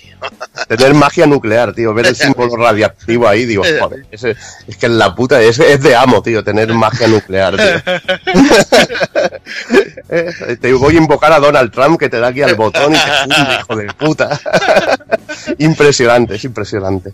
Luego tenemos las armas de fuego, que contra, sobre todo contra los enemigos que veamos con alas y esto, usadlo, probarlo, porque los dejaréis en el, en el estado de estrellitas que llamamos para poder iniciar lo que es la, la charla. Y luego, bueno, ten- sí, dime, dime, dime. quería sí. comentar, esto, esto de las armas de fuego es la primera interacción en, en la saga persona, que puedes llevar armas de fuego. Y es que me ha parecido un detalle cojonudo y que pega perfectamente con la ambientación del juego, de tipo ladrones gangsta, y va Sí. que te cagas, tío. Es- Además, cada uno lleva un tipo de arma. El personaje principal lleva pistolas. El más loco de todo lleva una recortada. Veremos que hay otros que llevan metralletas, etcétera, etcétera. O sea que es una putísima locura. Y veremos, bueno, que Morgana, que es el más cachondo de todos, lleva su lleva su tirachina. Tirachina. genial, Sí, tío. tío. Y. Es genial. Y luego las habilidades especiales, ítems, eh, es una putísima, una putísima locura, muy completo el sistema de combate. A mí hay momentos realmente increíbles. Y bueno, cuando entremos en el modo charla, que, o que hemos mareado a todos los personajes, tenemos la opción de dar una paliza skin. De que todos nuestros personajes le den una curra al que, al, al- a, bueno, a los que están mareados. Y, y mola porque cual, si acabamos la- con los enemigos con una secuencia de este tipo, cada uno tiene su, su foto, tío, con un estilo también increíble. La de Morgana me gusta especialmente. Es espectacular. Rollo, esa ves. El La- la de- rollo, soy Aníbal Smith, me siento con el puro y veo cómo se ha destruido, tío. Es que la de Morgana es, en plan, sí, soy lo que soy, pero soy de el puto amo. Con mi está. buraco, tío. Además, cada es que cuidan el detalle al máximo, porque cada uno de estos ataques tiene una frase detrás que define a los personajes. Sí. Efectivamente. Y veremos, por ejemplo, que, que la pose de uno de los personajes más... Joder, ahora ya se me ha olvidado hasta el nombre, tío. Ryuji. dijéramos, el que saca el Jin, ahí está. El que saca los cuernacos ahí es brutal. Sí. Va además con palanca y además el Skull, yo lo llamaría Skull. Es que ya me sale el nombre de Skull, el de la máscara de calavera. Esas cosas son las que hacen eh, muy grande al juego también. Es que la capacidad de implementarles tanta personalidad a esos personajes y que, y que te creen tanta empatía con ellos, tío, es una puta pasada, macho. Eh, tan diferenciadas las personalidades de cada uno y, y en detalles tontos como este, ¿sabes? Cuando haces un, un all out, me parece que se llama, ¿no? Sí. Eh, solo, con el- solo con este Sí. detalle de esta imagen final dice muchísimo, muchísimo sobre el personaje. Y por ejemplo, que en las batallas los personajes hablan. Y Sí, cuando haces un sí. Battle Pass, Morgana hace un comentario, por ejemplo. O cuando. O cuando Morgana- falla es una hostia. Sí, Morgana normalmente es el, es el comentarista de la batalla. Es que casi Sí, siempre. y, y llegar a oír comentarios, eres un puto inútil, coño, que no la has Sí, dado". sí, sí, sí. Y además. Morgana, Morgana cuando se queda sin energía se retira a la, a la retaguardia y se espera como una ratilla. Te doy Sí, apoyo desde aquí, dice. Te doy apoyo desde aquí. Es genialísimo. Todo ese tipo de detalles que lo hacen muy grande al puto juego. Sí, ¿no? Sin grandioso, tío. Duda. grandioso. Y el combate es espectacular. La manera de presentar el menú tiene muchísimas opciones y tenemos que jugar. Tiene mucha estrategia. Es profundo. No hay que decir, hostia, no. No, no. He visto mejores, pero este es muy, muy, muy bueno. Muy buen sistema. Hemos de usar las debilidades del enemigo y cada combate es totalmente distinto. Y, Sí. y andarte con pies de plomo sabiendo en, en qué... es que es importantísimo entrar en las salas de descanso para entender en qué punto estás de- del castillo o del palacio o lo, lo o que qué, sea. tipo de, o qué tipo de enemigos salen para Sí. saber qué habilidad va bien. Porque cua- llegará un momento que tengamos más personajes y tengamos que cambiarlos y hacer un grupito. Sí, entonces ese grupo es importante que aproveche las debilidades de los enemigos que hay en esa zona. Y, y tener, y tener aliados que estén re- re- refrescados, o sea, que no, no- estén muy agotados para Sí. poder seguir adelante. Es, muy Y bueno, y ya, y ya bueno, es un sistema bastante flexible, que te puedes hacer a tu rollo, tener uno para curarte a todo. El personaje principal en sí es lo más flexible del mundo, porque al llevar varias personas puedes tener uno curativo, uno que cure estados o que cree estados en los enemigos, que para mí en eso es donde tiene profundidad el persona, eh, que puedes jugar mucho con los estados alterados. Y Sí. en el persona, por ejemplo, darte ataque o darte defensa es importante. En otros juegos casi no lo notas. Pero aquí un enemigo que ves que se ha potenciado, bájale la defensa o es que te, bueno, te va a pegar una castaña que vas a, vas a salir volando, te va a poner en órbita, tío. Lo, lo del carancho es una broma al lado de los que te pegan aquí, chaval. Ahí está, ahí está. Tú ves un, hay enemigos que son especialistas en ataque físico y ves que se queda cargando. Tenemos la oportunidad de cubrirnos, que eso también es importante. Importantísimo. Cubri- el cubrirse en ciertos ataques de enemigos finales es esencial porque te matan de golpe si no lo haces. Y aquí es importantísimo conocer las contrahabilidades para los enemigos. Eso que hemos dicho antes de le pongo a mi persona X habilidad o no, es importante para poder repeler según qué ataques de enemigos. Por ejemplo, en una mazmorra en la que hay enemigos que te golpean físicamente muy bestia, tener la habilidad de repeler ataques físicos es importantísimo para no sufrir demasiado. Que un ataque físico además no entra por estado, entra de normal y te la vas a comer casi siempre. Y es que los enemigos también tienen el rollo, bueno, hay un, si tú coges y mareas a un enemigo, te dan un turno extra. Pues los Sí. enemigos tienen lo mismo. Sí, O sea que si ven una debilidad en uno y te hacen el turno extra, te pueden poner las pilas. pero y cada combate y cada combate es una amenaza. Si tú te equivocas en tu personaje principal en, en equipar un persona que sea débil al enemigo, mm, a cuidadín, sufrir. cuidadín, porque puedes Sí. sufrir. Puedes sufrir muchísimo. Es genial, la verdad, ver la complejidad y, y- y- y la infinidad de, de- de algoritmos que hay dentro de un rollo tan sencillo como el piedra, papel, tijera, ¿no? Que, que es el combate, que no es otra cosa que piedra, papel, tijera. O sea, es Sí. eh, esto es débil a esto, yo soy débil a aquello y, y cómo juegan y cómo está planteado y de qué manera es magnífico, la verdad. Aparte es súper divertido el, eh, cada combate, vamos. Genial, ya ves, genial. Y bueno, pasamos al apartado técnico. Ya hemos comentado alguna cosa y eh, es lo que comentaba con Son, con Dani. eh, el juego es estilo en, en estado puro. El juego puede que no sea el mejor en gráficos que puedas haber visto en tu vida. Además, es un No. juego de Play 3. Se- Juego de Play semejante, semejante si la gente tiene en la cabeza a Catherine. Ahí está, ahí está. Sí. Pero es que tiene estilo. Es brutal, tío. Todo Estilo. está hecho de una manera increíble. A veces no te hace falta cargar de polígonos uno, un escenario eh, para que sea brutal. Tú, tú ves cada castillo cómo está diseñado y es que es genialísimo. Eh, Sí, los detallitos que tiene, el estilo... Yo lo llamaría estilo pop este juego porque es brutal. Sí. Es que es brutal. Cada Sí. pantalla, desde la intro, que es un espectáculo, la intro, es increíble. Es increíble. Es, Eh, es que la, la dirección de arte es sublime, tío. es sublime. Cualquier pantallita, cualquier chorrada, es, eh, es que es brutal, tío. Cualquier Pero- detallito, los menús de los menús Los mismos menús. para esto son geniales. Dices, Mm. joder, qué diseño y qué y qué buen gusto por todo, tío. Yo, yo creo que es la- eh, son lo- los menús más dinámicos que he visto yo en mi puta vida en un videojuego, tío. Pero, Sí, o sea, sí, es, es te, te deja sorprendido. ver, te quedas como un imbécil. Yo me he quedado como un imbécil mirando los menús directamente. Es la primera vez que me ocurre en un videojuego. Te quedas mirando los menús. Solamente por ilustraciones o por cómo es la transición de un menú a otro. Y ya bueno, ya eh, lo que hemos dicho, simplemente solo tienes que ver la cantidad de memes que han hecho con el menú de combate. Ya ves. Que es efectivamente. brutal, tío. A mí me encanta el de Indiana Jones, tío. El vídeo de Indiana Jones que coge el disparo al moro aquel que... y pumba, crítico, toma. es realmente brutal. Y luego, bueno, eh, sí, sí, Es, es- es- es- esa cosa que trasciende del videojuego a internet y que se hace, se hace meme y viral y es brutal. Tío, macho. es brutal. Y luego decir que, bueno, eh, a nivel, a nivel musical, lo que has comentado antes, la banda sonora de Soji Meguro con los, con lo, lo que son la- las canciones, las canciones cantadas es un auténtico espectáculo. Ojo. Que- Es que- un que- auténtico espectáculo. que puta barbaridad. Además, personalmente, eh, sello candidato a. Si no será por Nier, Uh. candidato a bandas sonoras del año, tío. Porque. Ahí está, ya- es que está Nier, que son palabras mayores y, Sí. y lloras con los dos, cada uno en su estilo, porque esto tiene un estilo, otro estilo diferente. Pero Sí. es que es un espectáculo, la, la, la música de combate, la música de intro, la música que hemos dicho, la de cuando, bueno, cuando vamos a robar el tesoro, es espectáculo puro, es espectacular. Es espectacular. Yo es que, además diré que la banda sonora no solamente me recuerda al videojuego y es que se la he puesto a gente que no tiene ni idea del videojuego.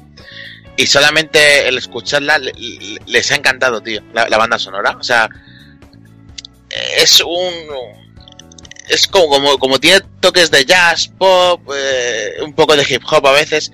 Pega muy bien en fuera, ya no solamente del juego, sino fuera de él. O sea, uh, yo me he visto, por ejemplo, tirado, tomándome un copazo escuchando alguna de sus, de sus temazos. Porque yo, bueno, me he puesto en bu- en bucle el Life Will Change, tío. o sea, digo. will change. Ya ves, tío. Me lo he puesto en bucle, tío. Y me gusta más la instrumental y todo, tío, porque me encanta. Es que eh, me encanta que un videojuego del momento de, de climas tenga una música especial que mole, y este juego la tiene, tío. Es muy molón, muy molón. Y bueno, eh, ya hemos hablado de un poco de todo sobre Persona, un poquito como, como conclusiones. Os dejo a vosotros así primero. Te doy, te doy paso, Sound, después Dani y después comento yo y, y un poquito las conclusiones del juego. Que, Pues- ¿Cómo lo veis? Pues la conclusión para mí del juego es que revitaliza para mí y reivindica que los turnos no están muertos, estaban de parranda. que, que, siguen siendo una alternativa muy, muy buena y potable, no solamente lo que venía siendo Final Fantasy ahora con el 15 de combate de acción y libre. Y que un juego no tiene por qué ser solamente gráficos puros, sino una buena dirección de arte, un buen estilo, una buena música, hace que, que- se cierre el círculo y te llene por completo. Y para mí ha sido, ha sido eso Persona 5. Me, me ha llenado tanto por su historia, por su música, como, como por su estilo. Y si encima de todo eso te gusta el, te gusta el anime, no- el no- anime es brutal. si te- es- efectivamente. Es que tiene referencias que podemos contar, eh, las podemos contar, luego el que las vea las ve y el que no. Eh, de- hay un chiste a mí un momento que me, que me volví loco con Totoro que, que me partía el culo. Hay, refer- hay referencia, en una de las preguntas de, de Sam Sí. hay una referencia a Yoyo Bizarra que me volvió loco Efectivamente. y realmente increíble, realmente y increíble. mola mucho la y por pues es que ya no solamente el- la historia y las referencias sino lo bien que lleva la, la crítica a temas actuales de la sociedad machismo Etcétera, eh, sí. etcétera etcétera y, que es un juegazo que recomiendo a casi todo el mundo si, si se atreven a, a atravesar la barrera del, del inglés Eso es la única, el único pero que tiene. El único, único pero. El único pero. y, y poco más Te paso, que si no nos liamos. No, yo pues la verdad es que no tengo prácticamente nada más que añadir que, que lo que acaba de decir Son, o sea, súper importante el rollo de que un juego, mm, eso, el apartado artístico que es, pero una base solidísima ante no un apartado técnico de unos alardes de la hostia, que había muchas ganas, la verdad, de un persona nuevo, que a mí me ha sorprendido gratísimamente, que entre pitos y flautas sí que es verdad que hacía muchísimo tiempo que no caía un, un persona en condiciones nuevo, ¿no? Al uso, el persona 4 es 2008-2009, o sea que hace casi, casi como quien dice, eh, nueve años, casi diez años que, que no caía una entrega numerada nueva y se nota el salto técnico es increíble y sobre todo pues todo lo que dijo Son, vamos, o sea, el tema de, de cómo el creador del juego te transmite el mensaje moral para que tú decidas de la sociedad actual y, reivindicar el tema de turnos que que no está muerto, que no es el rollo de como hace Final y como hace el resto, de nos subimos al carro de los em, eh, la lucha en tiempo real y demás, y que un juego por turnos puede ser exactamente igual de divertido o más. Y bueno, eh, ya la verdad que habéis dicho prácticamente todo lo que había de decir. A mí es un juego que me parece espectacular. Va a ser uno de los claros candidatos al GOTI y uno de los JRPG de los mejores que he jugado en, en mi puta vida, así, diciéndolo claramente.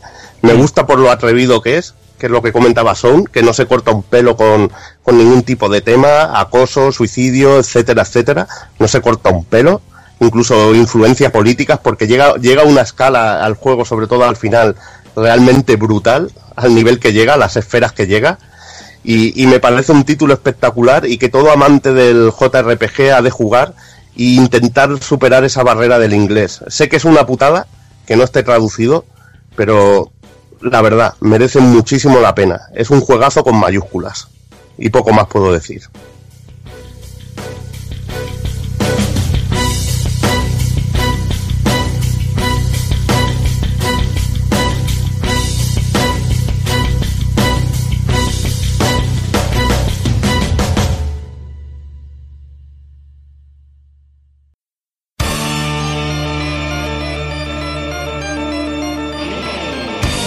Y recuerda, si no te mola hacer un calamar y quieres estar bien informado, pásate por el blog pulpofrito.com. También puedes seguirnos en Twitter y Facebook.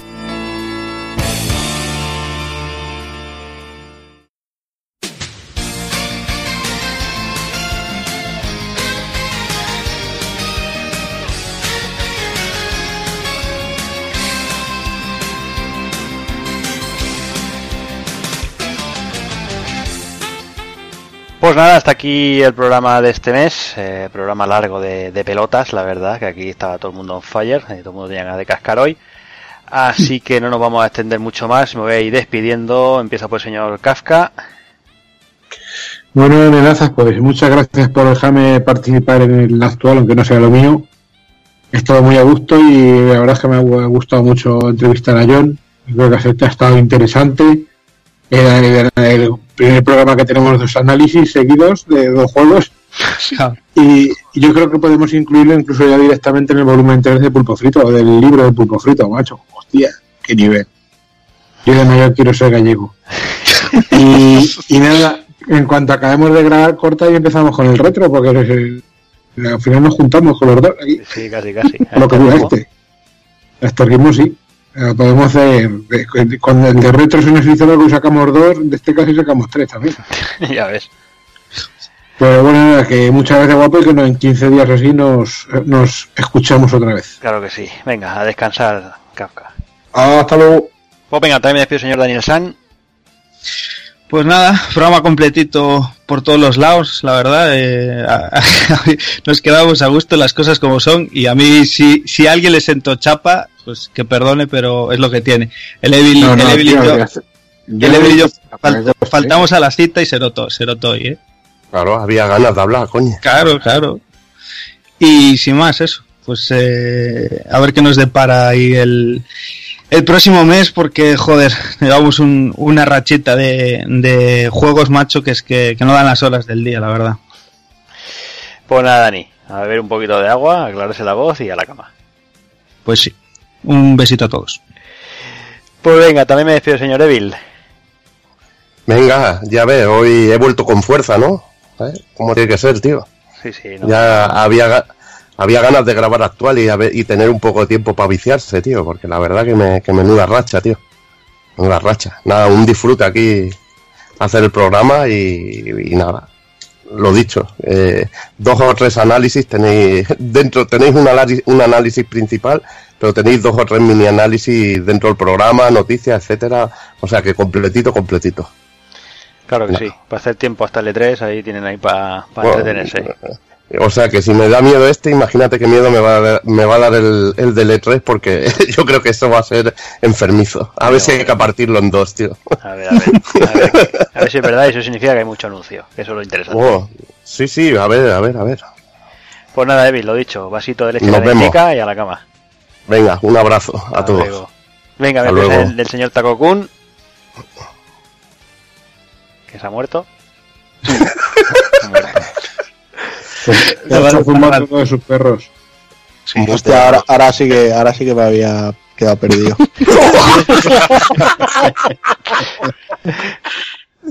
me, me, para- me ha pajariteado. Pues nada, Taco Kun, sigue durmiendo. Nada, chicos, hasta la próxima. Hala, que descanses. Sí que ya toca. Pues venga, me despido también señor Hazard. Bueno, pues nada.